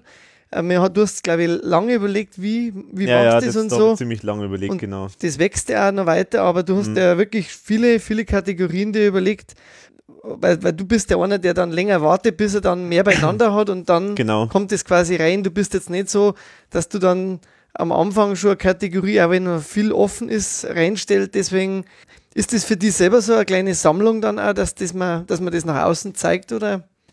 Ja, klar. Also, also eigentlich, sagen wir so, für mich selber ist es ja erstmal grundsätzlich ja die Art und Weise, wie ich mir selber einen Überblick verschaffen kann. Mhm. Also es ist eigentlich halt mm, letztendlich halt nur Dokumentation von, von dem, was ich gesammelt oder weiß oder, oder wie auch immer. Also, und ich schlage da ja selber dann eigentlich immer nach, weil ich bin auch äh, keiner, der mir, der sich da die Sachen immer so im Detail merken kann, sondern ich schaue dann lieber irgendwie nach. Mhm. Und ähm, deswegen für, für so einen Zweck ist es ja eigentlich gedacht. Perfekt, ja. Oder zumindest ich sage jetzt mal so, also seitdem ich dann wirklich so groß sammle, ähm, war das für mich eigentlich auch dann so der Antrieb, dass ich halt dann dass ich halt dann da die Sachen dann da auch äh, dokumentiere und, und selber dann wiederfinden kann und so. Also zum Beispiel gerade jetzt das mit den Solo-Aktivitäten, da gehört ja schon sehr viel Akribie dann rein, dass man sowas dann umsetzt und macht. Sowas gibt es zum Beispiel auch wirklich nicht woanders zu finden. Also du bist ja da einzig Alleinstellungsmerkmal schon, dass man bei dir halt zentral sehr viel findet. Ja, gut, aber mein, es gibt ja nicht so viele, die jetzt äh, sich ja. mit der ERV beschäftigen, das stimmt schon. Aber ja, mein, das, genau, also ich hoffe, dass irgendwie.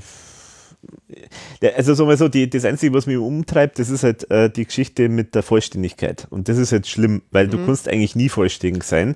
Weil egal wie viel man schon gemacht hat oder, oder reingepackt hat, es gibt garantiert irgendwas, was dann wieder doch fehlt. Aber es wächst ja weiterhin wahrscheinlich, oder? Wenn genau, es wächst, genau. Solo, da gibt es ja noch einiges. Ja, ja, gerade bei den Solo-Sachen gibt es natürlich jede Menge noch Zeug und du hast mir auch schon einiges jetzt äh, wieder mal genau. geschickt. Das muss ich jetzt dann auch mal bitte ein bisschen einarbeiten. Also das, aber genau. genau. Schicken der anderen auch mittlerweile immer mal wieder was? Ja, krieg hin und wieder schon mal was, ja. Hinweise auch mal wieder, wo noch Beteiligungen Definitiv. sind oder andere Sachen. Ja, ja, das Tourtermine. Sowas ist zum Tourtermine hast du jetzt auch drin. Mhm. Vielleicht für manche ein bisschen versteckt noch.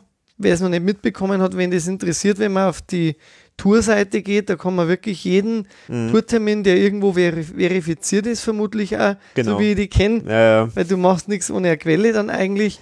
Genau. Machst du es dann so, dass man Dinge, die wo man jetzt keine Quelle hat, aber wo du das Datum hast, dann reinmachst mit einem Nein. Fragezeichen? Nein, also ich habe ich hab einige, also viele Termine, äh, wo ich jetzt quasi richtige Quelle habe und deswegen sind die gar nicht, die kommen momentan gar nicht vor. Okay. Also vor allen Dingen, das, äh, äh vor allen Dingen gibt es bei Nepomuks Rache, glaube ich, und bei Geld oder Leben und bei Nie wieder Kunst, bei den drei Touren, da gibt es so jeweils einen Tourblock, ähm, wo ich faktisch überhaupt keine Termine habe. Also, beziehungsweise ich weiß, da ist was, also ich habe das zum Beispiel, äh, damals der Fanclub hat da zum Beispiel Termine gehabt in dem Bereich. Mhm. Und, aber ich finde keine, keine andere Quelle. Also ich finde jetzt nirgendwo äh, ein Zeitungs... Äh, äh, genau, äh, abgerissene äh, Tickets oder irgendwelche Zeitungsberichte oder das sind ja für mich so die Quellen oder halt dann irgendwo ein Plakat oder ähm, oder halt irgendwo, also irgendwas, was, wo halt äh, irgendein Hinweis halt äh, drauf ist. Ähm, und, und das ist komisch. Also es gibt also ein paar so Zeitblöcke, äh, wo man einfach nichts findet aus irgendeinem Grund. Keine Gibt's da eine Liste oder so, wo du sagst, die könnte man mal abrufen, dass man vielleicht das wirklich, vielleicht hat ja jemand was aus dem Forum. Ja das, kann, ja, das könnte mal, stimmt, das könnte man ins Forum stellen. Ja. War doch was, oder? Genau. Also wenn man sagt, so nach dem Motto, wer war da zum Beispiel auf den und den Konzerten und konnte es bestätigen also oder so. Ja. Ist da jetzt zum Beispiel. Mhm, stimmt, ja. Weil ich finde es eigentlich schon toll, dass man das überhaupt so zentral findet. Ähm, genau, dann mal so für die Zukunft gedacht. Hast du nur irgendwelche Kategorien, geplant, was so, was noch so kommen soll in der Zukunft? Ja, jede Menge eigentlich. Also, also eine ganz, eine große Geschichte, die ich äh, auf jeden Fall machen möchte, ist äh, TV-Termine. Mhm.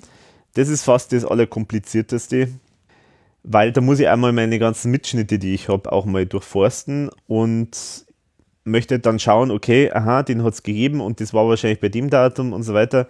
Und es gibt ja, also gerade bei TV-Terminen ändert sich ja auch gern mal ja, was und so. Stimmt. Also es ist ziemlich, ziemlich kompliziert, äh, da jetzt äh, vernünftig das alles zusammenzutragen, aber das möchte ich auf jeden Fall mal, mal machen, dass ich die halt äh, mal angehe.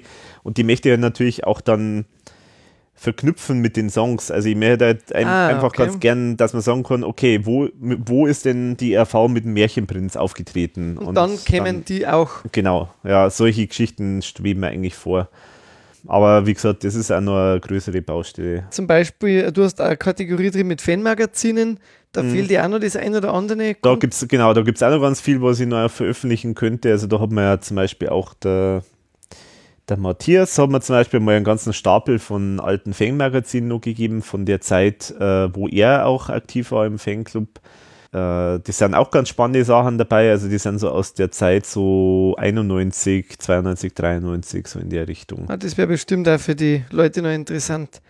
Genau. Genauso wie, ähm, wie ist es eigentlich bei, mit äh, Biografien der, der bisherigen Mitglieder? Ist sowas auch bei dir noch im Hinterkopf, sowas zu machen? Ja, oder so eine Art Stammbaum? Oder? Ja, ja, genau, das möchte ich auch ganz gerne. Ja. Das, äh, das ist halt auch immer viel Arbeit, weil man halt ähm, so super gesicherte Infos hat man meistens nicht äh, von den Leuten. Also klar, was halt einfacher ist, ist jetzt Thomas und Klaus, aber aber bei den anderen, da wird es schon ein bisschen schwieriger und da muss man dann auch die vielleicht auch kontaktieren und dann da und da vielleicht nur Fragen stellen. Aber wenn man halt jetzt nicht so eine vollständige Übersicht hat von der Biografie, ist es auch manchmal ein bisschen schwierig. Also, ich meine, was, was auf meiner ganz großen To-Do-Liste ist, ist, ähm, dass ich mal die Bandbiografie mal neu mache, weil das wollte ich eigentlich schon seit vielen Jahren, die ist ja jetzt faktisch verweist, äh, die, die ist ja auf dem Stand von, ich weiß nicht, 2010. 2010, ja, also die ist jetzt eigentlich. Ich habe mal so geschaut. ja, also die muss ich ganz dringend überarbeiten, weil die, das ist ja auch zum Beispiel so eine dieser, dieser Geschichten, die es fast seit Anfang gibt. Also äh, ich glaube, die Bandbiografie in der Form, die habe ich seit, ähm, ich weiß nicht, 97 oder 99 oder so. Okay. Und die hat sich nicht wesentlich verändert. Nur ergänzt Ich habe halt nur ergänzt und manchmal habe ich noch ein paar Sachen noch dazugeschrieben, aber im Prinzip ist das eigentlich nur so wie vorher.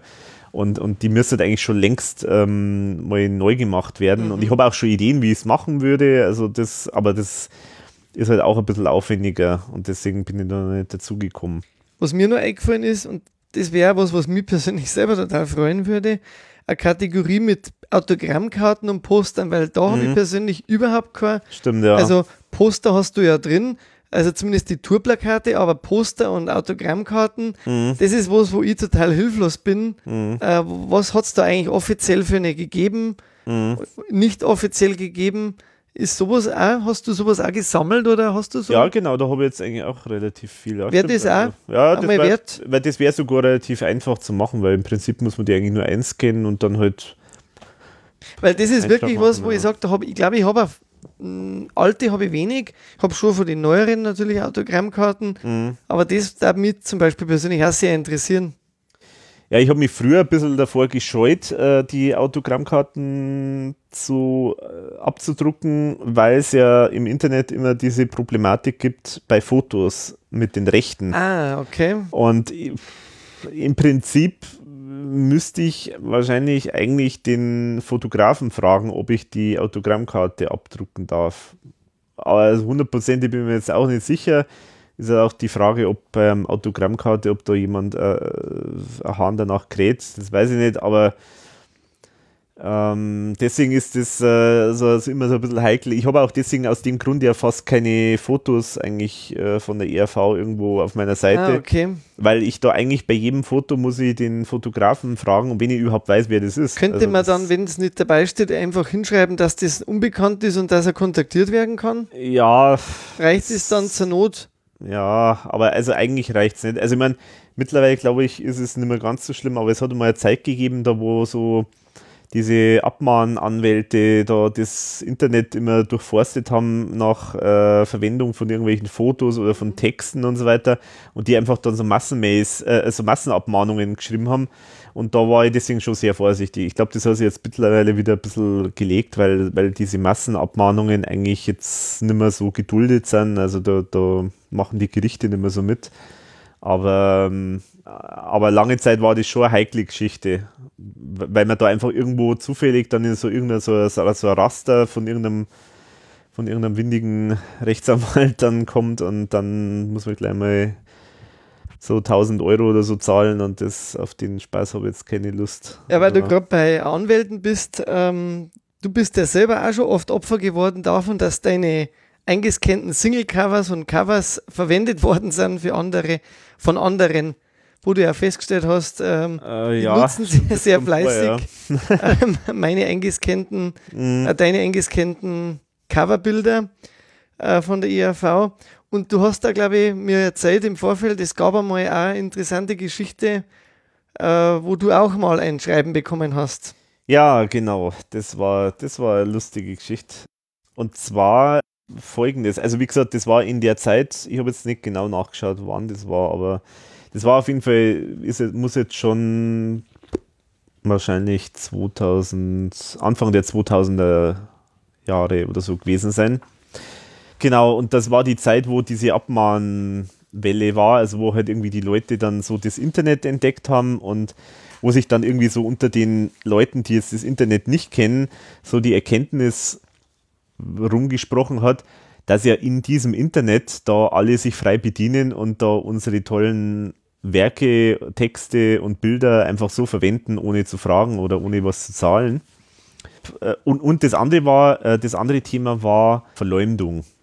Also es, es hat da auch viele Leute gegeben, die halt da auch von dem Internet gehört haben und so und dann, ja, da, da gibt es immer Verleumdungen und so und dann haben die Anwälte engagiert, die sozusagen einfach einen Freibrief bekommen, such im Internet, ob irgendwie irgendwas gegen mich, also irgendwo ich verleumdet werde, irgendwas äh, Unwahrheit über mich gesagt wird und so weiter. Mhm.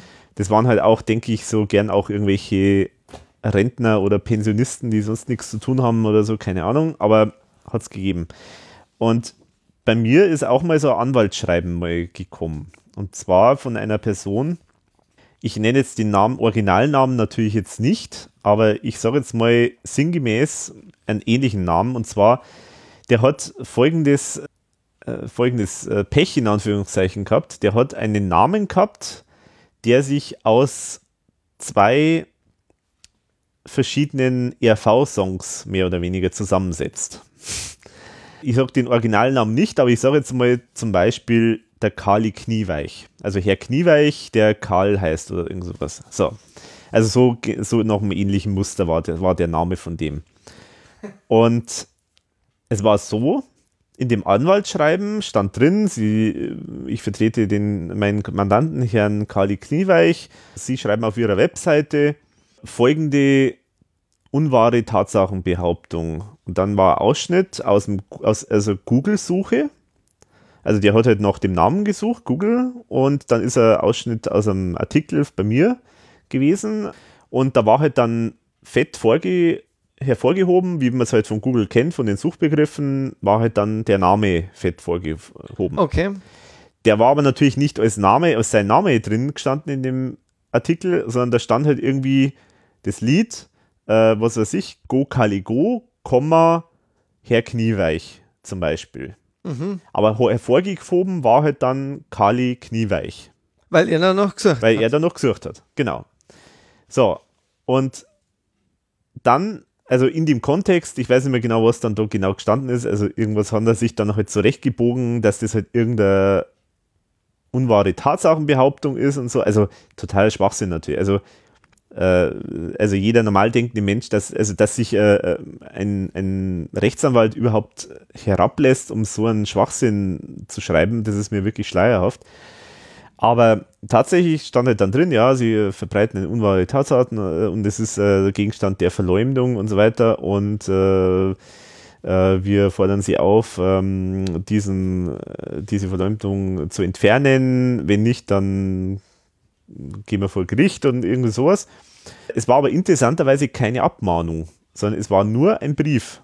Also nur so einfach der Anwalt hat geschrieben, also so du, du, du, also so als Drohung, so nach dem Motto, wenn du das nicht entfernst, dann, dann, dann krieg, gehen wir vor Gericht.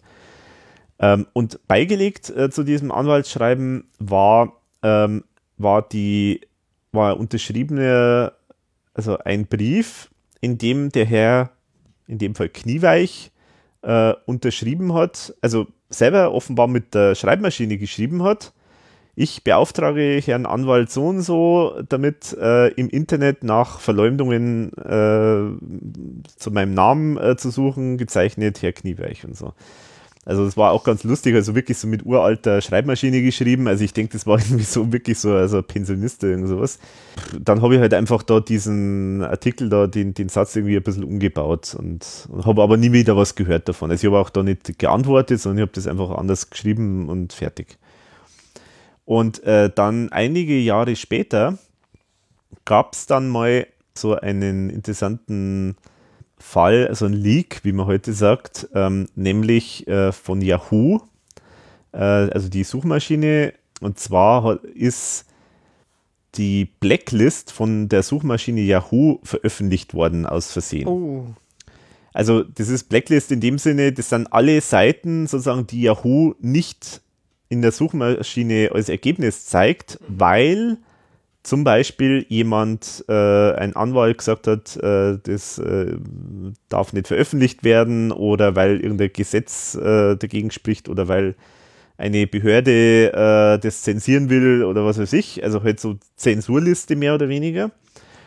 Und da war diese, dieser Artikel, ist da vorgekommen. Was? Genau, also ich bin auch äh, auf dieser Blacklist gelandet von Yahoo Und wahrscheinlich auch bei anderen Suchmaschinen, weil ich, äh, man kann diesen Artikel, zum Beispiel auch in Google findet man den nicht mehr.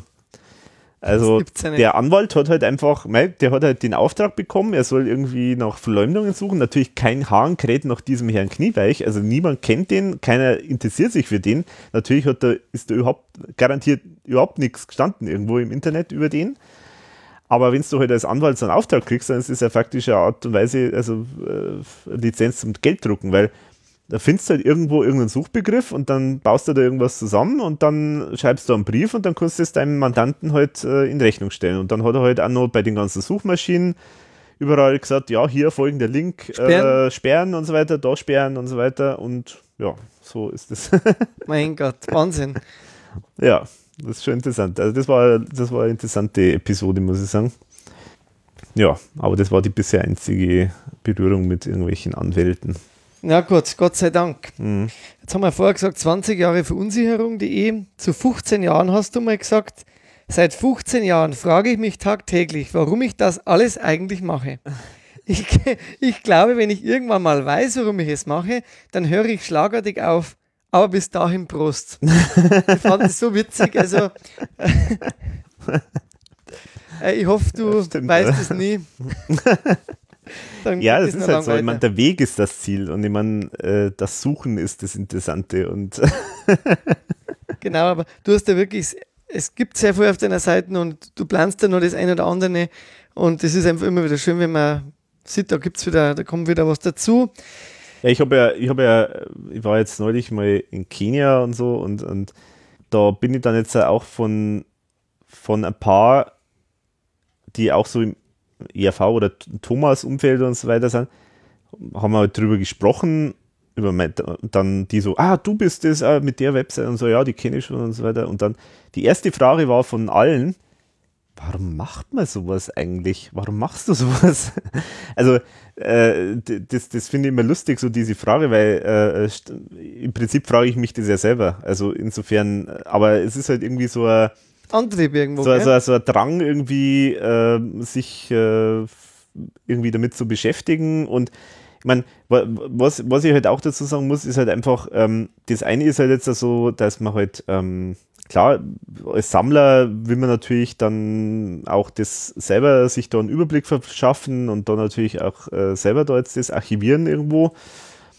Aber das andere ist halt dann auch irgendwie so, das, äh, so dieser Drang so denk und sich denken, da kann ich jetzt irgendwie äh, Informationen ins Internet bringen, die sonst nirgendwo steht. Das ist ja auch was Tolles irgendwie.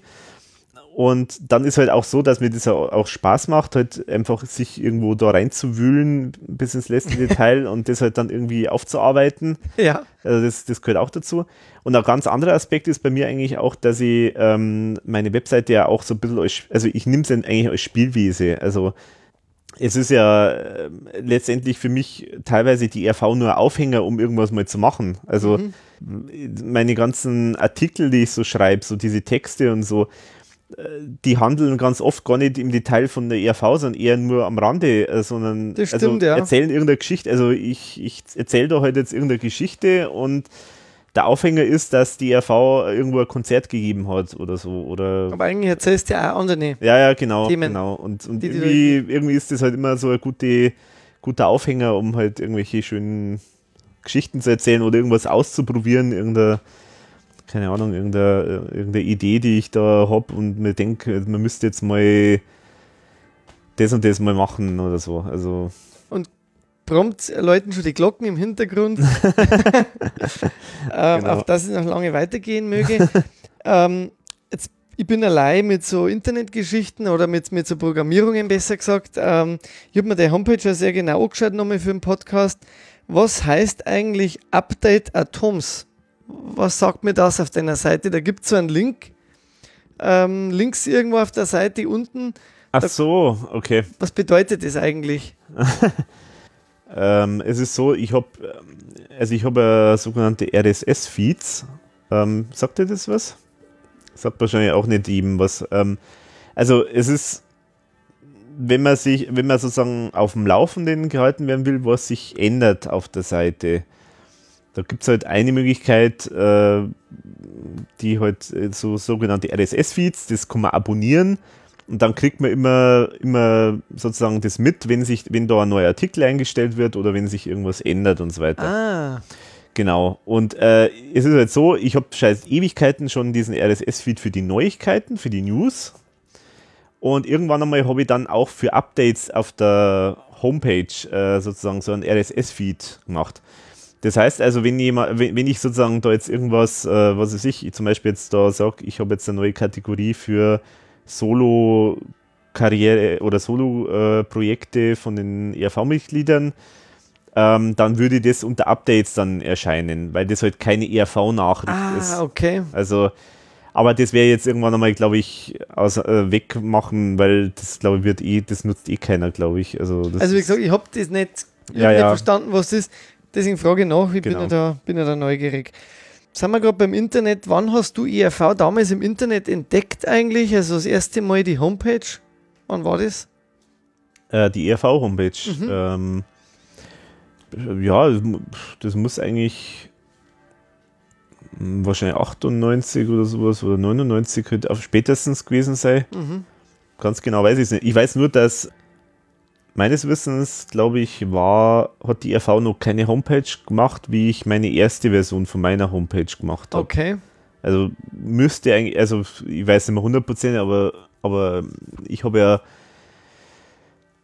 die erste Version habe ich ja im Jahr 97 gemacht, Genau. wobei ich es nicht mehr so hundertprozentig ehrlich gesagt weiß. Also es könnte auch sein, dass es erst doch 98 gewesen ist, aber Sagen wir 97. also genau, ich, ich sage jetzt immer 97 und da habe ich es ja damals noch auf, also das war ja noch unter, also nicht unter verunsicherung.de, sondern halt äh, einfach unter meinem Provider irgendwo halt dann abgelegt.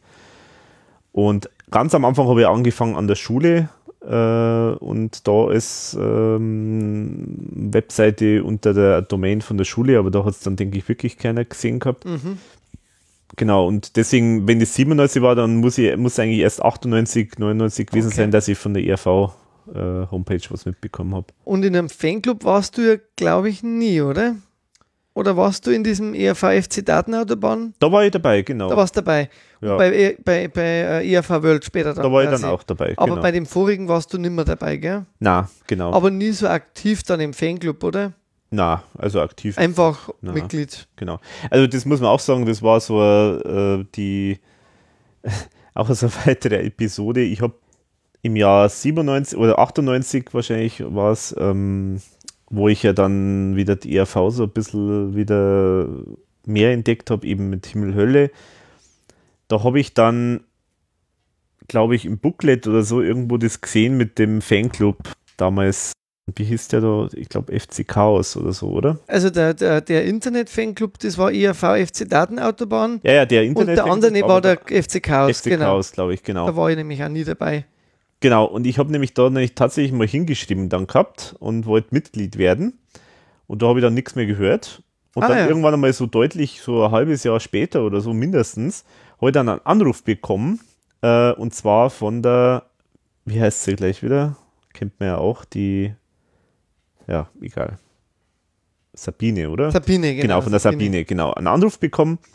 Ja, äh, du hast dich ja äh, gemeldet, willst Mitglied werden und so weiter. Und äh, ja, sorry, hat es ein bisschen gedauert und so. und äh, habe ich mich ganz nett unterhalten mit ihr. Und dann irgendwas, glaube ich, ähm, ich hätte ja dann, glaube ich, nur irgendwie, in, irgendwie weiß nicht, meine Kontodaten oder irgendwas schicken müssen. Ich weiß nicht mehr genau. Aber da habe ich dann wieder vergessen gehabt und das war, Also es ist nichts mehr. es ist eigentlich nichts mehr geworden, genau. Ja, genau. Ja, dann, ähm, Also man muss dazu sagen, ich Ja. bin einfach kein, ich meine, das ist ja auch das Thema mit, mit dem Begriff Fan. Also Ja. äh, ich bin, bin kein Typ, der irgendwie so in so, so Fanclub und so. Ich finde das immer alles ähm, oft auch ein bisschen peinlich, manchmal, was da so gemacht wird. So auch so. da kommen wir schon drauf. ja, ja.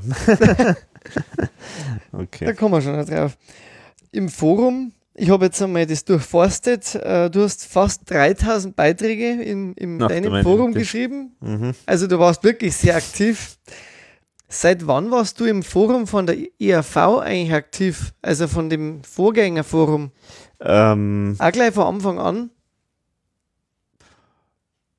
das weiß ich nicht. Also ich glaube, ich habe Weil da glaube ich, gab es schon auch ziemlich früh das Forum schon, gell? Ja, ja, das gibt es ja schon ziemlich lang.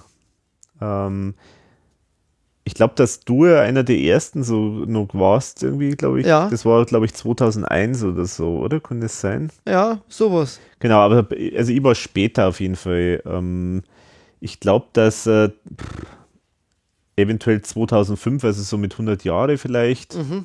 Also ich habe halt vorher schon immer mitgelesen zur Frauenluderzeit. Da habe ich das auch so ein bisschen mitbekommen, was da so immer so gehypt wird mit, äh, ähm, mit Otterstadt und so weiter. Das habe ich so ein bisschen am Rande mitbekommen. Äh, aber da habe ich eigentlich nur mitgelesen und irgendwann einmal habe ich mich dann einmal angemeldet. Ich habe das am Anfang ein bisschen anstrengend gefunden, weil da waren am Anfang manchmal so komische Diskussionen, die ich irgendwie ziemlich komisch fand. Äh, das, aber das war, glaube ich, nur am Anfang, wo es, ja, ich weiß nicht, da waren so seltsame, manchmal, da, da waren so, so ein bisschen, manchmal so Grabenkämpfe, so nach dem Motto, das erfolgreiche Zeit versus Anfangszeit und so. Mhm. Und, und ich weiß nicht mehr genau, was da alles war. Ab wann ist denn das Forum dann bei dir parallel gekommen? Weißt du das auch noch? Wie parallel? Also dieses ERV-Forum oder hast du das dann übernommen? Das, ich kann mich an das nicht mehr erinnern, wie Ach das so. war. Weißt also, du das gar nicht mehr, okay. Das, das, war, das weiß ich einfach nicht mehr. Genau, also Hintergrund war ja das. Muss überlegen, wie, wie detailliert man das äh, erzählen sollte. Hintergrund war ja eigentlich das, äh, es hat, hat ja sagen wir, immer so gewisse, manchmal so gewisse äh, Diskussion gegeben mit den Betreibern von dem Forum äh, von ERVAT. Das war ja der Fanclub damals und da hat es halt manchmal immer wieder so, so kleine Diskussionen gegeben, weil dann ist irgendwas, ähm, die haben halt da sehr drauf geachtet, dass halt gewisse Dinge eingehalten werden, eben auch so Geschichten mit natürlich, was berechtigt ist, ähm, äh, urheberrechtlich äh, Thema, Themen, was absolut berechtigt ist. Und ähm, aber die haben halt manchmal auch aus Sicht der einiger User manchmal halt einfach ein bisschen auch übertrieben, haben sich da ein bisschen polizeimäßig halt aufgeführt, was halt immer gerne in so Foren passiert, wenn jemand irgendwelche Adminrechte hat, dann spielt sich der, der gern mal äh, auch ein bisschen auf. Muss man jetzt gar nicht ins Detail gehen, aber letztendlich hat es da immer so eine gewisse Unzufriedenheit, die immer mehr gekommen ist. Und dann hat es mal ja diese Episode gegeben mit dem Benny, äh, wo dann der Benny aus dem Forum sozusagen rausgeschmissen worden ist. Ähm, genau, wegen einer absoluten Lächerlichkeit, äh, behaupte ich jetzt einfach mal. Das war Wahnsinn, ja. Also es ist einfach Kindergarten noch, ja. gewesen und so, genau. Und das war irgendwie dann so der Auslöser, dass einige Leute, unter anderem ich, auch eben gesagt haben, irgendwie so kann es nicht weitergehen. Irgendwie müssen wir da jetzt uns sozusagen da davon einfach entfernen, irgendwo anders weitermachen. Das kann so nicht weiter funktionieren. Dann hat es halt irgendwie so Diskussionen gegeben, ja, was macht man da? Äh, dann haben manche haben dann irgendwelche so kostenlosen Forenbetreiber dann gefunden und haben dann versucht, da irgendein Forum aufzumachen. Aber das war alles voll gepflastert mit Werbung und langsam und schlecht und so weiter. Und irgendwann habe halt ich dann gesagt, ja, also ich würde das jetzt mal angehen und ähm, Genau, und dann habe halt ich erstmal, weil ich es halt auch interessant fand natürlich, ähm, und dann, das ist ja auch bei mir immer der Antrieb äh, bei der ganzen Webseite, bei Verunsicherung, die äh, ganz viele Sachen mache ich auch nur, weil es mir einfach jetzt technisch interessieren. Ähm, und in dem Fall war es halt auch so. Ich habe mir dann auch einen, einen vernünftigen Server gesucht, erstmal einen Root-Server und für die Leute, die wissen, was damit gemeint ist.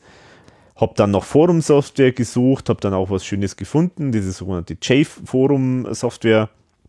Äh, habe da das gestaltet, nochmal angepasst, eigenes äh, Theme dazu gemacht und so weiter. Und irgendwann einmal gab es dann, habe ich dann einmal an ein paar Leute, äh, die halt da jetzt also dabei waren bei dem Thema, wir gehen, wir machen ein eigenes Forum, habe ich dann einmal den Link geschickt und habe gesagt, schaut es euch mal bitte an, testet es mal, äh, schauen wir mal, ob das alles passt. Sie haben das dann getestet und waren eigentlich ganz angetan davon. Und dann am, also ich, ich weiß es sogar noch, das war glaube ich der Nikolaustag, also äh, 6. Dezember, muss man nachschauen, das war 6. Dezember welches Jahr? 2008, genau habe ich gestartet mit dem Testen und am 21. Dezember 2008 sind wir dann online gegangen. Ah, Wahnsinn. Genau, So lange schon wieder. Genau. Und äh, das war ja dann erstmal eigentlich nur einfach halt, das Forum gibt es halt. Parallel, parallel zu dem dazu, anderen, zu dem anderen. Aber es hat sich halt dann eigentlich ziemlich schnell die Dynamik entwickelt, dass eigentlich alle darüber gewandert sind, mehr oder weniger. Also eigentlich hat sich dann ziemlich schnell im anderen Forum gar nichts mehr getan. Das stimmt allerdings. Also, ja, ist halt so. Also es war jetzt nicht so gedacht, dass, dass da jetzt irgendwie wir irgendjemanden schaden wollen oder so, aber mei, es ist halt so bei so Foren, da- das lebt ja von den Leuten und wenn die Leute alle woanders hingehen, dann, mei, dann ist halt das Forum auch einfach tot, mehr oder weniger. Oh, haben wir eigentlich die Daten, die in dem alten Forum drin sind, hat man die nur irgendwo archivieren können oder? Also ich habe ich hab's tatsächlich äh, so ein paar Stände, ein paar alte Stände habe ich noch irgendwo rumliegen. Also, Aber die konnte man nicht immigrieren, oder? Nee, also das wäre zu aufwendig jetzt Ja. gewesen. Genau. Ja, genau, aber so ist es dann entstanden. Okay, und ja, dann gibt es jetzt das schon neun Jahre quasi. Genau, Wären zehn Jahre. wenn es dann zehn Jahre, genau. Und was hast du jetzt in Zukunft noch vor mit dem Ding? Naja, also es wird jetzt auf jeden Fall, es kommt jetzt darauf an, wann die Folge rauskommt. Also ich vermute mal, dass wenn die Folge rauskommt, wird sie eh schon aktiv sein.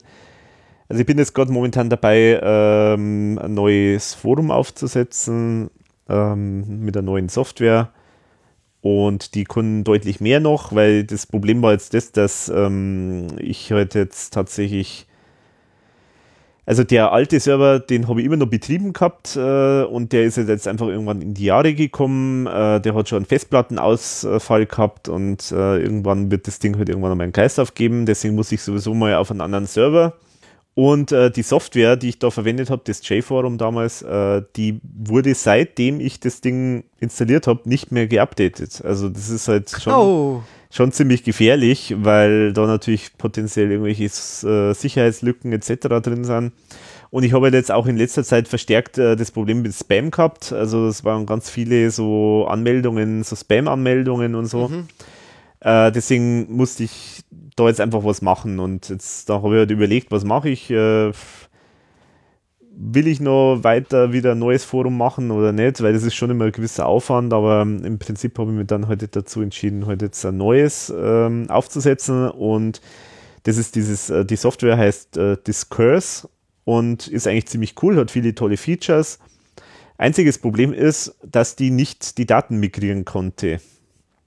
Also da hätte ich theoretisch dann neu anfangen müssen und das wäre natürlich schade um unsere ganzen wertvollen äh, Diskussionen. Diskussionen und so. Ähm, genau, und deswegen habe ich halt jetzt dann einfach auch da wieder, weil ich es halt irgendwie, weil ich halt irgendwie das für mich der Antrieb ist, da irgendwas Neues zu lernen, habe ich halt jetzt einfach dann jetzt da auch eine Migration geschrieben, ein Programm geschrieben, das halt die Daten rüber transferiert in die neue Software und werde das auch öffentlich verfügbar machen und vielleicht kann es ja noch jemand anderer brauchen. Also auf die Art und Weise entsteht dann immer irgendwie so, also habe ich wieder neue Spielfelder, wo ich mich betätigen kann. Genau, und ich schätze mal, wenn die, die Folge jetzt rauskommt, dann ist es eh schon online. aber dann kennen die Leute den Hintergrund noch. Genau. Das ist auch ganz interessant und ich habe es auch schon testen dürfen und ich finde es äh, echt cool. Also gefällt mir optisch. Man muss sich ein bisschen eingewöhnen wieder, Ja. aber man ist sehr schnell drin und äh, es hat ja wirklich nette Features und du kannst ja noch einiges mit dazu Mhm. einstellen und es äh, gibt eine kleine Testgruppe oder Genau. wie gesagt, der Alex hat ja gesagt, wahrscheinlich ist dann schon drin. Ähm, das war jetzt eigentlich einmal nett und so eine Erfahrung macht man nicht so oft, Mhm. als, als nicht so äh, IT-Freak. Ähm, aber das macht jetzt schon, hat Spaß gemacht, ja. Na gut. Vielleicht kurz noch zum Forum. Was, was schätzt du an diesem Forum? Warum ist dir das ja persönlich so wichtig auch? Naja, es ist ja, wie, wie wir immer so schön sagen, das ist halt eine Selbsthilfegruppe. Also wir, wir helfen uns gegenseitig, dass wir den Wahnsinn, den wir so in uns haben, äh, bändigen können. Na, aber das ist natürlich klar, das ist halt einfach, weil das, äh, ähm, das so die Gemeinschaft, also im Prinzip kennt man jetzt schon viele Leute auch schon teilweise persönlich und es kommen aber immer wieder neue dazu und manche sind dann wieder weg und so. Also es ist schon immer auch immer wieder eine gewisse, eine gewisse Fluktuation. Und irgendwie ist es halt toll, weil man halt über die, über die Ecke halt äh, Gleichgesinnte halt trifft. Und ist halt schön, wenn man irgendwie weiß, es gibt halt irgendwo am anderen Ende von der Republik gibt es halt auch jemanden, der das total genial findet, wenn irgendwo ein Schwein ins Publikum geht und sagt, guten Morgen, ihr Schweine. also das ist halt, Das ist halt der Vorteil. Und, äh, und das, glaube ich, macht das ja aus von so einem Forum und das funktioniert bei uns ja, denke ich, ganz gut, weil, Ja. weil da schon so, so ähnliche Typen auch teilweise da sich austauschen und ähm, ja, und abgesehen davon natürlich tauscht man sich da auch äh, zu Infos äh, aus und ähm, neue Erkenntnisse und Neuigkeiten und so weiter und so fort. Manchmal kriegt man Rückmeldungen zu einem Podcast. Manchmal kriegt man zum Podcast Rückmeldungen, genau. Also, Dann eine Sache noch zum Forum, was vielleicht nicht jeder weiß. Also du hast ja den, der, der Spitzname ist da drin ja Morn. mhm. Äh, ich weiß ja, das kommt aus dem Deep Space Nine, Star Genau. Trek Deep Space Nine, diese äh, lustige Figur, die immer an der Bar sitzt genau, und nichts sagt. und nichts sagt. Genau. Ähm, du sagst aber eigentlich mehr als diese Figur. Warum hast du den Namen damals ausgesucht eigentlich? Das ist immer, immer noch mein, mein Spitzname überall, wenn es irgendwo irgendwelche Foren geht oder sowas äh, oder halt irgendwelche Accounts. Ähm, ich habe mir einfach damals, äh, also mit der Figur, äh, der kommt in jeder Folge vor. Das ist, glaube ich, fast die einzige Figur, die in jeder Folge vorkommt in der Serie. Ähm, redet aber nie was, aber alle, alle anderen reden immer dauernd über den. Und er sitzt immer nur an der Bar und trinkt. Und da habe ich mich damit irgendwie identifizieren können. Okay. also, ja. Und du hast ja dann später mal so ein, ein nettes äh, äh, Avatar selber, glaube ich, gemalt auch sogar. Ja, ja, genau. Wie, wie, ist, wie ist da die Idee gekommen und, und ähm, Äh, äh, das ist äh, das basiert ja auf meiner auf meiner glorreichen Band-Vergangenheit. Äh, weil ich habe ja, habe ja mal so eine kleine Band gehabt. die Mad Masters? die Mad Masters haben wir ja auch schon mal, haben wir sogar schon mal was gehört hier im Podcast von Hm. Da sage ich auch gleich noch was. Das kommt. Genau, genau. Und aus der Zeit, ähm, da habe ich nämlich auch dann, wahrscheinlich auch vom Thomas inspiriert, vermutlich, äh, äh, habe ich dann auch mal versucht irgendwie zu zeichnen. Äh, habe auch sogar Comics gemacht. Die waren aber irgendwie, ja, da bin ich nicht, also die, die haben glaube ich kein Ende auch gehabt und so. Also die, ich habe mal was angefangen, aber nie zu Ende gemacht und so. Aber ich habe mir eine Figur damals überlegt gehabt und das war eben der Manta Joe, habe ich ihn genannt Mhm. der immer mit einem Manta durch die Gegend fährt äh, und halt eben so ausschaut, wie halt da mein Avatar ist. Und der Manta Joe, der, der kommt auch mal auf einem Cover von den Maiden Masters vor, nämlich auf dem tollen Album Egons Durchbruch. Okay, also man lernt nicht aus. Also wenn ich mir nochmal was wünschen dürfte, dann wäre das auch so ein schön gezeichneter Avatar von dir. Ja, aber ich kann ich kann ja nicht zeichnen, das ist das Einzige, was ich machen kann. Also das, Vielleicht ähm, kann man den ja anders einfärben. also ich finde den witzig. Jetzt hast du so viele Fragen von mir bekommen und so viel erzählen dürfen. Jetzt darfst du kurz zurücklehnen, denn ich habe nicht Zeit und Kosten und Mühen gescheut und 178 Forumseiten von dir durchforstet. Frage nicht. Ich glaube, das war die aufwendigste Folge von allen. ach du meine Güte. Und habe natürlich the best of Ach Alexander du meine Güte. Jetzt wird's hart. Jetzt wird's echt The hart. best of Alexander. Ja, ich bin gespannt. Ja, der best of Alexander Meyer mit ein paar Kommentaren von mir. Aha. Alex ist im Forum einfach ein Tausendsasser. Also er ist ähm, in allen Aktivitäten gibt es ihn von himmelhoch jauchzens bis zu Tode betrübt manchmal, von frenetisch bis zu niedergeschlagen. Mhm. Es ist alle Bandbreiten sind vorhanden und einfach ein Querschnitt. Vielleicht wäre ab und zu mal die was fragen dazu, aber Mhm. eigentlich sollst du jetzt eigentlich genießen und zurücklehnen über deine eigenen Aussagen, hoffentlich lachen. Ich habe jetzt einmal die, die nächste, also jetzt ich, die, die nächste Kategorie, die erste Kategorie habe ich genannt, Alex verzweifelt. Du hast folgendes Kommt geschrieben. häufiger vor. Leider war, leider war. ich muss mich kurz auslachen. So schlimm. Ich habe da schon so gelacht, wo ich es gelesen habe. Wo ich das erste Mal gelesen habe. Also, nochmal. Leider war, leider war. Ich mach's jetzt auch mal so, wie es neuerdings der Brauch ist. Auf der IRV Facebook-Seite. Ich schließe alles einfach mal für alle Zeiten aus mit einem Brustton der Überzeugung und ohne den geringsten Hauch von Selbstzweifel. Also, es wird niemals ein Konzert der IRV als Livestream kostenlos irgendwo zu sehen geben. Da dazu Das gab es bereits und zwar jetzt erst vor kurzer Zeit über Stimmt, Facebook. ja, genau. Ja, stimmt. Fehl, fe- fehlgeschlagen. es geht weiter mit dem Zitat. Es wird niemals einen Mitschnitt eines Konzerts direkt nach dem Konzert geben. Bis jetzt ist es noch so. Mhm. Es wird niemals einen offiziellen ERV YouTube-Channel geben. YouTube nicht, glaube ich, aber bei Vivo Ja, eigentlich gibt es schon mittlerweile, Also- ja, genau. widerlegt. Ja. Es wird niemals eine DVD mit altem Videomaterial der ERV geben. Leider. Bis Leider jetzt noch nicht. bisher noch nicht, ja. Mhm. Es wird niemals einen Twitter-Account der ERV geben. Den gibt's. Äh, aber, aber keinen offiziellen. nee, Den meinst du damit wahrscheinlich. Es wird niemals eine Neuauflage des ersten Albums geben. Hm. schade. Es wird niemals eine Wiederzusammenkunft der alten Bandmitglieder geben. Bis Ah, jetzt. Mal schauen. Mal es wird niemals die Hexen kommen auf Tonträger geben. Die Originalversion bis heute nicht. Mhm. Es gibt halt diese Unplugged-Version. Es wird niemals Wir kommen alle in den Himmel auf Tonträger geben. Leider nicht. Leider nicht. Es wird niemals ein Jahr ohne Bierzelt-Gigs geben. Und alles andere wird es auch niemals geben. Habe ich was vergessen? In Klammern, dieser Beitrag enthält zugunsten humoristischer Versuche Spuren von Übertreibungen.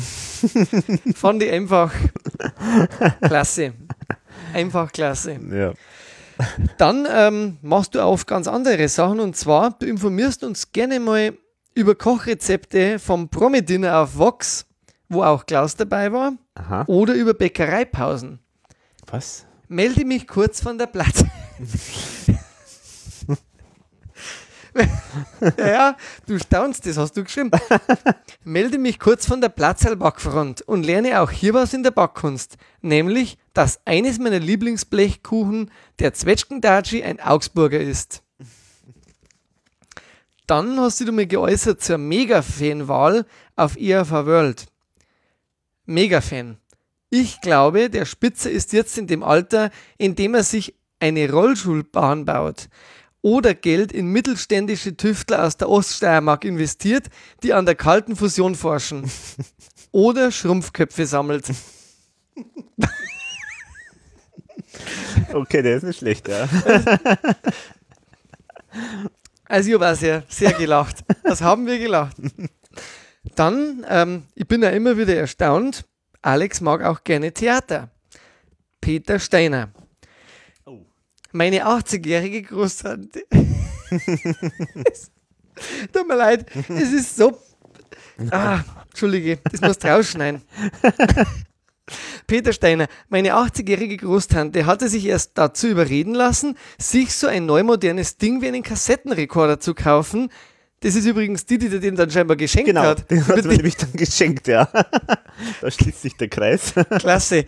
Wohlgemerkt, Anfang der 90er, als ich für Sie eine Aufführung von Peter Steiners Theaterstadel auf Audiokassette aufgenommen habe, da sie die Folge nicht sehen konnte. Der lief im bayerischen Kabelfernsehen in Dauerschleife auf einem eigenen Kanal namens Unser kleines Theater. Ich hatte auch alle Aufführungen von Steiner gesehen, durchaus gern, obwohl die Aufführungen an den Komödienstadel nicht rankamen.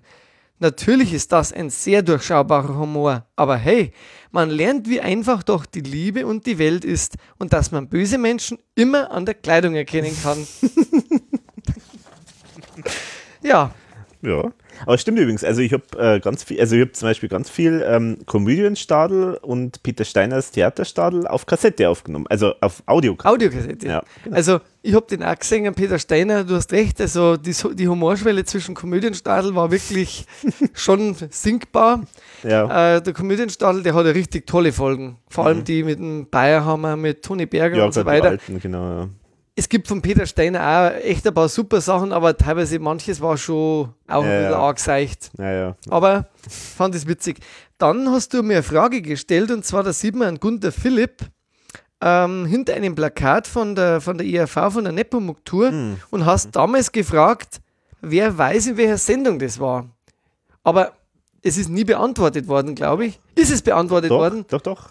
Welche Sendung ja, war das war, also das war der, ähm, das Also war, hier ist das Bild, dass das nochmal. Genau, ja, ja, ja, genau. Na, also äh, das, äh, das war von mir eine Frage, weil ich es schon wusste. Also ich habe mir so. gedacht, das ist jetzt ein nettes Rätsel, so Spaß.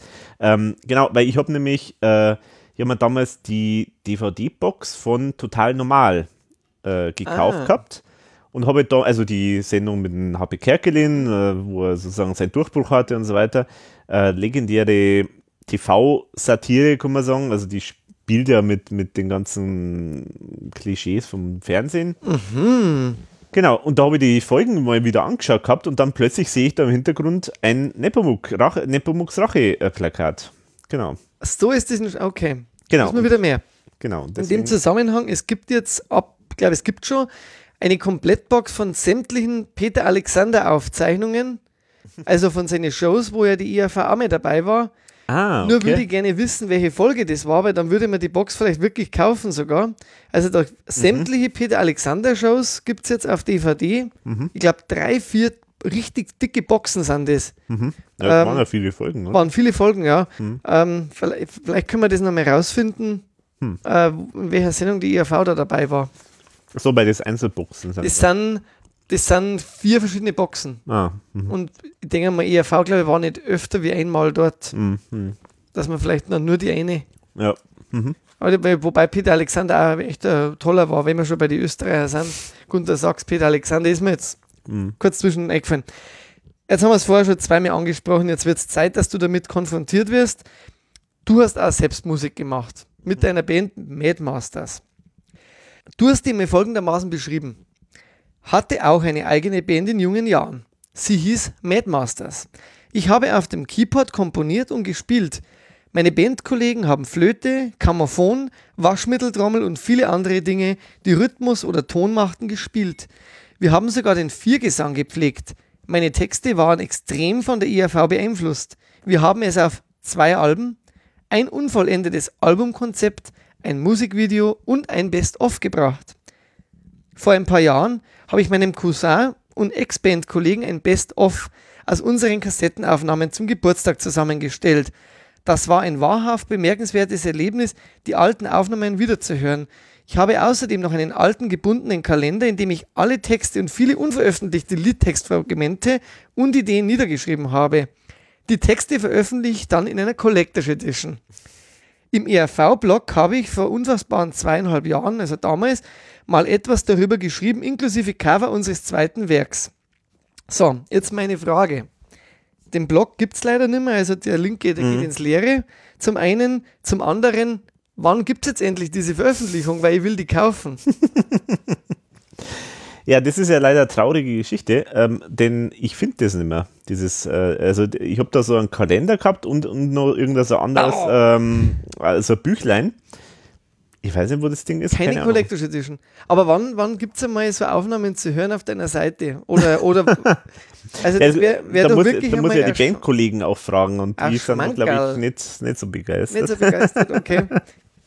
Aber ich habe ja schon mal einmal ähm, eine Kostprobe habe ich ja schon mal veröffentlicht im Podcast. Im Podcast, genau. Ähm, das war, welche Folge war das? Äh, war das die so im Himmel ist die Hölle los oder ich weiß nicht mehr genau. Ich weiß jetzt auch nicht mehr, aber ich kann mich erinnern. Genau. Ja, also vielleicht findest du es ja nochmal, äh, dass wir wenigstens mehr an deinem Lied gut teilhaben dürfen. genau. Mad Masters are alive.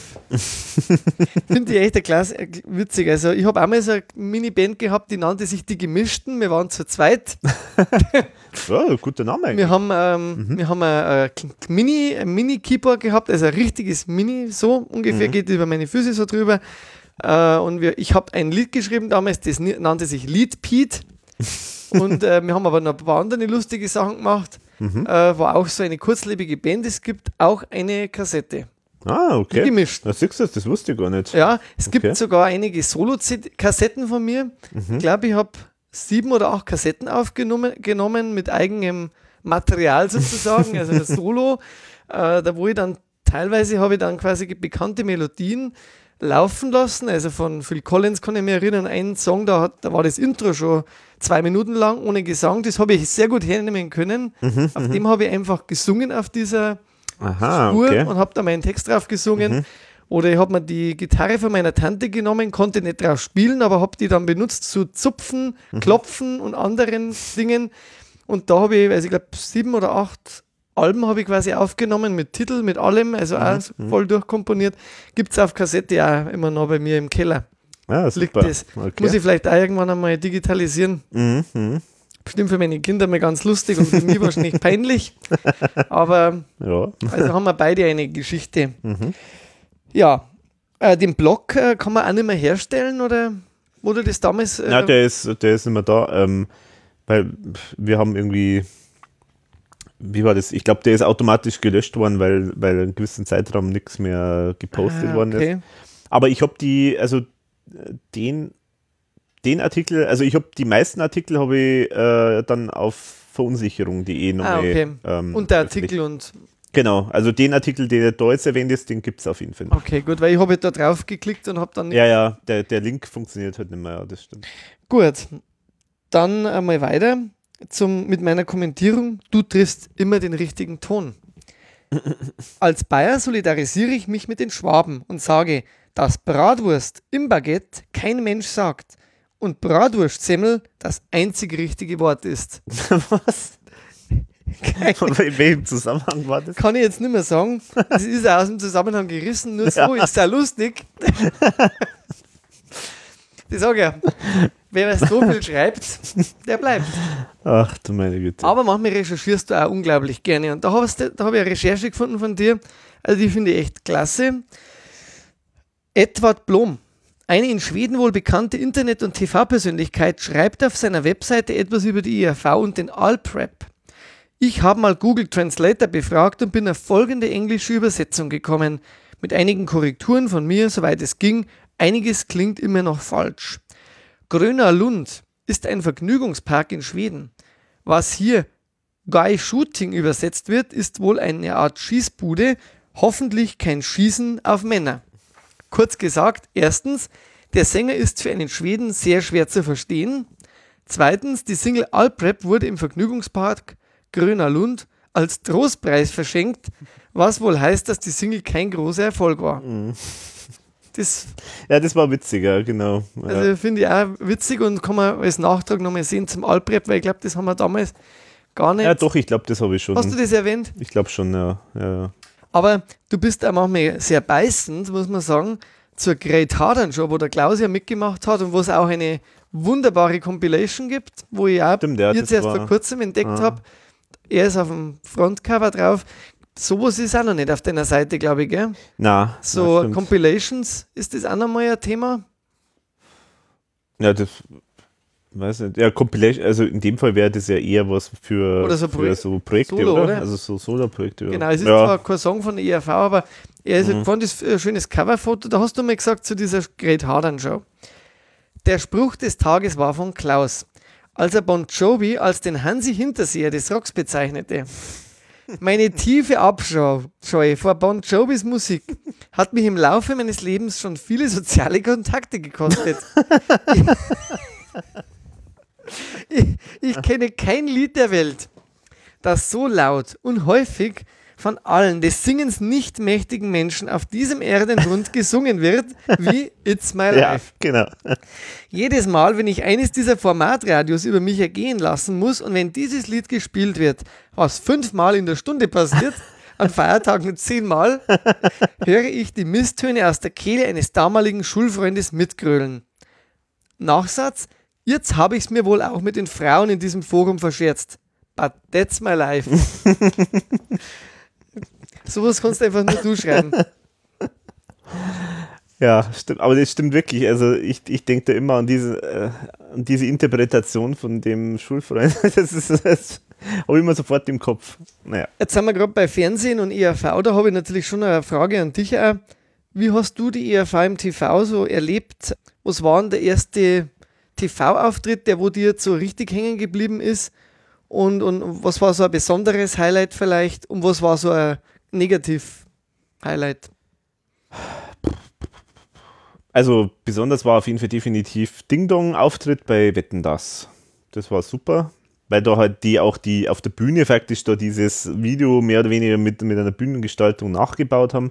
Das fand ich ganz toll. Ich kann mich sehr gut erinnern an äh, einen Besuch bei Kinderwurlitzer. Das war in der Watumba-Zeit. Mhm. Das fand ich irgendwie damals ganz toll, weil das halt irgendwie, weiß nicht, da hat der Klaus und, und die EV, die hat da einfach so, also wenn man, wenn, wenn Kinder Fragen stellen, dann, dann stellen da halt, oder dann, dann ist es oft eine viel ehrlichere und interessantere Konstellation und dann hat halt eben der Klaus auch nicht so seine Standardantworten so runtergerattert, sondern hat halt da einfach ganz interessante Sachen erzählt. Und das kann ich mir noch erinnern. Ja, und ansonsten. Irgendwie so ein Negativ-Highlight, wo du sagst, oh Gott, was war denn das? Fremdschämen? Ja, ja, also Carmen Nebel-Auftritte, die, die, ich glaube, der erste oder der zweite, weiß ich nicht mehr genau, da, das war ganz schrecklich. Also, weil dort ERV ganz sichtlich vollkommen überhaupt keine Lust gehabt hat. Ähm, das stimmt, ja. Und, und mussten aber trotzdem, mussten irgendwas, trotzdem machen, irgendwas machen, genau. Und das war, das war gruselig es hat mal so einen Auftritt gegeben, der war ein bisschen traurig. Äh, irgendeiner, ich weiß nicht, so im Regionalfernsehen oder so, da hat der Klaus God Bless America, glaube ich, gesungen oder halt wurde mhm. gespielt. Mhm. Und er hat da faktisch da so, a, so, so ein, ich weiß nicht mehr genau, so ein Umhang oder irgendwas gehabt und, und so eine Amerika-Mütze. Ich glaube, ich erinnere mich dunkel. Es muss ein drittes Programm gewesen sein. Ja, in einem dritten Programm und das war so traurig, weil er halt ganz allein, also sonst war gar keiner, dieses Lied. Und dann am Anfang ist so losgegangen, dass faktisch die Moderatorin hat ihn angesagt und man hat ihn im Hintergrund schon gesehen, äh, auf dieser riesen Bühne ganz allein. Und er hat sich so abgewandt und da hat er so ganz traurig gekauert da in der Ecke. Also das war, das war da, da hat er mir echt leicht getan. Also da war nicht zu beneiden, muss ich echt sagen. Naja. Gibt schon immer so ein paar so Highlights, gell? Ja. Ja, dann, äh, du bist ja immer sehr politisch auch wieder im Forum unterwegs, unter anderem jetzt bei der Trump-Wahl. Und da hast du einen Satz gesagt, den fand ich klasse. Ich hatte es befürchtet. Die Horror-Clowns übernehmen die Weltherrschaft. Es passt zum Facebook-Zeitalter. Die ganzen strohdummen, hasserfüllten Rassisten und Minderheitenverachter sind kein Randphänomen von Facebook. Sie sind die Mehrheit und Facebook hat sie mit der Verbreitung und Förderung von aufmerksamkeitsheischenden Postings und dummen, sinnentleerten Bildchen befördert und herangezüchtet. Nur konsequent, dass sie ihren Sprecher zum US-Präsidenten gewählt haben. Einfach mal auch harte Aussagen, aber treffend ja. formuliert. Aber beim Bundestagswahlkampf 2009 hast du da toll geäußert. Der Wahlkampf für die kommende Bundestagswahl ist langweiliger als 24 Stunden Astro TV an anzuschauen. Das und dann ist auch noch die einzige Partei mit Ideen und glasklaren Aussagen nicht einmal zur Wahl zugelassen worden. Die Partei. Witzigerweise, die sind dieses Mal zugelassen ja, worden. Ja, genau. Ähm, mhm. Partei für Arbeit, Rechtsstaat, Tierschutz, Elitenförderung und Basisdemokratische Initiative nennen sie die. Gegen einen Kanzlerkandidaten wie Rocco Schamoni könnte Schlemmer einpacken. Für eine Zukunft mit Zukunft. Es ist ein Mann mit Prinzipien, sang er doch schon mal Anfang der 90er. Du wählst CDU, also mache ich Schluss mit dir. es ist Macht mit menschlichem Antlitz. Auch ist echt sehr genial. Und da muss ich schon eine politische Frage dazwischen hauen. Wahlkampf 2017 haben wir jetzt gehabt. Wie hast du den empfunden? Der war sehr traurig, ja. Ich meine, also wenn das schon langweilig war, dann also der ist ja noch langweiliger gewesen. Und vor allem sehr traurig, dass ähm, vor allem mit mit wenig Inhalten. Genau, weil die, genau, weil einfach die Inhalte extrem äh, also mit ohne wenig Inhalten. waren, ja, genau. Und wo man jetzt im Nachhinein ja dann aufgrund dieses äh, fantastischen Berichts im Spiegel, ich weiß nicht, hast du das nee, hab ich gelesen? Nicht. Äh, da hat er Spiegelreporter hat ja den Martin Schulz begleitet mhm. und die haben das jetzt veröffentlicht äh, sozusagen und der hat da bei den intimsten internen Besprechungen dabei sein dürfen und hat das alles da in diesem Bericht ausgebreitet. Oh, okay. Ist ja sehr kontrovers natürlich, ob man das, also viele sagen, das war eine Katastrophe, dass der das machen hat lassen und so, aber ich fand es sehr, sehr interessant. Und da hat man ja zum Beispiel dann bemerkt, äh, dass das ja die Strategie von der SPD sogar war, so nach dem Motto, Merkel äh, ist ja auch immer so, so unkonkret und wir sind so doof und liefern immer mit konkreteren Aussagen äh, Angriffsfläche. Also machen wir jetzt auch äh, Nix. nix sozusagen.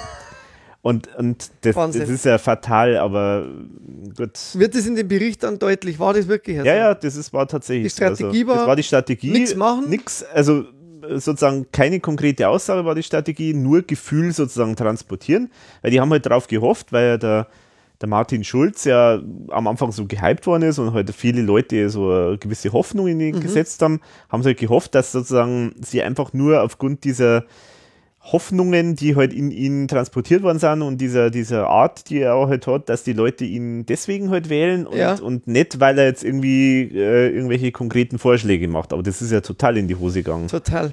Also, Aber ich habe mittlerweile den Eindruck, die wollten auch nicht gewinnen äh, und wollten vielleicht wirklich in die Opposition.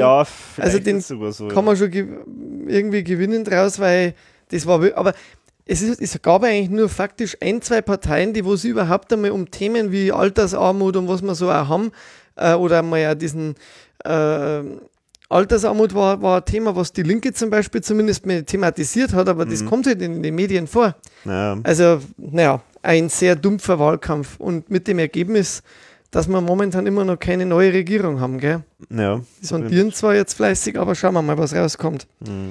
Ja, sehr politisch war das Album Neue Helden. Und da hast du damals auch zu den Hörproben gesagt, also da muss ich jetzt äh, den Oberförster Julius vorher noch zitieren, weil sonst passt das nicht zusammen oder ist das nicht lustig. Du hast ja eine sehr eigenwillige Auffassung von Enthaltsamkeit. Hieße das bei dir, dass katholische Priester auch dann nicht gegen die Regeln verstoßen, wenn sie nur eine Minute pimpern? Und da war deine Antwort drauf, Anders als der katholische Priester in deinem Beispiel habe ich keine Regeln gebrochen, da ich ja vorher niemals gesagt habe, dass ich die Hörproben nicht anhören will. Ich sagte erst jetzt, dass ich keine weiteren Hörproben mehr anhören will. Ich wollte die Songs einfach hören, nur für die Beruhigung, für den Kick, für den Augenblick. Jetzt kann ich mich beruhigt zurücklehnen und auf die CD warten. Da ging es quasi darum, ob man Hörproben vorher hört oder nicht. Ah, okay. Habt also eine Diskussion gehabt. Dann bist du auch ein Fan des Dichtens. Haben wir ja Oh. gehört, du, du machst ja Songtexte, aber manchmal im Forum hast du auch gedichtet. Und ähm, zwei Gedichte habe ich jetzt exemplarisch ausgewählt. Echt, so viel gibt es überhaupt? Zwei Stück gibt es und die habe ich beide ausgewählt. Ähm, ein bisschen verkürzt, also der eine war nicht äh, lang. Mein Tag ist gerettet, danke. Oder wie sprach einst Karl-Heinz Rummenigge?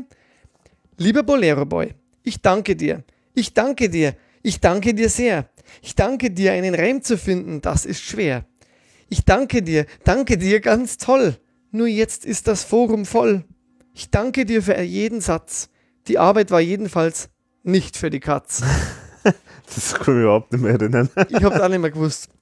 Aber äh, wo dann damals der Thomas Weihnachtslieder gesucht hat, hast du dich auch beteiligt mit einem Oh ja, äh, okay. Text ähm, zum, zur Melodie von O Tannenbaum. Mhm, Wir warten ja immer noch auf das Weihnachtsalbum. Ja. Hoffentlich wird es noch was. Mhm, mhm. Du hast den Text geschrieben und ich habe mir jetzt verkürzt nur ein paar Strophen. Das Festmahl. Das Schatzilein zerrt am Hühnerbein, ihr Kleid geblümt, ihr Huhn berühmt. Was für ein Fest, esst auch für den Rest. Die kleine Weiß, Familienschweiß, steckt im Geäst zum großen Fest. Ihr Bruderherz bekämpft Kommerz mit Revolution im Unterton. Das Schatzilein kippt ihr Süpplein fein ungeheuer übers Feuer. Die ganze Portion Opfer der Revolution. Opa tanzt wie in Murmansk, die Tanne so mager wie damals im Lager. du hast es geschrieben. Ja. Oh, je. Mhm. Manchmal machst du einfach nur total krasse Statements. Was heißt hier Anarchie? Das Forum wird von einer Gruppe skrupelloser Diktatoren regiert. Auf was war das bezogen? Ähm, da glaube ich, ging es um die Diskussionen im Forum. Und, Okay. und, und wer irgendwie äh, da äh, die Meinungshoheit hat oder so. Mhm, mhm. Okay. Ich finde das manchmal aus dem Zusammenhang Ja, gerissen genau. fast nur besser. ja. Und ähm, was du über Urlaub denkst, das äh, war jetzt erst vor kurzem, bevor du nach Kenia geflogen bist. Ich denke bei einer Kreuzfahrt stets an reiche Rentnerinnen, die goldberingt im Pelzmantel den jungen Stewards nachstellen. Allerdings habe ich jetzt schon häufiger von Freunden gehört, dass das was ganz Tolles sei. Mhm. ja, jetzt sind wir schon bei Kenia, dann kann ich natürlich jetzt da einmal fragen. Du hast jetzt in Kenia einen Thomas ähm, auch wieder mal getroffen. Du hast ja verschiedene Begegnung, Begegnungen mit ihm gehabt.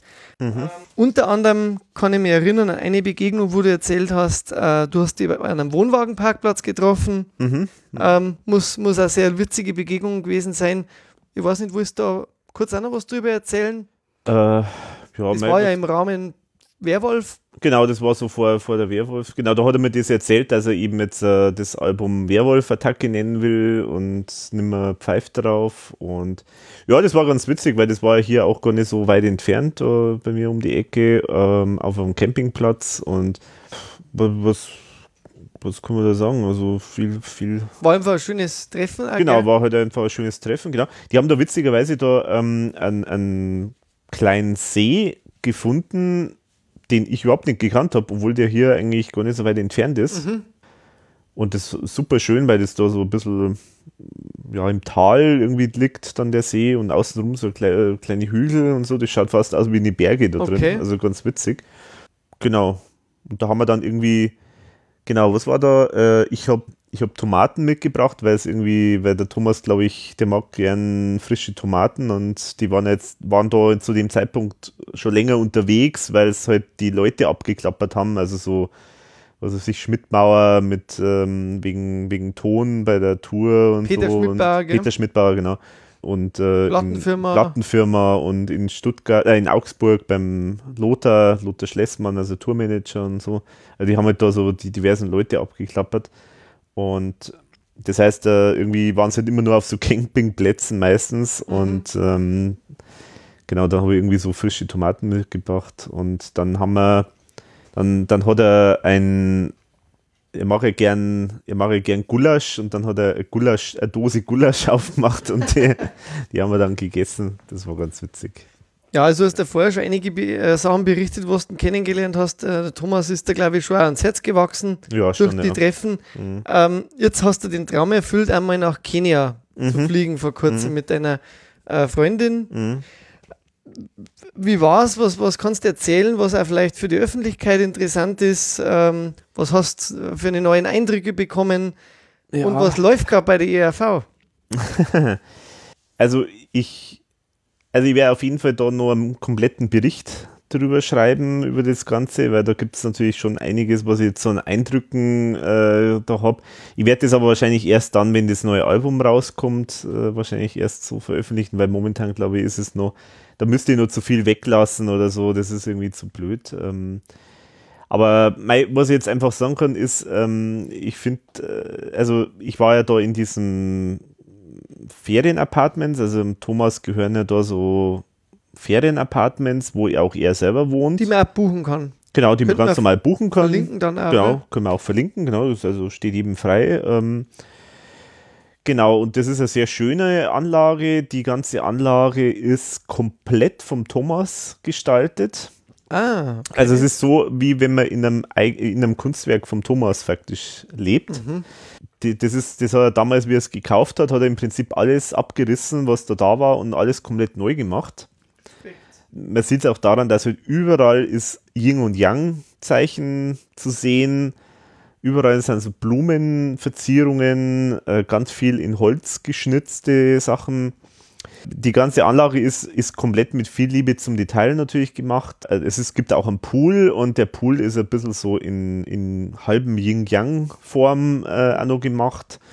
Ja, und ansonsten sehr durchdacht. Also in jedem von diesen Häusern kann man, kann man eigentlich die anderen Häuser gar nicht so wirklich sehen. Also es ist wirklich so, dass man so sein eigenes kleines Reich hat, obwohl das alles ja sehr nah beieinander ist. Das mhm. ist also schon Absicht so, also sehr gut gemacht. Diese Anlage heißt der Frangipani Cottages. Also Frangipani ist ein, ist ja so eine Blumenart, die da wächst in Kenia. Okay. Und deswegen ist da auch die ganze Anlage voll von diesen Blumen. Also es ganz, nur leider hat es da jetzt irgendeine Krankheit gegeben da mit den Blumen, also irgendein so Lausbefall oder irgendwas, deswegen hat es da jetzt nicht ganz so viel gegeben. Mhm. Aber es ist sehr, sehr bunt und sehr blumenreich, viele Pflanzen. Also das ist schon mal ein ganz tolles Ambiente. Ja, und äh, dann habe ich natürlich auch, äh, was, was toll war, die Ehre gehabt, äh, dass ich äh, dabei war im Studio äh, ein paar Mal, weil der Fritz Jerry war da, um, um eben an den neuen Songs zu arbeiten für das neue Album.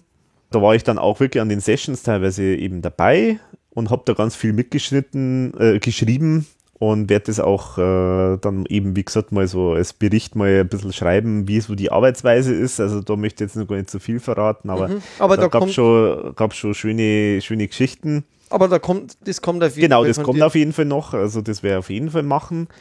Was so eine, eine kleine Erkenntnis kann ich vielleicht jetzt schon sagen. Also es ist halt schon so, dass halt da wirklich der Thomas halt sehr, also im Prinzip wird alles genauso gemacht, wie er sich das vorstellt. Also es ist wirklich sehr detailliert, was er sich für Ideen hat und äh, und, und sagt, ja, das und das soll so sein und äh, ja und na, das muss, das klingt mir nicht und das muss anders sein. Also so. er ist wirklich der Dirigent, oder? Genau, er ist wirklich der Dirigent und äh, hat da jetzt sozusagen so daneben gehockt und der Fritz äh, hat halt äh, dann nach seinen Vorstellungen da geschraubt an den Songs. In dem Fall war es jetzt so, dass das äh, Songs waren, die teilweise eben schon einzelne Spuren oder teilweise schon ganze Demos existiert haben. Bei einem Song war es so, der war äh, so eine Spielerei aus den 90er Jahren mit dem Kurt Keinrad. Echt? Genau, und der soll jetzt eben aufs Album rauf. Und da ist das Problem, da gibt es zwar eigentlich schon ein fertiges Demo, aber es gibt die Einzelspuren nicht mehr. Deswegen musste er jetzt da sozusagen das Neue nochmal aufbauen.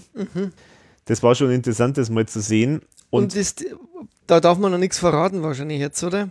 Ja gut, es sind ja auch die Titel sind ja jetzt ja schon genannt worden. Also zum Beispiel, wo ich dabei war, war Erzähl mir das. Das ist so, äh, das ist so einer der Songs, äh, die die ursprünglich schon in den 90er Jahren entstanden sind. Die genauen Daten weiß ich jetzt nicht mehr Ich kenne genau. das als Demo, die, die, bei Pfeif drauf, glaube ich, haben sie das auch schon Mhm. mal in der Reißen gehabt. Genau, bei Pfeif drauf war das auch schon mal, genau, das hat er da eigentlich in dem, in dem Zusammenhang hat er das Demo wieder entdeckt Mhm.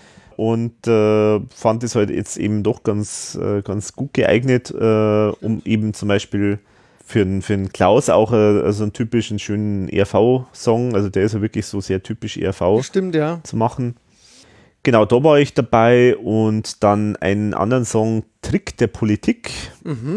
Äh, der ist wirklich sehr interessant. Ähm, das ist, ähm, da geht es tatsächlich so ein bisschen um die aktuellen Politikertypen, die es jetzt eben so Okay. gibt. Also Erdogan, Trump. Erdogan, Putin etc. Aber auch der, der, sagen wir mal, der Bürgermeister von nebenan. Also da ist die ganze Bandbreite sozusagen an, an, an Politischen. Typi Typen in der Politik, äh, was die so treiben, Okay. ist, da, ist da so ein bisschen verarbeitet, genau. Kommt irgendwo Spezifisches jetzt für Österreicher? Weiß man da schon was? Da habe ich jetzt, weiß jetzt nichts äh, nix davon. Weil gerade die Wahlen haben ja jetzt auch ein bisschen was verändert da drüben. Mhm. Ja, nee, also da weiß ich jetzt noch nichts, aber es kommt da natürlich implizit auch vor. Aber wenn man jetzt so das, ähm, das konnte jetzt jeder sehen, über 50 Songs ähm, gemacht scheinbar oder entstanden schon wieder in diesen Sessions mit verschiedenen Produzenten, äh, unter anderem halt jetzt der Fritz Cherry vor allem scheinbar zuletzt und dann der Marc Duran. Äh, Kurt Keinrad habe ich jetzt glaube ich gar nicht groß gesehen. Der, glaube ich, ist jetzt da bisher noch nicht in Erscheinung getreten. Ja. Genau, ähm, gibt schon irgendwie so eine Richtung, wann, wann der Album dann fertig sein kann oder wann das, wann das kommen soll oder Also es soll, denke ich, so ist der aktuelle Plan heute im Jahr 2018 rauskommen. Kann aber auch sein, dass noch äh, sich verschiebt in 2019, ich weiß es nicht genau. Okay. Aber es wird sicher nicht im Anfang 2018 rauskommen, also eher dann halt später. obwohl er jetzt schon so viele Songs äh, fertig hat. Ja, ja, ja, aber das hat mit anderen Planungen auch zu tun, weil zum einen will man ja, man will es ja eigentlich irgendwie koppeln mit der Tour, weil, weil Album mit Album an sich verdient man ja eigentlich nicht mehr so viel, aber in Kombination mit der Natur ist es halt gut, weil dann die Leute halt dann, das ist wie Werbung für die Tour, sage ich jetzt mal, und andersrum, die Tour ist eine Werbung fürs Album, also das befruchtet sich. Man will es gern ein bisschen Genau. kombinieren. Genau, und dann gibt es halt ein paar Parameter, die halt da jetzt einfach noch dann eben das zeitlich halt bedingen. Ich meine, du kannst jetzt zum Beispiel, klar, du kannst jetzt nicht im Sommer ein Album rausbringen. Ja. Im Frühjahr ist halt jetzt zu früh. Da geht es halt nicht mehr zeitlich äh, und so weiter. Und deswegen, deswegen verschiebt sich das bei der RV immer auch alles recht lang, weil halt es gibt halt bestimmte Zeitfenster, wo es halt sinnvoll ist, ein Album rauszubringen und wenn du halt da nicht aus irgendwelchen Gründen nicht reinkommst, dann musst du halt da einfach dann aufs nächste Zeitfenster mhm. wieder warten. Das ist halt einfach mal so. Aber da, das, was kommt, das ist ja jetzt ziemlich sicher. Äh, denke ich mir. Ja, mei, sicher ist relativ, aber ich meine, also es gibt auf jeden Fall ganz klar den, den Wunsch, äh, ein neues Album rauszubringen und auch, so wie ich es verstehe, auch von der Plattenfirma, aber man hat jetzt noch nichts offiziell unterschrieben oder so. Okay, also, also noch nichts konkretisiert quasi. Nee, genau. Aber ich, also ich würde mal behaupten, es, es wird auf irgendeine Art und Weise wird es kommen. Also mhm. wann kann man nicht hundertprozentig sagen und wie, aber irgendwie wird schon kommen, denke ich. Und so der Eindruck jetzt von dem, was du gehört hast, ist das wieder, wo man sagt, ja, das könnte was werden? Ja, also was, was, was, äh, was man jetzt sagen muss, ist, interessant ist halt der Einfluss vom Fritz Cherry, mhm. weil der ja sehr so ein bisschen so Reggae-Ska-mäßig affin ja ist. Mhm. Und deswegen finde ich, passen natürlich genau die Songs, die so in die Richtung auch irgendwie gehen oder sehr poppig sind oder sehr, sehr catchy sind, die passen sehr gut zu ihm. Aber ich bin mal gespannt, wie sich die Songs, die so eher balladenartig sind oder, oder so ein bisschen ruhiger, wie die funktionieren werden. Da bin ich mal gespannt, äh, weil das, ich habe den Eindruck, dass das nicht so hundertprozentig immer passt dann beim Fitzgerald. Mal schauen, bin ich mal gespannt. Da finde ich, da war der Kurt Keinrad bis jetzt auch nicht immer so schlecht. Ja, ja. Oder auch der Schmidtbauer. Ja, das stimmt. Bei den Dingen, die er produziert hat. Ja, oder halt auch zum Beispiel der, der Harry zum Beispiel, der stimmt. Der ist ja auch äh, in der Richtung ganz gut. Und die unterwegs. rockigere Nummer wird's dann, kommt da auch was? Ja, ich weiß nicht. Glaube ich, da war jetzt gar nicht so viel dabei. So rockige Sachen, glaube ich. Also es geht schon eher diesmal ein bisschen mehr poppiger. Pop wieder, ein ja, ja. mehr in die bisschen weicher wieder. Ja, genau. Weil Werwolf-Attacke, das war schon ziemlich auf die 12, sage ich mal. Ja, genau. Das war ja sein Rockalbum, hat er immer gesagt. Mhm, genau. Aber wie gesagt, man, man kann noch gar nicht sagen, man kann nichts sagen, weil es, es gibt, sagen wir mal, so eine Idee für einen Albumtitel, aber mehr gibt es auch noch nicht. Aber es ist auch noch nicht so klar, was für Titel draufkommen. Mhm. Und das kann sich alles noch ändern. Man also, sieht den Thomas ja zeichnen auch in diesem Video, das man vor kurzem gesehen hat. Ähm, mhm. Gibt es dann da auch schon Entwürfe oder Ideen? Weiß ich gar nicht. großartig, nee, oder? Nee, nee. Okay.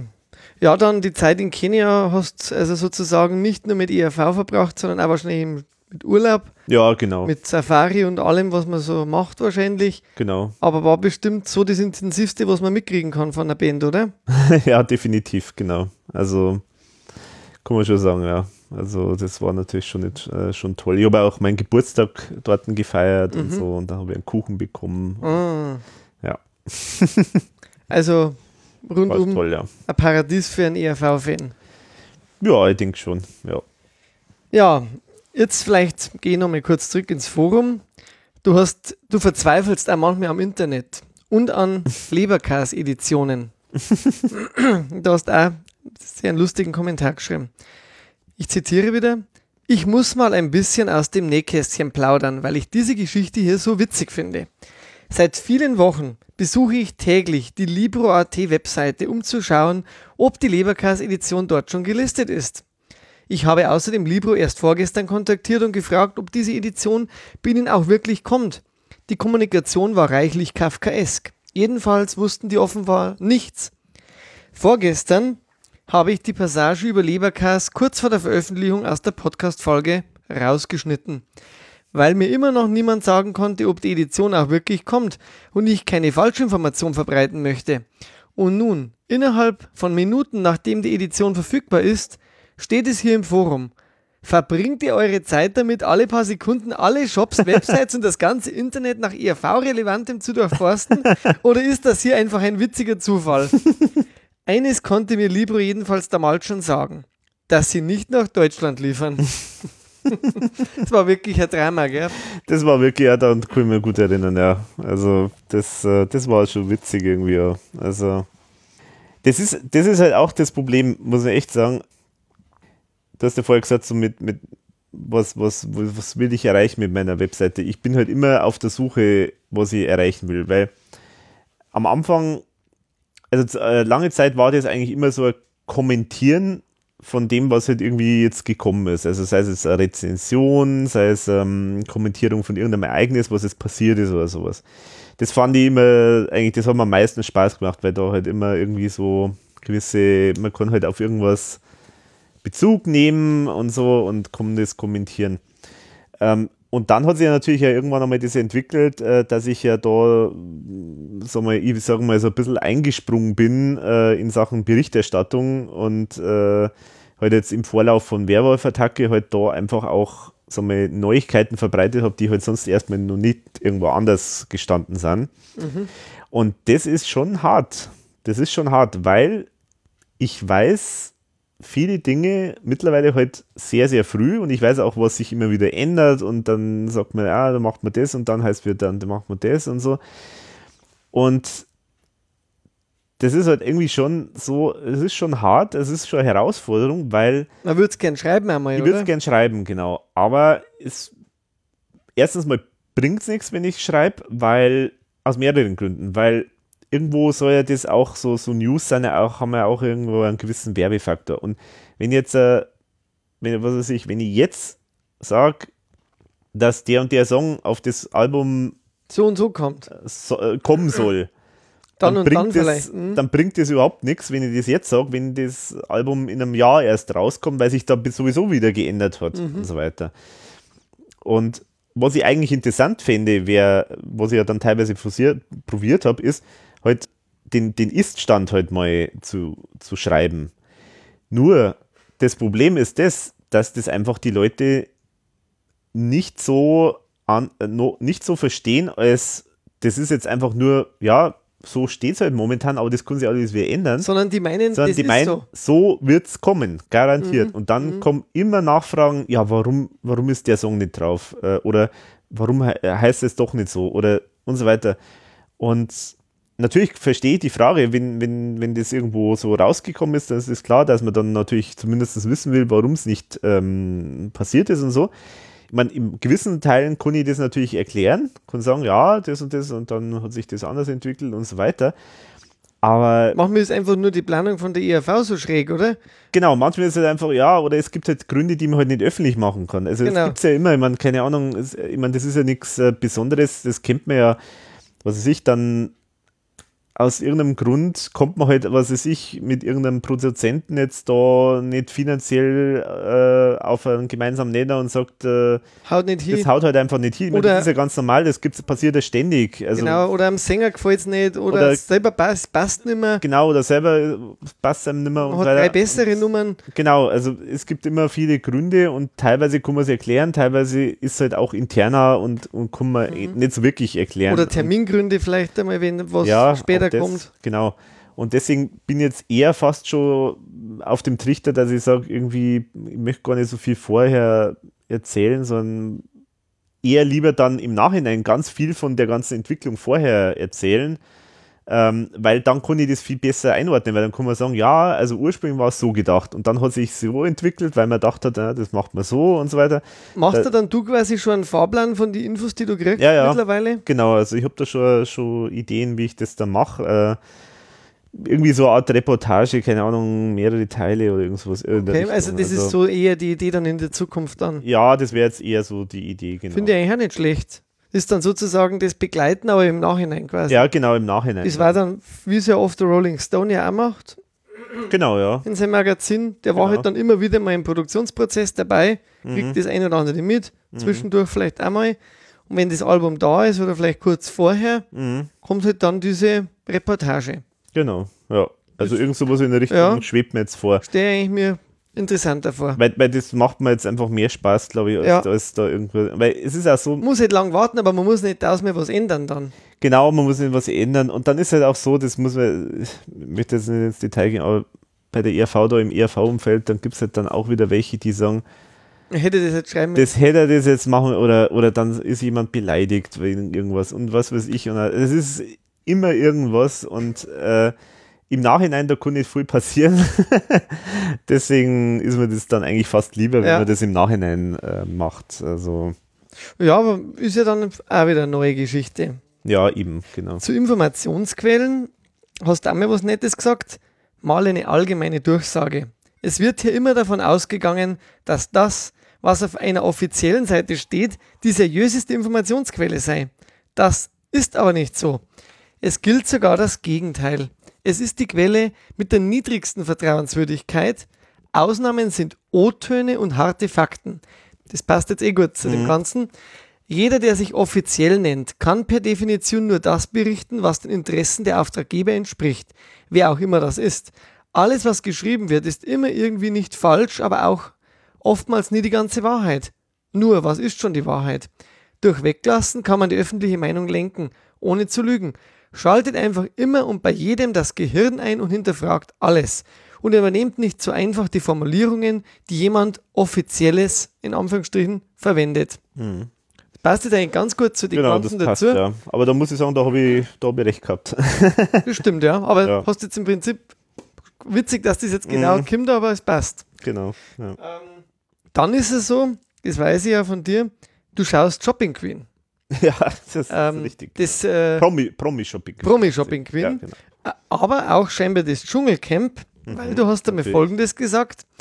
Während die Kandidaten der Kategorie Schwiegermutter eines Nachbars, einer Frau, die schon mal ein Star gesehen hat, im Dschungel Maden fressen, beziehungsweise zu dem Zeitpunkt noch nicht, spielte RTL bei einem Einspiel im Hintergrund Leckt's Me. ja, wichtige Anekdoten, Ja, gehört dann eigentlich auch in die TV-Historie rein. so, jetzt habe ich noch ein paar äh, Sachen abseits vom Forum. Da gibt es, glaube ich, jetzt alles abendfüllend besprochen. Episch und breit. Ich habe ja gesagt, das wird bestimmt die längste Folge. ja Eine- ich glaube, wir, wir knacken die fünf Stunden. Aber Ja. es ist deine Fangeschichten und da gibt es halt einfach nach 20 Jahren und länger, eigentlich ja fast 30 Jahre dann, äh, gibt es einfach viel zum Verzeihen. 30 Jahre sind es ja mindestens, oder? Also sozusagen, ja, genau. Ja, ja, Ja, 30 Jahre in 6 Stunden, was ist das schon? Vor allem, wenn du so viel machst.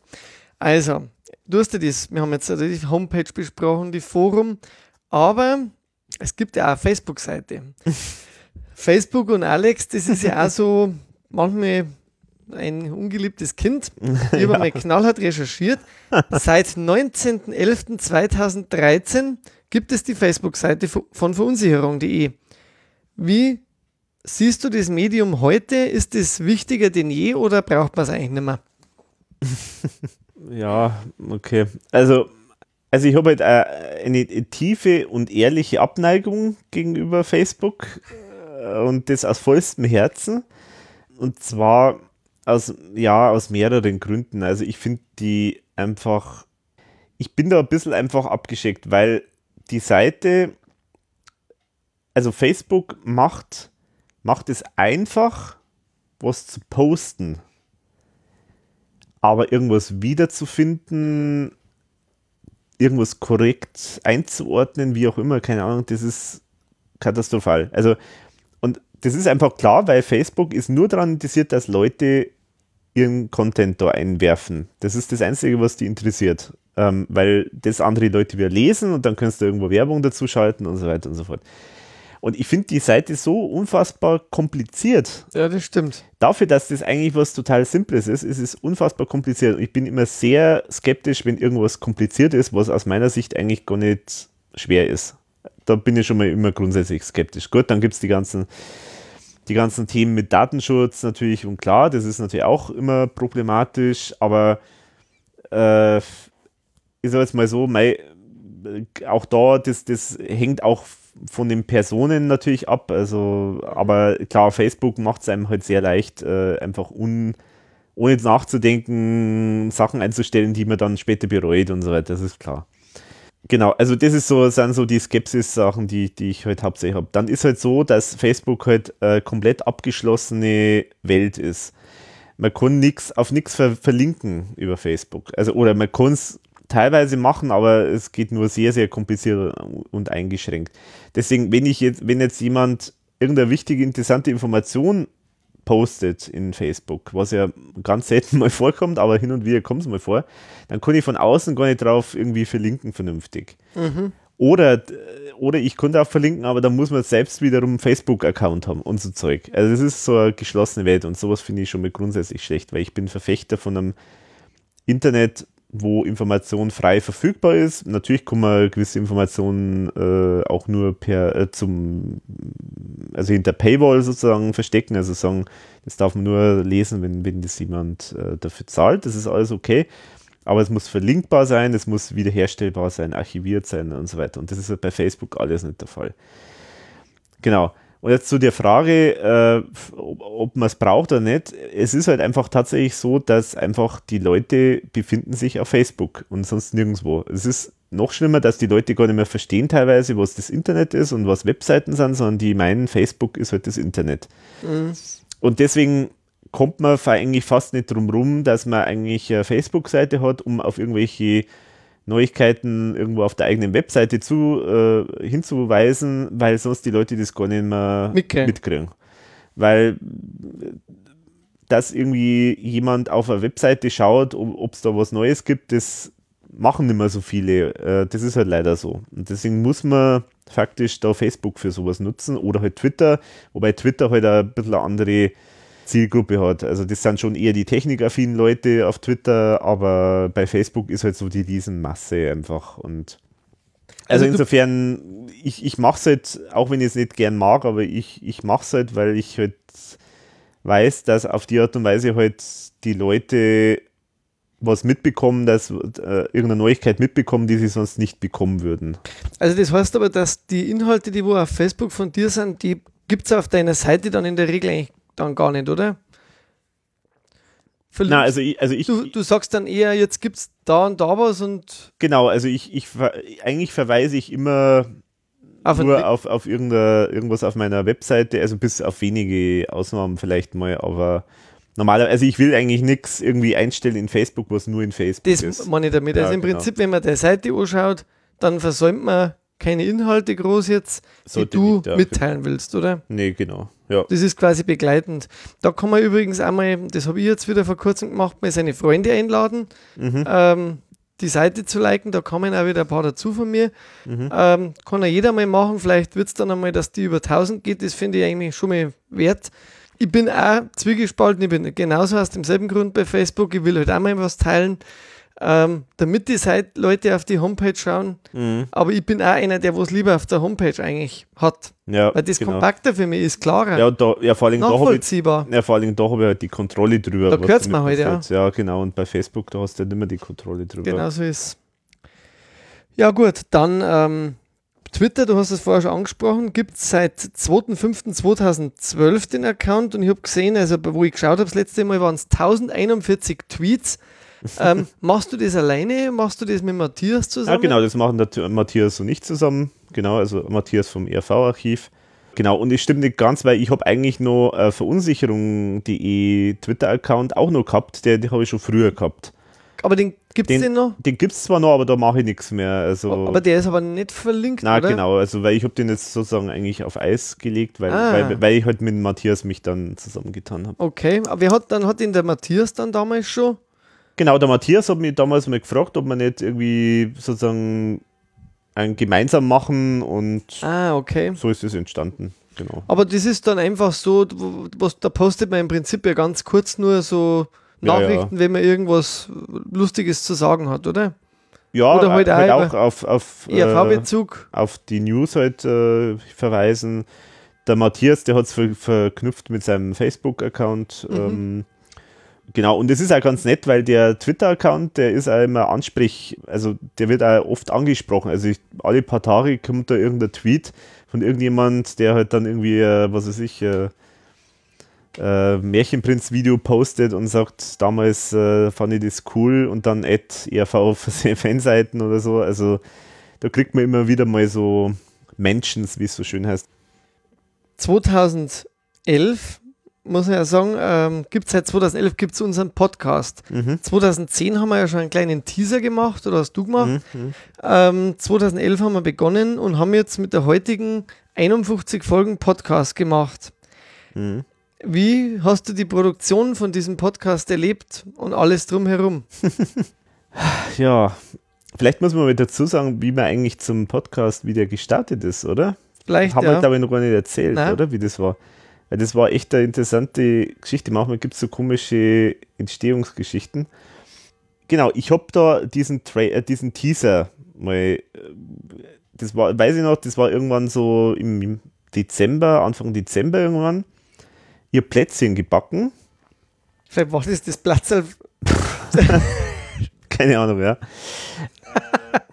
genau, also ich habe ihr Plätzchen gebacken und dann irgendwie so, ich weiß nicht, aus welchem Grund, ich habe ja schon länger, schon länger die Idee gehabt, dass ich einen ERV-Podcast machen möchte. Einfach mal, weil ich, das, weil ich Podcast als Medium einfach toll finde, weil das sehr, sehr persönlich ist, sehr handsam, Menschlicher, gell? menschlich ist, ähm, da kommt man anders rüber. Ich habe mir auch eben gedacht, weil zum Beispiel du hast jetzt da so Zitate gebracht von mir aus dem Forum und ich habe mir halt immer gedacht, ähm, ich, mir macht es natürlich Spaß, so pointiert, so, so äh, zu schreiben und dann macht mir ja auch, klingen die Sachen so ziemlich, äh, ziemlich, ähm, wie soll ich sagen, ja, gemein ist das falsche Wort, aber halt so, so Zynisch so vielleicht. zynisch und so. Und da habe ich mir gedacht, wie kann ich irgendwie mal eine andere Art von Kommunikation rüberbringen und da wäre halt auch so ein Podcast halt genial, ähm, weil das ist ja, ist ja, da kann man jetzt nicht irgendwie sich verstellen, sondern im Prinzip ist man da sich selber und kann sich da so ein bisschen zeigen und ab und, und das kommt auch dazu,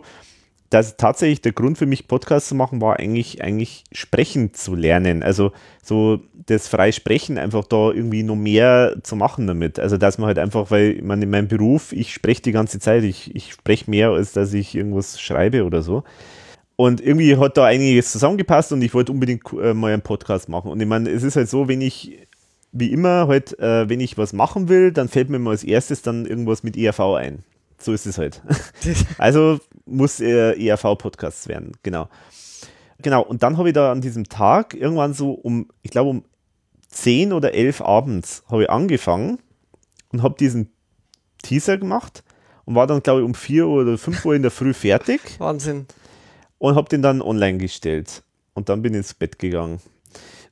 Ich habe aber keinen Plan gehabt, was ich eigentlich machen will in dem Podcast. Das war wirklich nur einfach ein Teaser. Einfach nur und dann mal schauen, was, was gibt es für Reaktionen. Also gibt es Leute, die sagen, ah, cool, möchte ich hören oder so? Oder gibt es überhaupt irgendeine Reaktion? Weil ich war mir halt auch nicht sicher, ob das, ob es da Leute gibt, die das interessiert und, und weil ich meine, da war jetzt Podcast auch noch nicht so etabliert, das, das kannten die Leute teilweise noch nicht, was das überhaupt ist und so. Naja, auf jeden Fall, das war wirklich ein, eine Tour, spontane Schnapsidee und dann ist lange Zeit überhaupt nichts gekommen, keine Reaktion dazu oder fast keine, ich glaube der Matthias hat mal was äh, gesagt dazu. Und dann hast du irgendwann einmal das angesprochen und hast gesagt, ja, was willst du eigentlich machen und so. Und äh, ich glaube, dann habe ich gesagt, ja, weiß ich noch nicht, keine Ahnung. Oder ich habe dann irgendwie, glaube ich, so Ideen gehabt, so, was weiß ich, äh, lustige Fun Facts von der ERV oder irgendwelche Statistiken von der ERV und so Zeug, glaube ich, das waren so ein paar Ideen. Und dann hast ja du irgendwie gesagt, so, ja, also ich würde da schon mitmachen und so. Genau. Und dann, dann habe ich gesagt, ja, okay, dann probieren wir das mal. Und so ist es eigentlich dann entstanden. Und ich glaube, die Idee, dass wir Alben machen, die glaube ich war von dir eigentlich. Kann sein, ich, ich, weiß, ich weiß wirklich nicht mehr. Ich muss ehrlich sagen, ich weiß nicht mehr. Ich weiß nur, ich habe den Teaser gehört. Ich habe den gleich was geschrieben, glaube ich, weil ich nicht gewusst habe, was, was ist das. Ich habe es auch nicht kennt, Podcast. Ich wusste halt nicht, was, was ist das eigentlich. Mhm. Und ich habe halt nur damals Online-Radio, hat man halt schon gekannt und sowas. Mhm. Und dann, glaube ich, haben wir uns mit gesehen oder so. Ja, ja, dann habe genau. ich, muss ich halt wahrscheinlich so in meiner Art, wie ich bin, äh, gesagt haben, ja, äh, was ist denn das? und, und du hast, hast mir das dann erklärt und dann habe Mhm. ich, glaube ich, spontan gleich gesagt, äh, das machen wir. Ja, genau. Ja, Und dann haben wir es gemacht, weil ich bin eigentlich ein Mensch, der wo dann auch gern probiert. ja. ja. Ich finde einfach, wenn, wenn was im Raum ist, dann muss man es ja probieren, weil das klingt ja interessant. Mhm. Und dann haben wir angefangen mit, mit Café Passé. Äh, mit dem ersten Nein, nein, Album. mit dem ersten sorry. Album. Genau, wir ersten- wollten ja eigentlich am Anfang chronologisch. Genau. vorgehen. Das Haben war aber dann- natürlich eine ganz schlechte Idee, weil, weil so können wir, haben wir überhaupt nicht irgendwie Nein. Was ist ja auf irgendwelche aktuellen Bezüge, äh, also wir haben ja teilweise dann ein Album gemacht, weil es irgendwie gerade, äh, was weiß ich, irgendein Jubiläum gegeben hat oder solche genau. Das kannst du alles nicht machen, wenn du das chronologisch machst. Und abgesehen davon ist ja auch, äh, sagen wir, interessant, da so das mehr zu mischen. Und dann auch, wenn irgendjemand sagt, ja, mach doch einmal eine Folge über, was weiß ich, Frauenluder, dass wir halt dann sagen, okay, dann machen wir jetzt mal Frauenluder. Und insofern war das, glaube ich, ganz gut. Aber am Anfang ja. war das die Idee, dass man eigentlich die alle der Reihe nach macht. Dass wir durchgehen, genau, so ja, chronologisch, genau. weil ich bin auch ein bisschen so sortierter Mensch, aber das hat man dann das hat passt nicht zur ERV. ja, genau. ja, genau. so war das. Genau, aber was, jetzt, jetzt habe ich auf der Frage nicht geantwortet. Was war jetzt eigentlich die Frage? Podcast 2000, ja genau, also wir Produktion, haben jetzt einmal so die oder? Anfang, genau, was, wie die Produktion für die eigentlich so ist und, und Genau, ja. Okay, also es ist ein, ein, ein Wechselbad der Gefühle, der Podcast, also es ist wirklich, es ist echt Höhen und Tiefen, muss man echt sagen, Wahnsinn. Weil es ist einfach ein unfassbarer Aufwand, den wir da schon treiben, in der Regel zumindest. Wir, also das eine ist die Vorbereitung natürlich äh, vom Podcast, also Zusammensammeln von Fakten, von Zeitungsberichten, alles nochmal anhören, sich irgendwas mitschreiben und so weiter. Das sind ja die ganzen Sachen, die wir immer so machen. Und ähm, also, also ganzer Sonntag im Prinzip also ja, bei mir da. Dann ja, zuerst einmal die Aufnahme. Genau, dann, dann ist irgendwann halt einmal die Aufnahme, also die Vorbereitung sozusagen, dann ist die Aufnahme, da verbringen wir in der Regel einen kompletten Samstagnachmittag und dann Sonntag. Abend, äh, Sonntagnachmittag äh, und dann Abend meistens noch ein bisschen, also heute sind wir eh schon ganz schön spät Jetzt dran. Sind wir spät, ja. Genau. Ja, ja, ja. genau. Und dann dann, also das ist so ungefähr äh, von der Euphoriekurve bei mir ist es ungefähr so, vorher bei der Vorbereitung, also ganz am Anfang ist die Idee, was wir für Thema haben. Und da ist die Euphorie riesig. Und da denke ich, ja cool, Frauenluder, geil und so. Dann fangen wir mal an, irgendwann einmal mit dem Vorbereiten. Und dann denke ich, ach du Scheiße. Und ach, da fehlt mir ja das noch. Und habe ich das überhaupt? Und ich finde es nicht. Und, und so weiter und so fort. Dann ist die Euphorie so ein bisschen am Boden dann. Dann am Sonntag, wenn du klingelst, äh, klingelst du immer pünktlich um 14 Uhr. dann äh, ist die Euphorie meistens ganz am unten, aber dann fangen wir dann zum Reden an und dann äh, denke ich mir, ah Mensch, ist, vielleicht wird es doch ganz lustig. Ähm, und dann so im Laufe des, äh, machen wir immer Warm-up erstmal, also dass wir erstmal schauen, ob ähm, tonmäßig alles passt und dass wir uns ein bisschen einsprechen, weil wir brauchen ja auch immer so ein bisschen so so Warmlaufphase, dass man halt äh, ähm, nicht so maulfaul ist sozusagen. Dann geht es irgendwann mal los und dann ist meistens eigentlich, dann macht es riesen Spaß. Genau, und dann ist, sind wir irgendwann einmal fertig äh, mit dem Podcast und meistens auch mit den Nerven, weil es halt schon sehr anstrengend ja. ist, weil wir ja stundenlang immer sprechen und es ist ja auch viel, viel mehr, was wir sprechen, als das, was dann am Schluss rauskommt. Also das ist ja in der Regel also mindestens ein Drittel oder so, ja, oder Viertel, kann man sagen, fällt ja immer raus, weil noch Vorgespräch ist und was weiß ich noch alles und Pausen und etc. Und wir ziehen das ja alles komplett durch. Also wir machen jetzt nicht so am Stück, äh, so stückchenweise, sondern wir, wir sprechen wir das genauso. Wir bleiben ja. im Flow, genau. Und das gehört auch dazu, finde ich. Ja, ich finde aber, wir werden ja immer besser, finde ich. Ja, ja, genau. Das ist also, wie so ein alter Wein. ja, genau, ja, genau. Genau, und dann sind wir fertig und dann ist meistens ziemlich erschöpfend. Also erstmal, weil dann, okay. dann, fällt, dann fällt man irgendwie erstmal innerlich zusammen. Stimmt. Ähm, dann gehen wir zum Essen. Äh, dann bauen wir wieder ein bisschen sozusagen nervlich auf, ähm, tauschen uns dann über irgendwas anderes aus und so.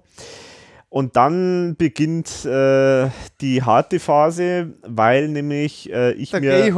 Genau, du bist dann weg, genau. Und dann beginnt die harte Phase, weil nämlich ich mir aus irgendeinem Grund irgendwann einmal überlegt habe, ich möchte immer so Intros machen, weil mir das halt auch wahnsinnig Spaß macht. Ich habe das ja früher auch schon mal gern sowas äh, gemacht, so eben so kleine Sachen produzieren ähm, und so. Und deswegen, da ich äh, als erstes brauche ich dann halt ein Intro. Und das Intro habe ich in der Regel nicht vor der Sendung, sondern. Außer wir erst, überlegen uns was. Außer wir überlegen uns was, Haben das kommt auch schon mal vor, genau. Aber ansonsten in der Regel mache ich es erst nachher. Und das ist immer ein harter Prozess, weil irgendwie manchmal, manchmal habe ich halt dann gleich sofort eine gute Idee, aber manchmal funktioniert es halt einfach nicht und dann komme ich auf nichts und dann im schlimmsten Fall, also das sind immer so die Intros zum Beispiel, wo ich dann äh, irgendwelche Zitate von, von Klaus und Thomas irgendwie so einspiele und dahinter ist schon das Schlagzeug dann ist mir nichts Besseres eingefallen. genau, aber manchmal fällt mir dann doch vielleicht was Interessantes ein. Aber mir macht es halt trotzdem Spaß. Äh, aber das ist halt auch sowas. Das ist halt wie bei der ERV, muss man jetzt sagen. Das ist meistens eine halbe Minute oder vielleicht einmal eine Minute oder maximal zwei Minuten. Aber was da an Arbeit drin steckt, äh, das so zu verdichten, dass das irgendwie witzig ist und, und abwechslungsreich und so, das ist schon ganz schöne Arbeit. Also mhm. da, da steckt schon einiges an, an Aufwand dahinter. Genau, dann habe ich irgendwann einmal ähm, ein Intro geboren und dann fange ich mit dem Schneiden an und das ist halt auch wahnsinnig äh, viel Zeit, weil man muss ungefähr rechnen, ungefähr doppelt so lang wie die eigentliche Aufnahmezeit brauche ich mindestens äh, zum Schneiden. Das heißt, in dem brauchst du also mindestens zwei Tage für den Podcast. Für den Podcast war wahrscheinlich weil zwei Tage. Ja, er ist genau. echt lang. Ja, genau. Also, weil man muss halt dazu sagen, ähm, es gibt ja andere Podcaster, die, die schneiden da nicht viel, sondern die nehmen es eigentlich live on tape mehr oder weniger auf, schreiben vielleicht irgendwo Pausen oder so nur raus, aber aber ich mache das nicht, sondern ich äh, versuche beim Schneiden, also ich höre mir das komplett an und versuche beim Schneiden alles rauszuschneiden, was Störgeräusche äh, sind, was irgendwelche Klackser oder, oder manchmal haben wir am Anfang haben wir nur so die berühmten Darth Vader-Geschichten äh, gehabt, wo, wo man dann uns atmen gehört hat. Dann, genau. dann muss ich die eine Spur immer runterfahren, wenn, wenn der andere spricht und so. Das war irre Aufwand. Das haben wir mittlerweile nicht mehr, weil wir das jetzt äh, ganz gut äh, eingepegelt haben äh, von der Aufnahme her schon. Ja, genau. Und äh, was ich aber halt dann schneide, ist eigentlich nichts, in der Regel nichts inhaltlich. Also ganz selten mal. Manchmal gibt es mal so Passagen, wo, wo wir uns irgendwie doppeln, wo wir irgendwie nochmal dasselbe sagen, was wir vielleicht schon zwei Stunden vorher ja. erzählt haben. Das schneide ich dann raus, ähm, solche Geschichten. Oder manchmal gibt es irgendwelche Sachen, die nicht, nicht gut klingen, weil irgendwas schiefgegangen ist oder so. Äh, keine Ahnung, sowas kommt schon mal vor, aber in der Regel also ist es eigentlich genau dasselbe, wie, wie wir es aufnehmen. Genau, und dann ist es irgendwann einmal fertig, dann wird das Ganze ähm, hochgeladen zum, zum Dienst, Auphonic heißt der, der ähm, macht äh, Nachbearbeitung automatisch an dem Podcast, also der sorgt dafür, dass die Lautstärke gleichmäßig ist, macht auch noch halt verschiedene Filterungen, dass halt Nebengeräusche nicht mehr zu hören sind und so weiter und so fort. Mhm. Und dann ist das Ding einmal fertig. Dann dann kommt noch, da muss ich nur einen kleinen Text schreiben zu der Folge. Da mache ich mir auch meistens immer recht viel Arbeit, dass es irgendwie witzig rüberkommt, um was es geht. Dann teaserst du ja noch an im Forum meistens. Genau, dann mache ich im Forum meistens noch irgendwie so irgendein kleines äh, Rätsel, äh, um was geht es in der Folge. Solche Geschichten mache ich manchmal äh, hin und wieder, wenn irgendwas passend ist. Und dann mache ich nur die Aufbereitung auf der Webseite fertig, die ganzen Links, das ist auch nochmal eine gewisse Arbeit, äh, die wir so unsere ganzen Quellen, die wir halt immer so hinweisen. Und dann ist irgendwann einmal online, dann mache ich Hinweis auf Facebook und auf Twitter und im Forum und dann warten wir auf Feedback. so ist es genau. genau. Und das also ist so dann immer das war eigentlich dann das Schönste, wenn dann genauso viel zurückkommen darf, ja, genau. Aber so, so läuft es. Also, also mit den Höhen und Tiefen. Ja, genau. Ja, ich muss auch sagen, wenn wir zu lang Pause machen, ist das für mich immer gar nicht gut, stelle ich fest. Weil ich kriege dann schon manchmal so, so eine kleine äh, Wehmut und, und einen leichten Entzug. muss ich auch sagen, natürlich muss ich nicht arbeiten in dem Sinn. Also ich habe zwar viel Vorbereitung und wie du auch und mhm. wir machen den Tag, aber dann kann ich mich im Prinzip zurücklehnen und kann mich freuen, wenn er dann drin ist. Mhm. Ähm, was ich natürlich verstehe, dass das viel Arbeit ist für die. Ähm, trotzdem muss ich sagen, macht, macht mir dieser Nachmittag einfach unglaublich viel Spaß.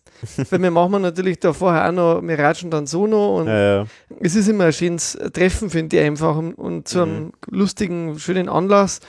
Und deswegen finde ich es, also ich finde es fürs Leben schon auch bereichernd. Mhm. Ja, das stimmt schon. Also macht jetzt schon irgendwie Spaß, wenn man sich da einfach so austauscht. Ich meine, es ist ja so, ich meine, wann, wann trifft man sich sozusagen unter Freunden und sagt, jetzt reden wir mal über ein ERV-Album? Also, das macht man wenn dann so nebenbei zufällig genau. oder so, aber, aber nicht so, dass man Tag, irgendwie ja. so konkret sich da vorbereitet und dann drüber unterhält und so, das ist, ist halt schon irgendwie toll. Und ist ja insofern halt schön, ähm, am Anfang wusste man ja nicht, ähm, ob eigentlich das überhaupt die Leute, den Leuten gefällt. Also am Anfang war ich mir zum Beispiel nicht sicher, ob das jetzt nicht mhm. super peinlich ist, was wir da machen. Also, ich mir war es ehrlich gesagt aber gar nichts denkt. Also, Ja gut, das ist bei dir üblich, dass, du, dass dir das wurscht ist sozusagen, aber also mir war das jetzt nicht so wurscht. Äh, ich habe mir gedacht, irgendwie, ja, keine Ahnung, weil am Anfang ja überhaupt keine Rückmeldungen gekommen sind und so. Und wir haben ja da ziemlich viel geproduziert am Anfang. Das stimmt, ja.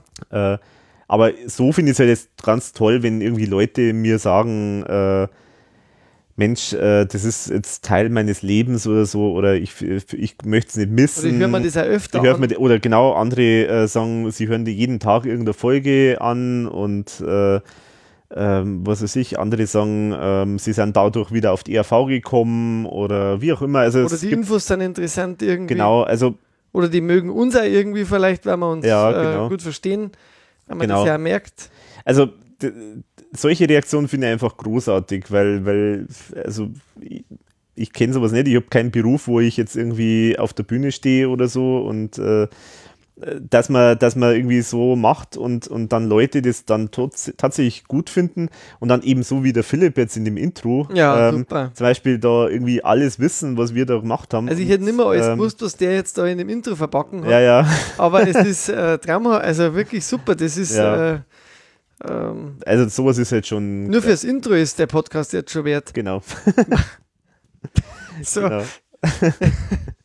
Eben, aber also sowas ist natürlich grandios. Und ich meine, ich habe auch schon ein paar persönlich jetzt auch getroffen, so Hörer, die gesagt haben, hey, ich bin in der Gegend, wollen wir uns mal treffen und das war so toll. Also, also deswegen es ist ein sehr persönliches äh, Medium und ähm, deswegen ist es natürlich schon, schon eine schöne Geschichte. Und gibt es jetzt für dich eine Folge von diesen, äh, also außer der heutigen natürlich, mhm. äh, eine Folge, die du sagst, die ist wirklich super gelungen, da bin ich einfach, das ist so dein Highlight, gibt es sowas? Oder, oder darf ein paar mehr sein? Ja, also es gibt schon ein paar. Also ich muss sagen, also ich glaube, die, die beste Albumfolge war wahrscheinlich, ja, also es gibt verschiedene Aspekte. Also es gibt zum Beispiel eine Folge, die ich wahnsinnig gut finde, das war Nepomuk's Rache. Mhm. Äh, die ist zwar leider ein bisschen eskaliert, also, ja. also ich habe es irgendwann einmal nicht mehr einfangen können, weil äh, gut, wir waren zu viert und klar, das ist natürlich immer schwierig und es waren vier Super-Nerds, die alle tausend Geschichten erzählen können, also insofern war das natürlich klar, dass das so ausufern wird von der Zeit her, aber ich hätte aber, glaube ich, manchmal ein bisschen einbremsen müssen, dass man nicht zu stark das Thema irgendwie wechseln. Deswegen, das war so eine kleine Aspekt, aber ich glaube, vom, vom, vom Flow, vom, vom Sound her war das, glaube ich, somit eine der lustigsten äh, Folgen und mhm. auch sehr detailliert, also sehr inhaltsreich. Was natürlich auch super war, war die Kartenspielfolge, ja. Ähm, die ja wirklich eigentlich ein Riesendesaster war, aber deswegen ja. super lustig. Stimmt. Also das, es war eine super Schnapsidee von mir und die war auch genauso Schnaps, schnapsmäßig, äh, wie ich es mir vorgestellt habe, aber sie war irgendwie wahnsinnig lustig. Also das stimmt, ja. Das war, das war echt schön. Und dann, glaube ich, äh, gibt es von den klar, die Taxi Ike-Folge. Die hätte ich jetzt auch noch gesagt. Ist ja. natürlich toll geworden, definitiv. Einfach weil da auch wir super Geschichten erzählen haben können. Ähm, und ich finde aber auch bei der, da am Anfang, gerade am Anfang, eine von den Folgen, wo wir zu zweit dann so ein Album vorbestellt haben, die waren auch sehr, sehr gut, weil die halt irgendwie so ein ja, so einen guten Gesprächsfluss dann gehabt haben. Also so im Himmel ist die Hölle los zum Beispiel, glaube ich, oh, ja. ist eine gute Folge geworden. Das ist echt eine gute Folge, ja. Ja, also die, glaube ich, ist sehr, sehr gut gelungen. Ja, also das dann so. Und natürlich, ich finde auch, äh, diese ganzen äh, Interviews sind natürlich auch teilweise ganz schöne Sachen mhm. dabei mhm. gewesen. Boris Bukowski, Andy Beit von die Breit. Genau, Breit, also dabei, genau, Breit war, war natürlich echt für mich schon, schon ein Highlight, wie toll der da erzählt hat. Thomas bei mir damals, das war genau, super, Thomas. das Interview.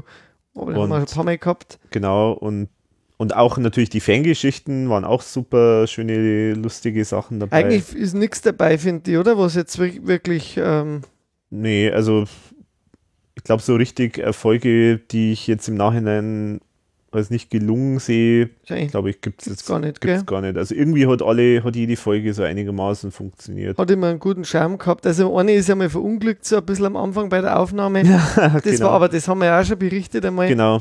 Die genau. verunglückte Folge, da gibt es auch einen Link. Genau, Habe ich gefunden. Genau. Nochmal. Ja, genau. Ähm, kann man auch nochmal verlinken. ja. Da haben wir Tonprobleme gehabt und Ja, alle möglichen Sachen. Drama, also, ja. das war ein Drama. Das war damals Neue Helden, wo wir über, den, über die Tour Über die Tour, berichten genau. wollten. genau. Die verunglückte Folge. Da glaube ich, das war so, nennen sie, glaube ich, das sogar. Mhm, genau. Genau, aber das war dann auch wieder lustig. Ja, genau. Ja, jetzt haben wir Podcast, Twitter und und und. Du bist sogar bei Google Plus, habe ich gesehen. Ja, genau. Mit dem Medium, da komme ich, da werde ich nicht wirklich warm, muss ich sagen, weil ich finde, da passiert Mhm. auch recht wenig. Ja, Du machst da, glaube ich, auch nicht so viel, oder? Na, das Einzige, was ich halt mache, ist halt immer die Links halt dann posten, wenn irgendeine neue Folge vom Podcast oder halt äh, irgendeine Nachricht ist oder so.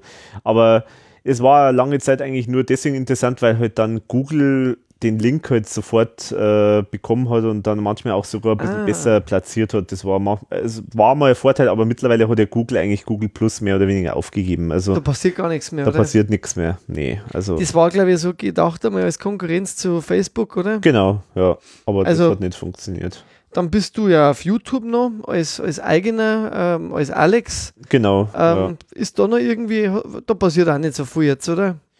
Nee, da passiert nichts. Aber wir müssen irgendwann nochmal vielleicht äh, äh, den Videopodcast starten. Was? nee, aber das, nee, glaube ich. Nein, nee, das glaube ich ist nichts für mich. Heute nicht, morgen schon, oder? Heute nicht machen schon. ähm, ja, und dann ein Medium, wo sich ja momentan mittlerweile wirklich total äh, ja, durchbricht, ist ja, die, ist ja Instagram. Mhm. Ist da eigentlich einmal irgendwie, hast du noch nie mal Gedanken gemacht, sowas zu machen, einfach nur mit Fotos noch hinzuweisen auf irgendwas? Eigentlich bisher nicht, Ist ja. nicht dein Medium oder? Ich habe mich nicht damit groß beschäftigt. Also, es ist halt die Frage, was man da postet. Also, man kann natürlich so irgendwelche Sachen aus der Sammlung oder irgendwas äh, natürlich posten.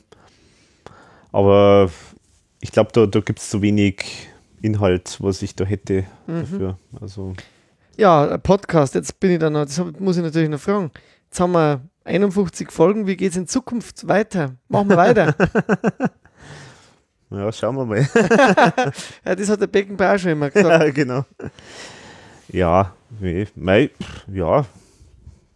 Mei, man, am besten ist wahrscheinlich, wenn man sich nicht festlegen lässt, oder? Dann, dann kann, man, kann man weitermachen oder irgendwann einmal weitermachen oder wie auch immer. Also schauen wir mal. Ja, also ich denke, wir haben gibt ja noch viel es gibt, Material. es gibt noch Material, genau. Und ja. Und ich denke auch äh, bei den älteren Sachen, also älteren Folgen, da hätten wir auch wieder, glaube ich, nochmal, könnte man was neu aufrollen. Nachträglichen Stoffen ein bisschen. weil, ich, weil man dann doch noch wieder ein bisschen mehr hat. Also nächstes Jahr ist Himbeerland 20 Mhm. Jahre alt. Also ich glaube, das ist dann spätestens einmal ein Grund, Stimmt, ja. für mich zumindest, dass ich sage, okay, das genau. muss ich mir jetzt mal wieder anhören. Ja, stimmt. Ja, wir können ja auch mal. Vielleicht. Na, das funktioniert nicht. Was denn? äh, man kann ja einen Aufruf starten. Ähm, wir machen Erfolge, wenn wir von, von den Zuhörern irgendwas, äh, irgendwas bekommen. Sei es, sei es eine E-Mail oder sei es äh, Postkarte oder Ja. Schokolade. oder aber wir machen doch nochmal einen Versuch und sagen, äh, kein Gewinnspiel, keine Angst und fragen einfach mal so in die Runde, was wäre denn der Wunsch für die nächste Folge, ja, können wir dass wir machen ja. sollen? Das wäre doch auch was. Was hältst du denn davon? Ja, okay. Also wünscht euch doch mal Genau. einfach was und Mhm. der Wunsch, der uns am besten gefällt, der wird umgesetzt. Der wird umgesetzt, genau. Es darf halt nichts Schlimmes sein. genau. Und ansonsten, wir machen weiter, wenn wir Schokolade zugeschickt bekommen oder Aber nur gute Schokolade. Ja, natürlich gute. Also ja, genau. Lind ist so aufwärts. Au- ja, genau. Elli Seidel Pralinen nehmen wir auch. Absinthguten wird Ja, auch gern genau. getrunken von den Alkohol- Moderatoren. Alkohol ist immer gut. Genau. Oder gute Biersorten aus Franken zum Beispiel. Mhm, mhm. Also wir, wir sind mal schon ein bisschen bestechlich, Ja, wir sind halt bestechlich, genau. Also wir, aber wir machen jetzt sonst eigentlich nicht mehr weiter, würde ich sagen. Also ja, doch, wir, das also, ist wirklich, also das ist Genau. eine gute Mischung. Wir wollen was geschenkt und wir wollen, ähm, wir wollen ihr sagt uns, was wir machen. sollen. Genau. genau, das machen wir. Das machen ja. wir. So, so machen wir es. Genau. Da schlagen wir ein. Okay. Servus. So, gut, dann hätten wir das auch geklärt. Wir das auch geklärt, genau. Super, wieder ein Ding weiter. Eins darf man nicht vergessen auf deiner Homepage. Du machst, und das haben wir ja schon öfter jetzt anklingen lassen, viele, viele Artikel, ähm, hast tolle Konzertkritiken geschrieben, Albenkritiken und, und, und. Also das ist eine vielfältige Spielwiese, wo man sehr viel findet auf deiner Seite. Unter anderem natürlich auch legendäre Jahresrückblicke. 2007 bis 2012 hast du das gemacht. Mhm. Dann nochmal zwei Stück, 2015 und 2017. Ähm, kommt wieder was? Hm. Ehrlich gesagt, das, das Problem ist das, also das, das ist zum Beispiel auch so ein Thema, wo ich wirklich mit Biegen und Brechen das irgendwie auf ERV am Anfang getrimmt habe. Also der erste Jahresrückblick, ähm, da habe ich irgendwie noch Ereignisse von der ERV vermischt mit, äh, mit so Weltereignissen und Mhm. so, um halt irgendwie da das noch zu begründen, dass ich da das auf meiner Seite mache. Später war mir das dann wurscht eigentlich.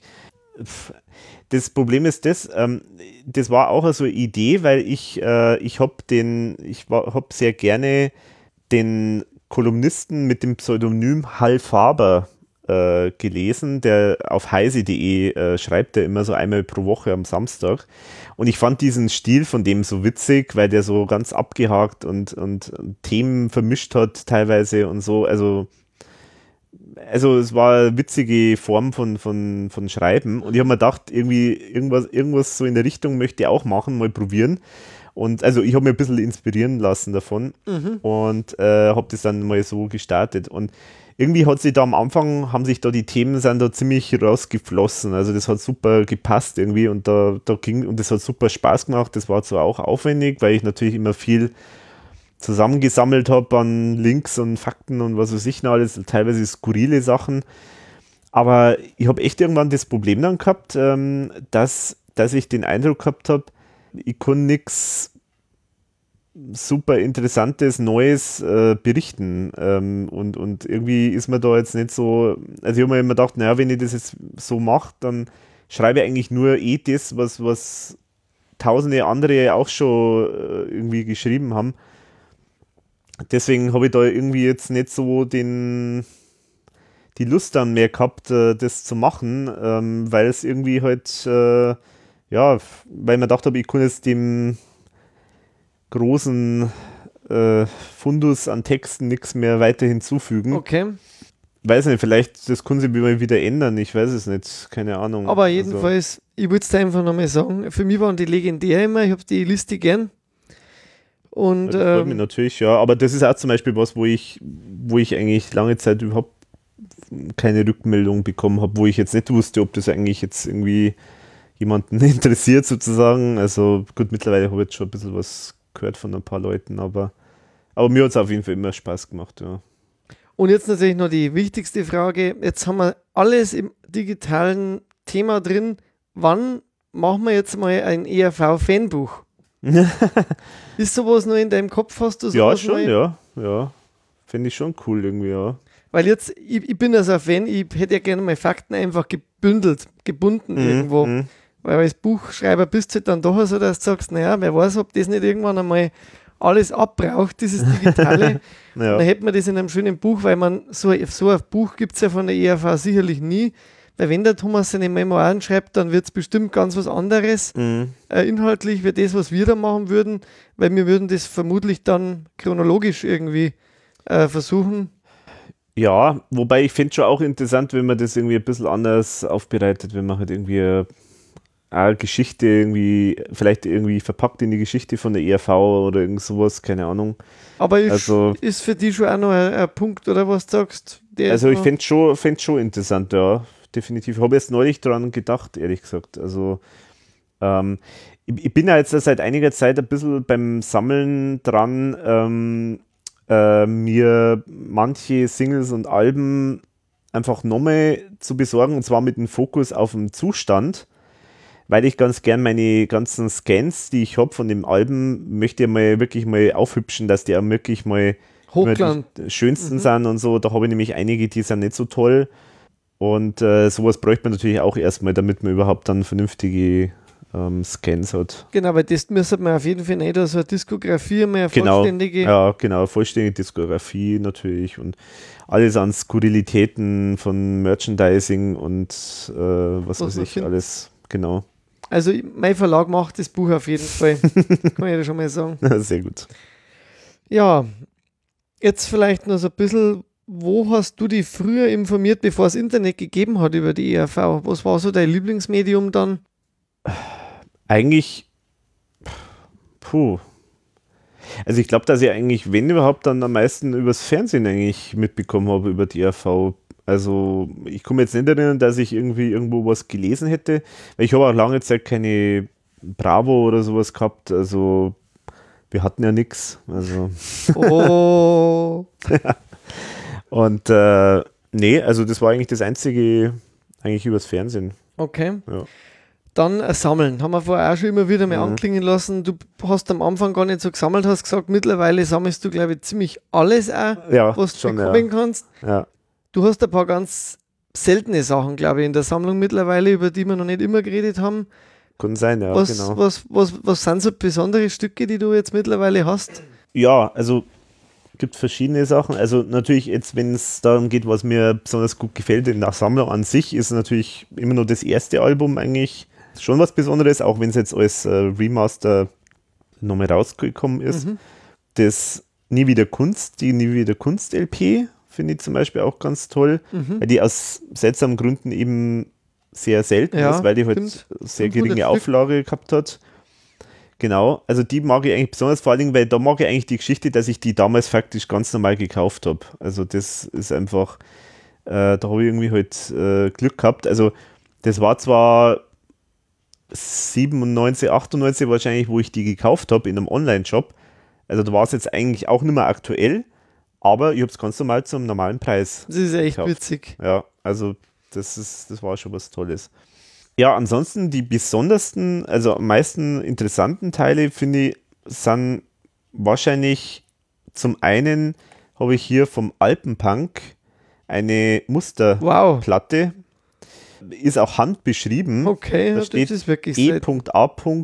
Verunsich, also nur abgekürzt irgendwie.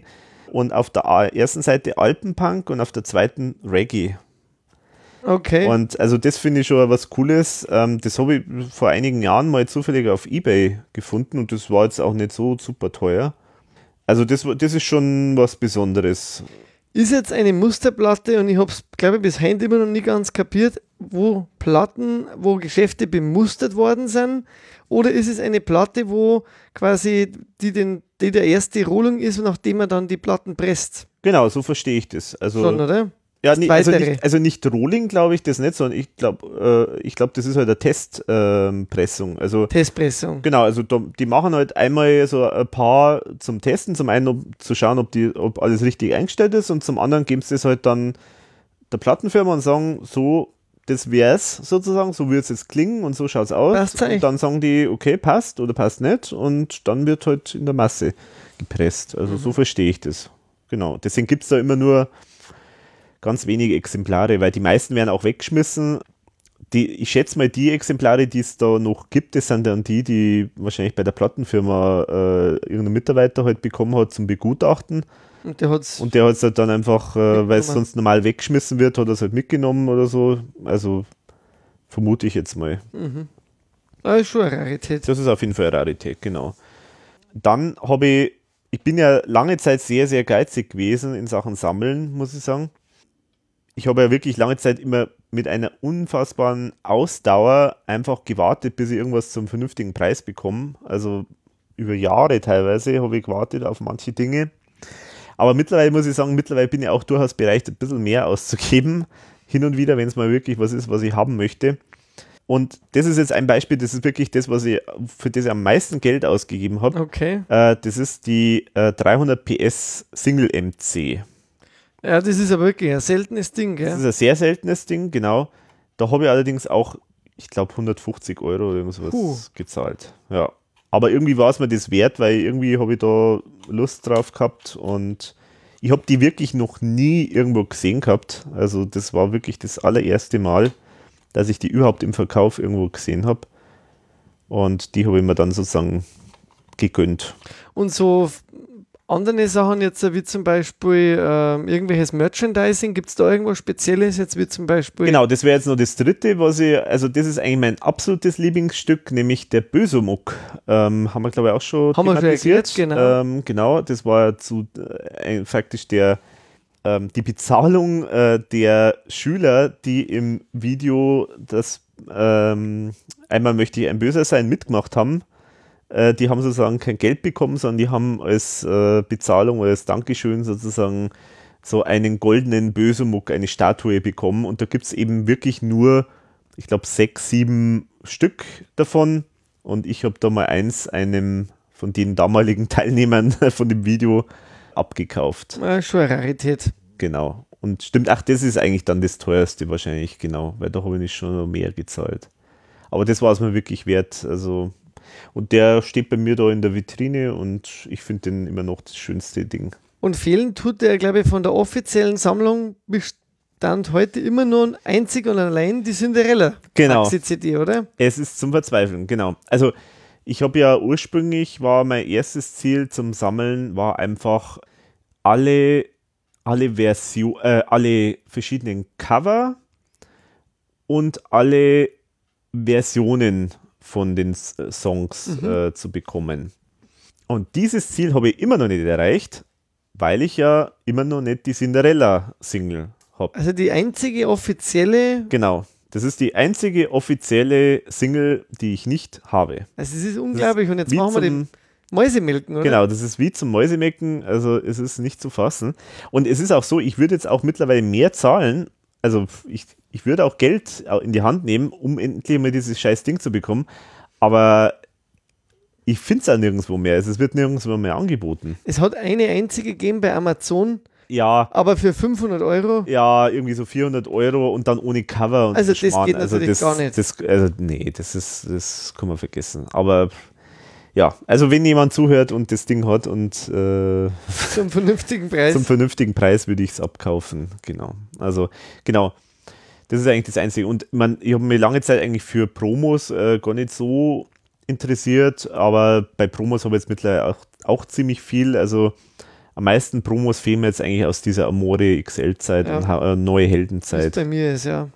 Die kriegt man wirklich ganz schlecht. Das stimmt. Neulich war mal wieder eine drin, aber auch für einen immensen Preis. Also habe ich nicht mitgesteigert. Hm, okay. Genau. Ja, und ansonsten, also bin ich halt, ähm, ja, also bin ich halt dabei, jetzt äh, ganz viel auch mit den ganzen Solo-Projekten natürlich zu sammeln. Ähm, eben auch, was ich jetzt in der Diskografie habe. Da habe ich jetzt auch viel, ganz viel Zeug schon äh, gekauft. Und äh, ja, wie gesagt, Merchandising ist jetzt so, so ein Randthema. Wenn ich mal was sehe, dann schaue ich, dass ich mir das besorge. Aber ich habe da noch nicht so den Überblick. Den müsst ihr mal ein bisschen schaffen, dass man mal schaut, was gibt es denn eigentlich überhaupt. Das ist auch gar nicht so einfach, das rauszukriegen. Genau, und ja, Autogrammkarten haben wir auch schon mal jetzt thematisiert. Äh, Poster, das war eine ganz eine tolle Geschichte. Da habe ich dann irgendwann einmal die entdeckt und habe mir gedacht, jetzt muss ich mal der Hintergrund war da auch, dass ich mir gedacht habe, irgendwie, wir brauch, ich brauche in der Website, auf meiner Webseite, wenn ich da jetzt die ganzen Tourtermine habe, brauche ich zum einen natürlich die ganzen Setlists von den Touren und zum anderen brauche ich dann natürlich dann das Poster, also das Plakat dazu. Ähm, und das war auch gar nicht so einfach. Ähm, erstens mal habe ich schauen müssen, dass ich die alle mal zusammenbekomme. Das habe ich dann irgendwann mal doch mit Hilfe von diversen Leuten auch hinbekommen. Aber aber die Frage ist, wie kriegt man da jetzt eigentlich äh, das in, äh, in die Homepage rein? Und dann habe ich halt faktisch beim Copyshop mir die einscannen lassen und das ist ganz gar nicht so billig. Also ich habe da 20 Euro, glaube ich, pro äh, Poster bezahlt zum mhm. Einscannen. Aber es hat sich gelohnt, weil es schaut wirklich toll aus. Also die schauen wirklich super aus, wenn man die einscannt.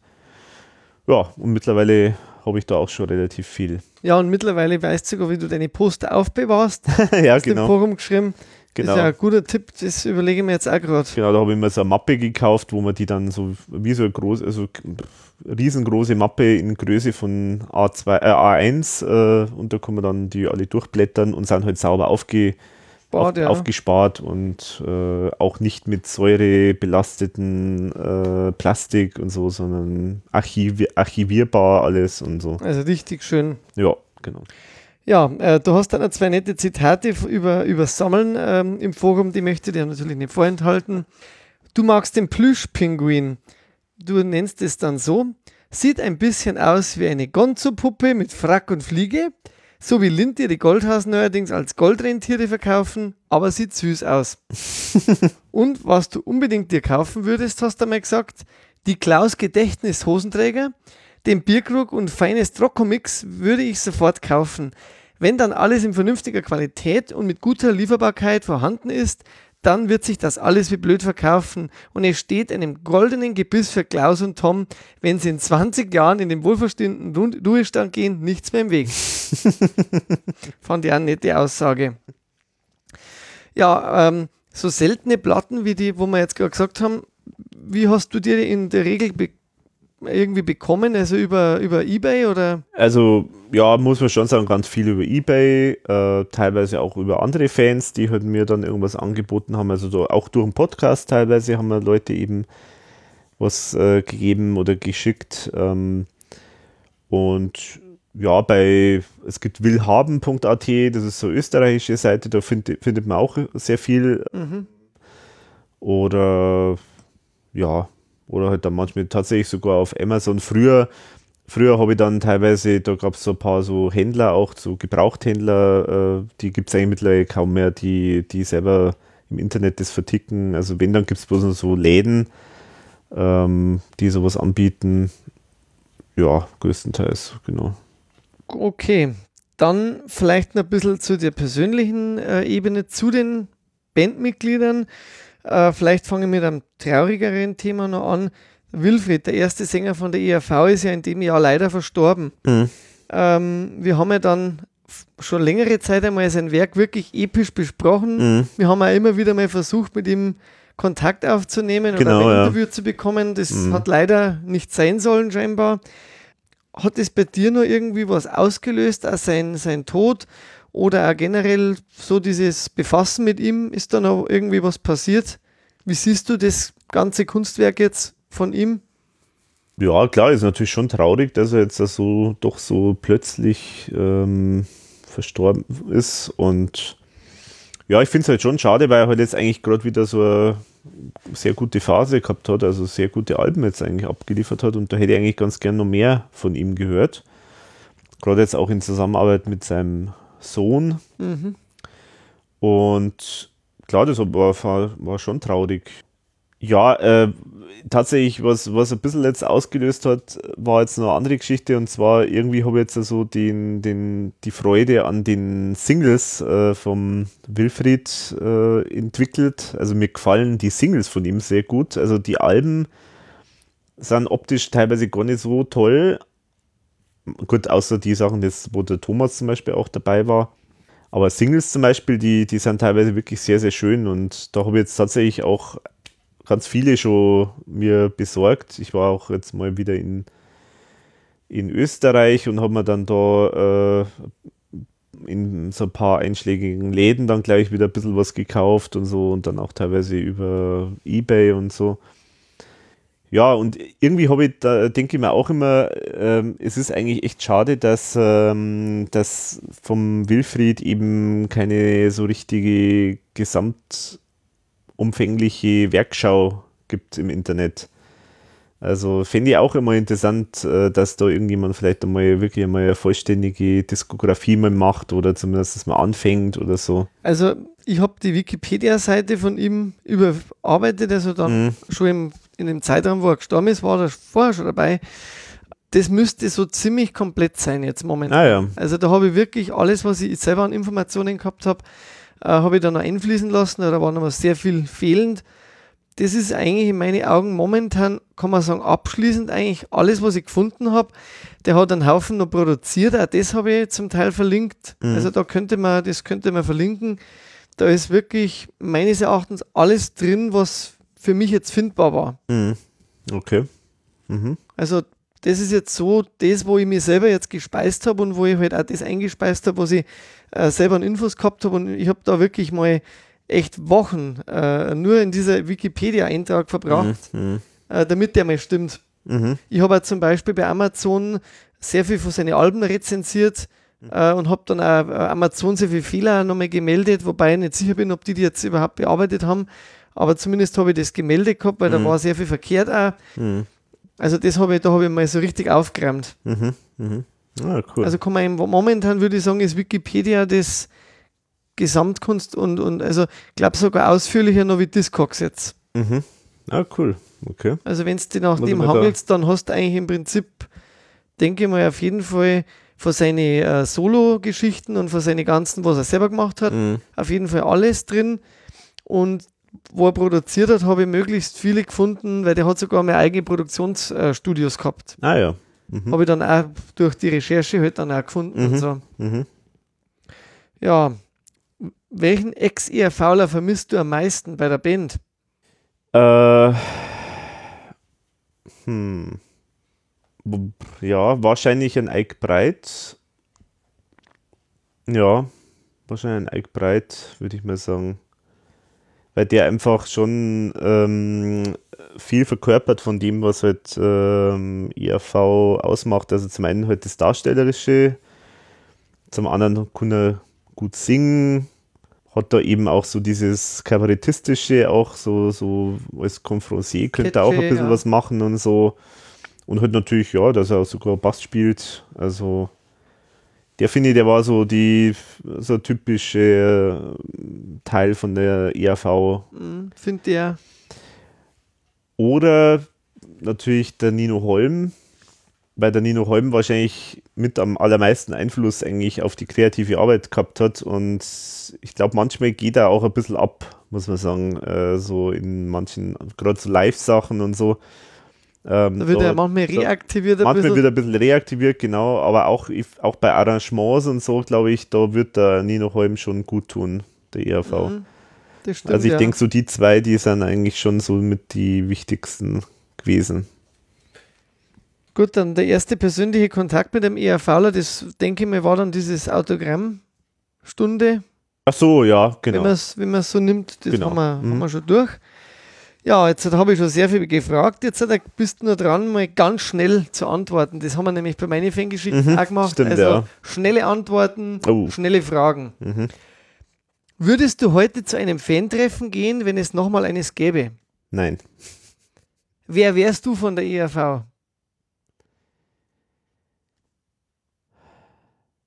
Ike Breit. Bühnenoutfit privat. Würdest du eins tragen? Und welches?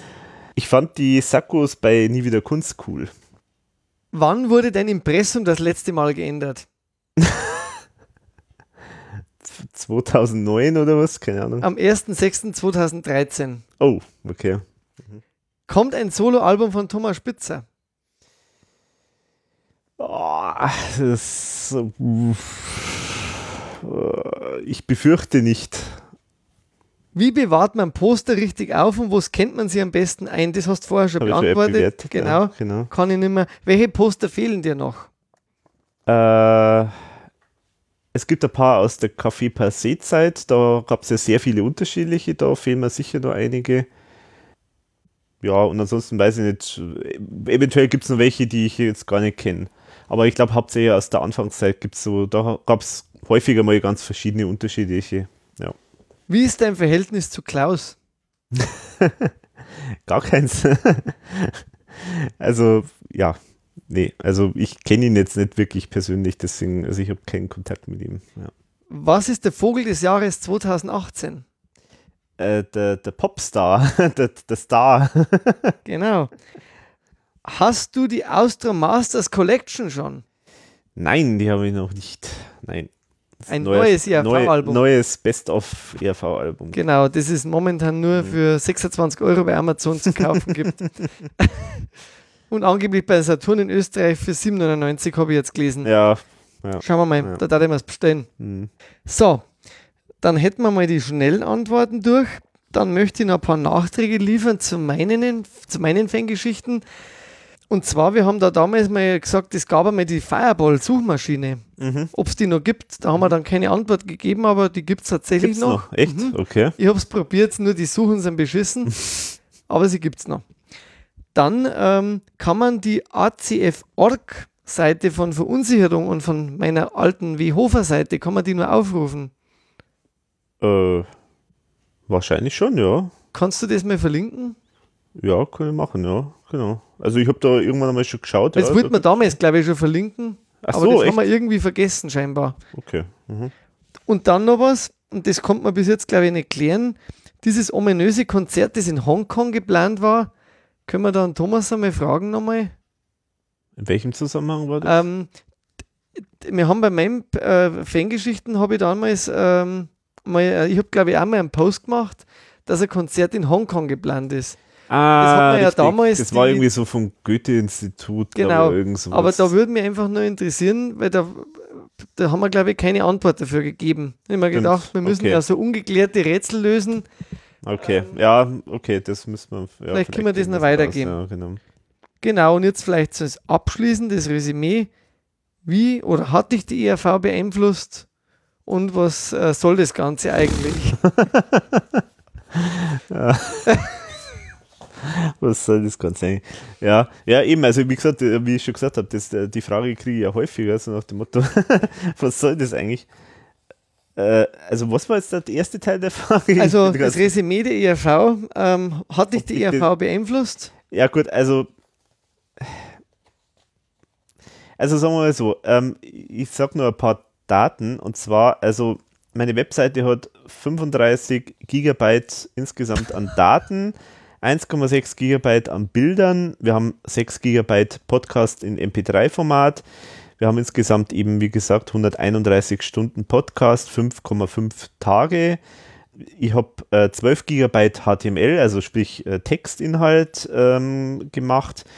Ich habe 200 äh, 2805 Commits seit dem 16.02.2007. Also das heißt sozusagen, seit 2007 ich jede Änderung, die ich auf meiner Webseite mache, nachvollziehen, wann ich die gemacht habe, was ich da gemacht habe. Ähm, da habe ich ein Git-Repository für die, die es interessiert. Und wenn man das jetzt äh, ausrechnet, dann habe ich sozusagen durchschnittlich 0,7 Änderungen pro jeden Tag gemacht. Puh. Also spätestens alle zwei Tage habe ich definitiv irgendwas geändert.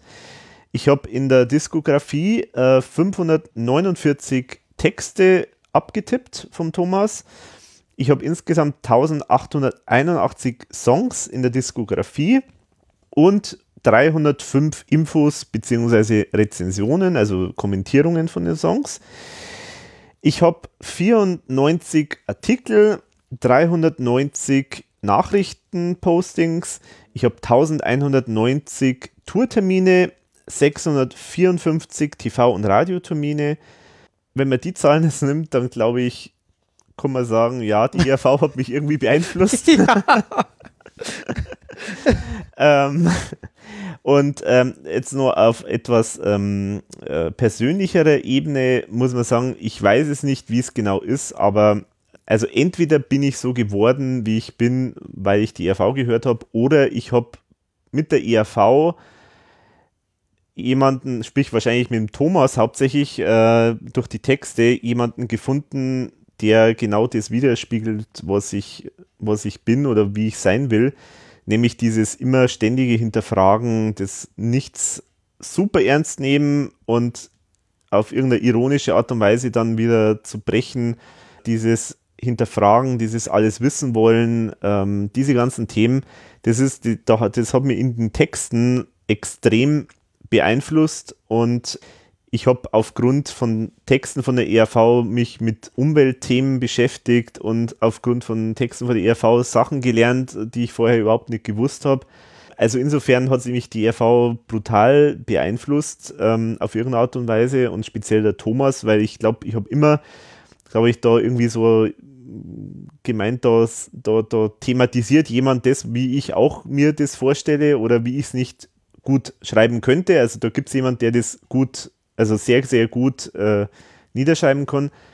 Also irgendwo ist da schon eine extreme, muss ich sagen, eine sehr, sehr starke äh, Verbindung zu diesen Songs und so bei mir da. Und wie gesagt, ich kann jetzt nicht sagen, ob ich dann beeinflusst bin und so geworden bin oder andersrum eigentlich schon so war und da halt den, den, den, den, die, die Widerspiegelung davon gefunden habe. Aber also das ist extrem extrem eng, finde ich, mit, mit dem, wie ich bin, äh, was die RV so gemacht hat.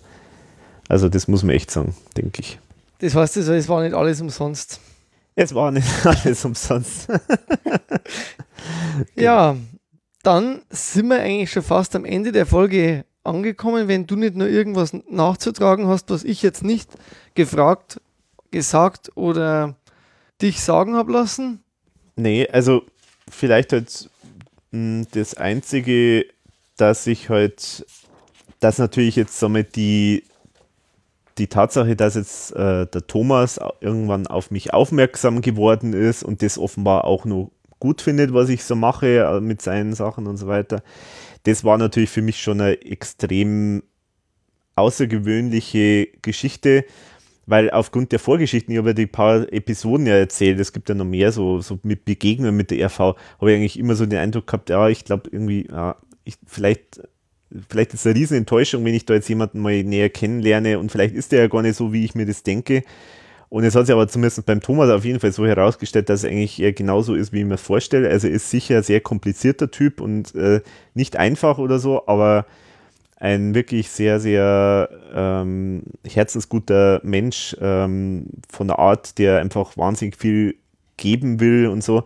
Und deswegen hat mir das natürlich, ist es für mich eine riesen, riesen tolle Geschichte gewesen, weil man, sagen wir so, das ist halt so, wie man schreibt und tut die ganze Zeit ins Nichts rein und kriegt da überhaupt keine Resonanz. Und eigentlich ist mir das auch wurscht gewesen lange Zeit.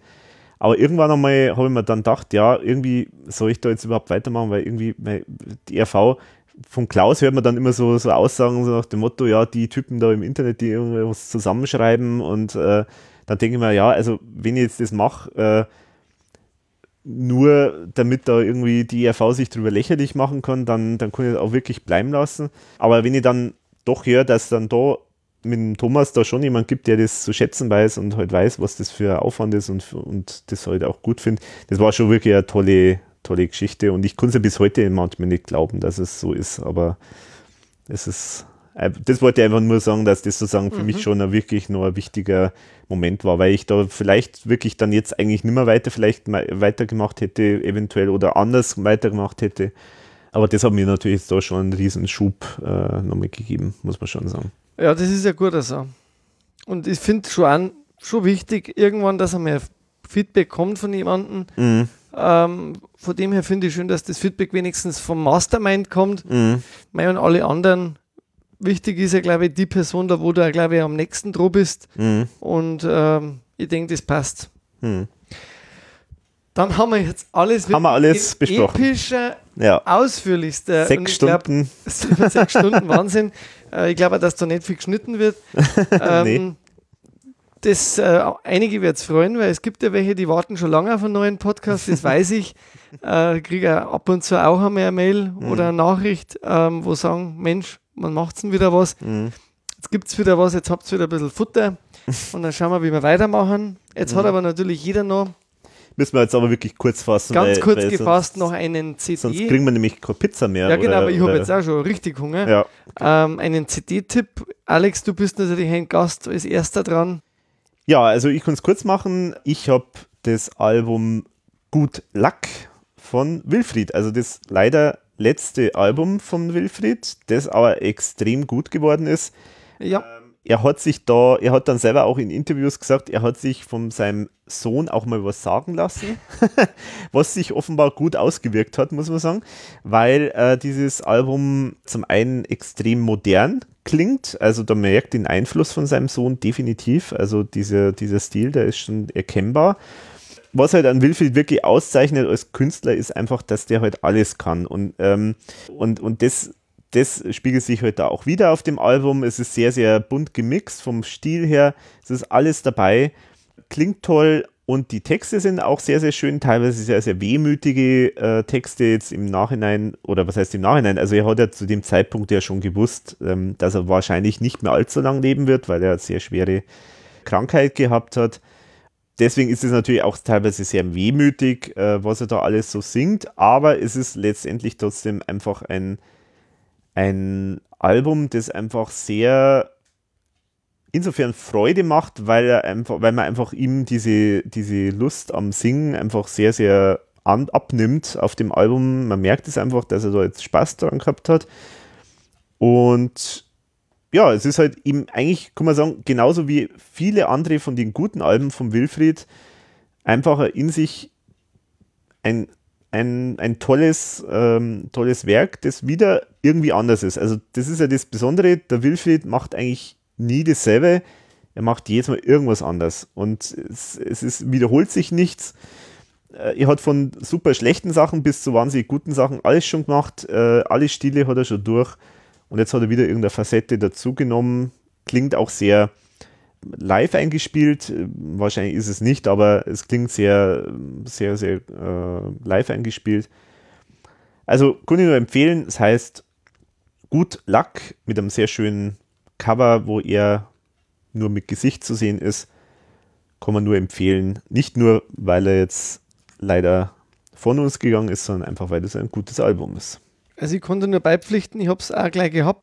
Durch die Bank bunt gemischtes Album äh, mit, mit allen Facetten, wie du gesagt hast, wo er wirklich super singt. Äh, rockiges wechselt sie ab mit, mit, mit, mit sehr traurigen äh, mhm. Geschichten, aber immer interessante Melodien. Mhm. Also hast sehr gute Empfehlung von dir. Ich habe jetzt, ich mache es jetzt auch kurz, ähm, das Soloalbum von Liam Gallagher dabei, As You Were.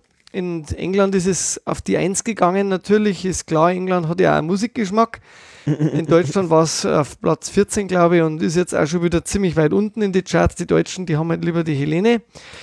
ähm, Liam Gallagher nennt ja sein Album selber. Ich habe da so eine kleine Rezension einmal geschrieben dass es sowieso, äh, es kann wahrscheinlich keinen Krebs heilen, aber es ist verdammt gut. ja, das haben wir aufgelegt. Ähm, also er hat ja sehr viele Interviews gegeben und ich habe fast alles sehr gut empfunden, äh, weil ich finde, er ist auch so dieser äh, krasse von Oasis natürlich und mhm. die zwei Brüder, die lieben und hassen sich wahrscheinlich auch beide immer ja. fürs, fürs Leben lang und ich bin sicher, es kommt irgendwann eine Reunion von denen.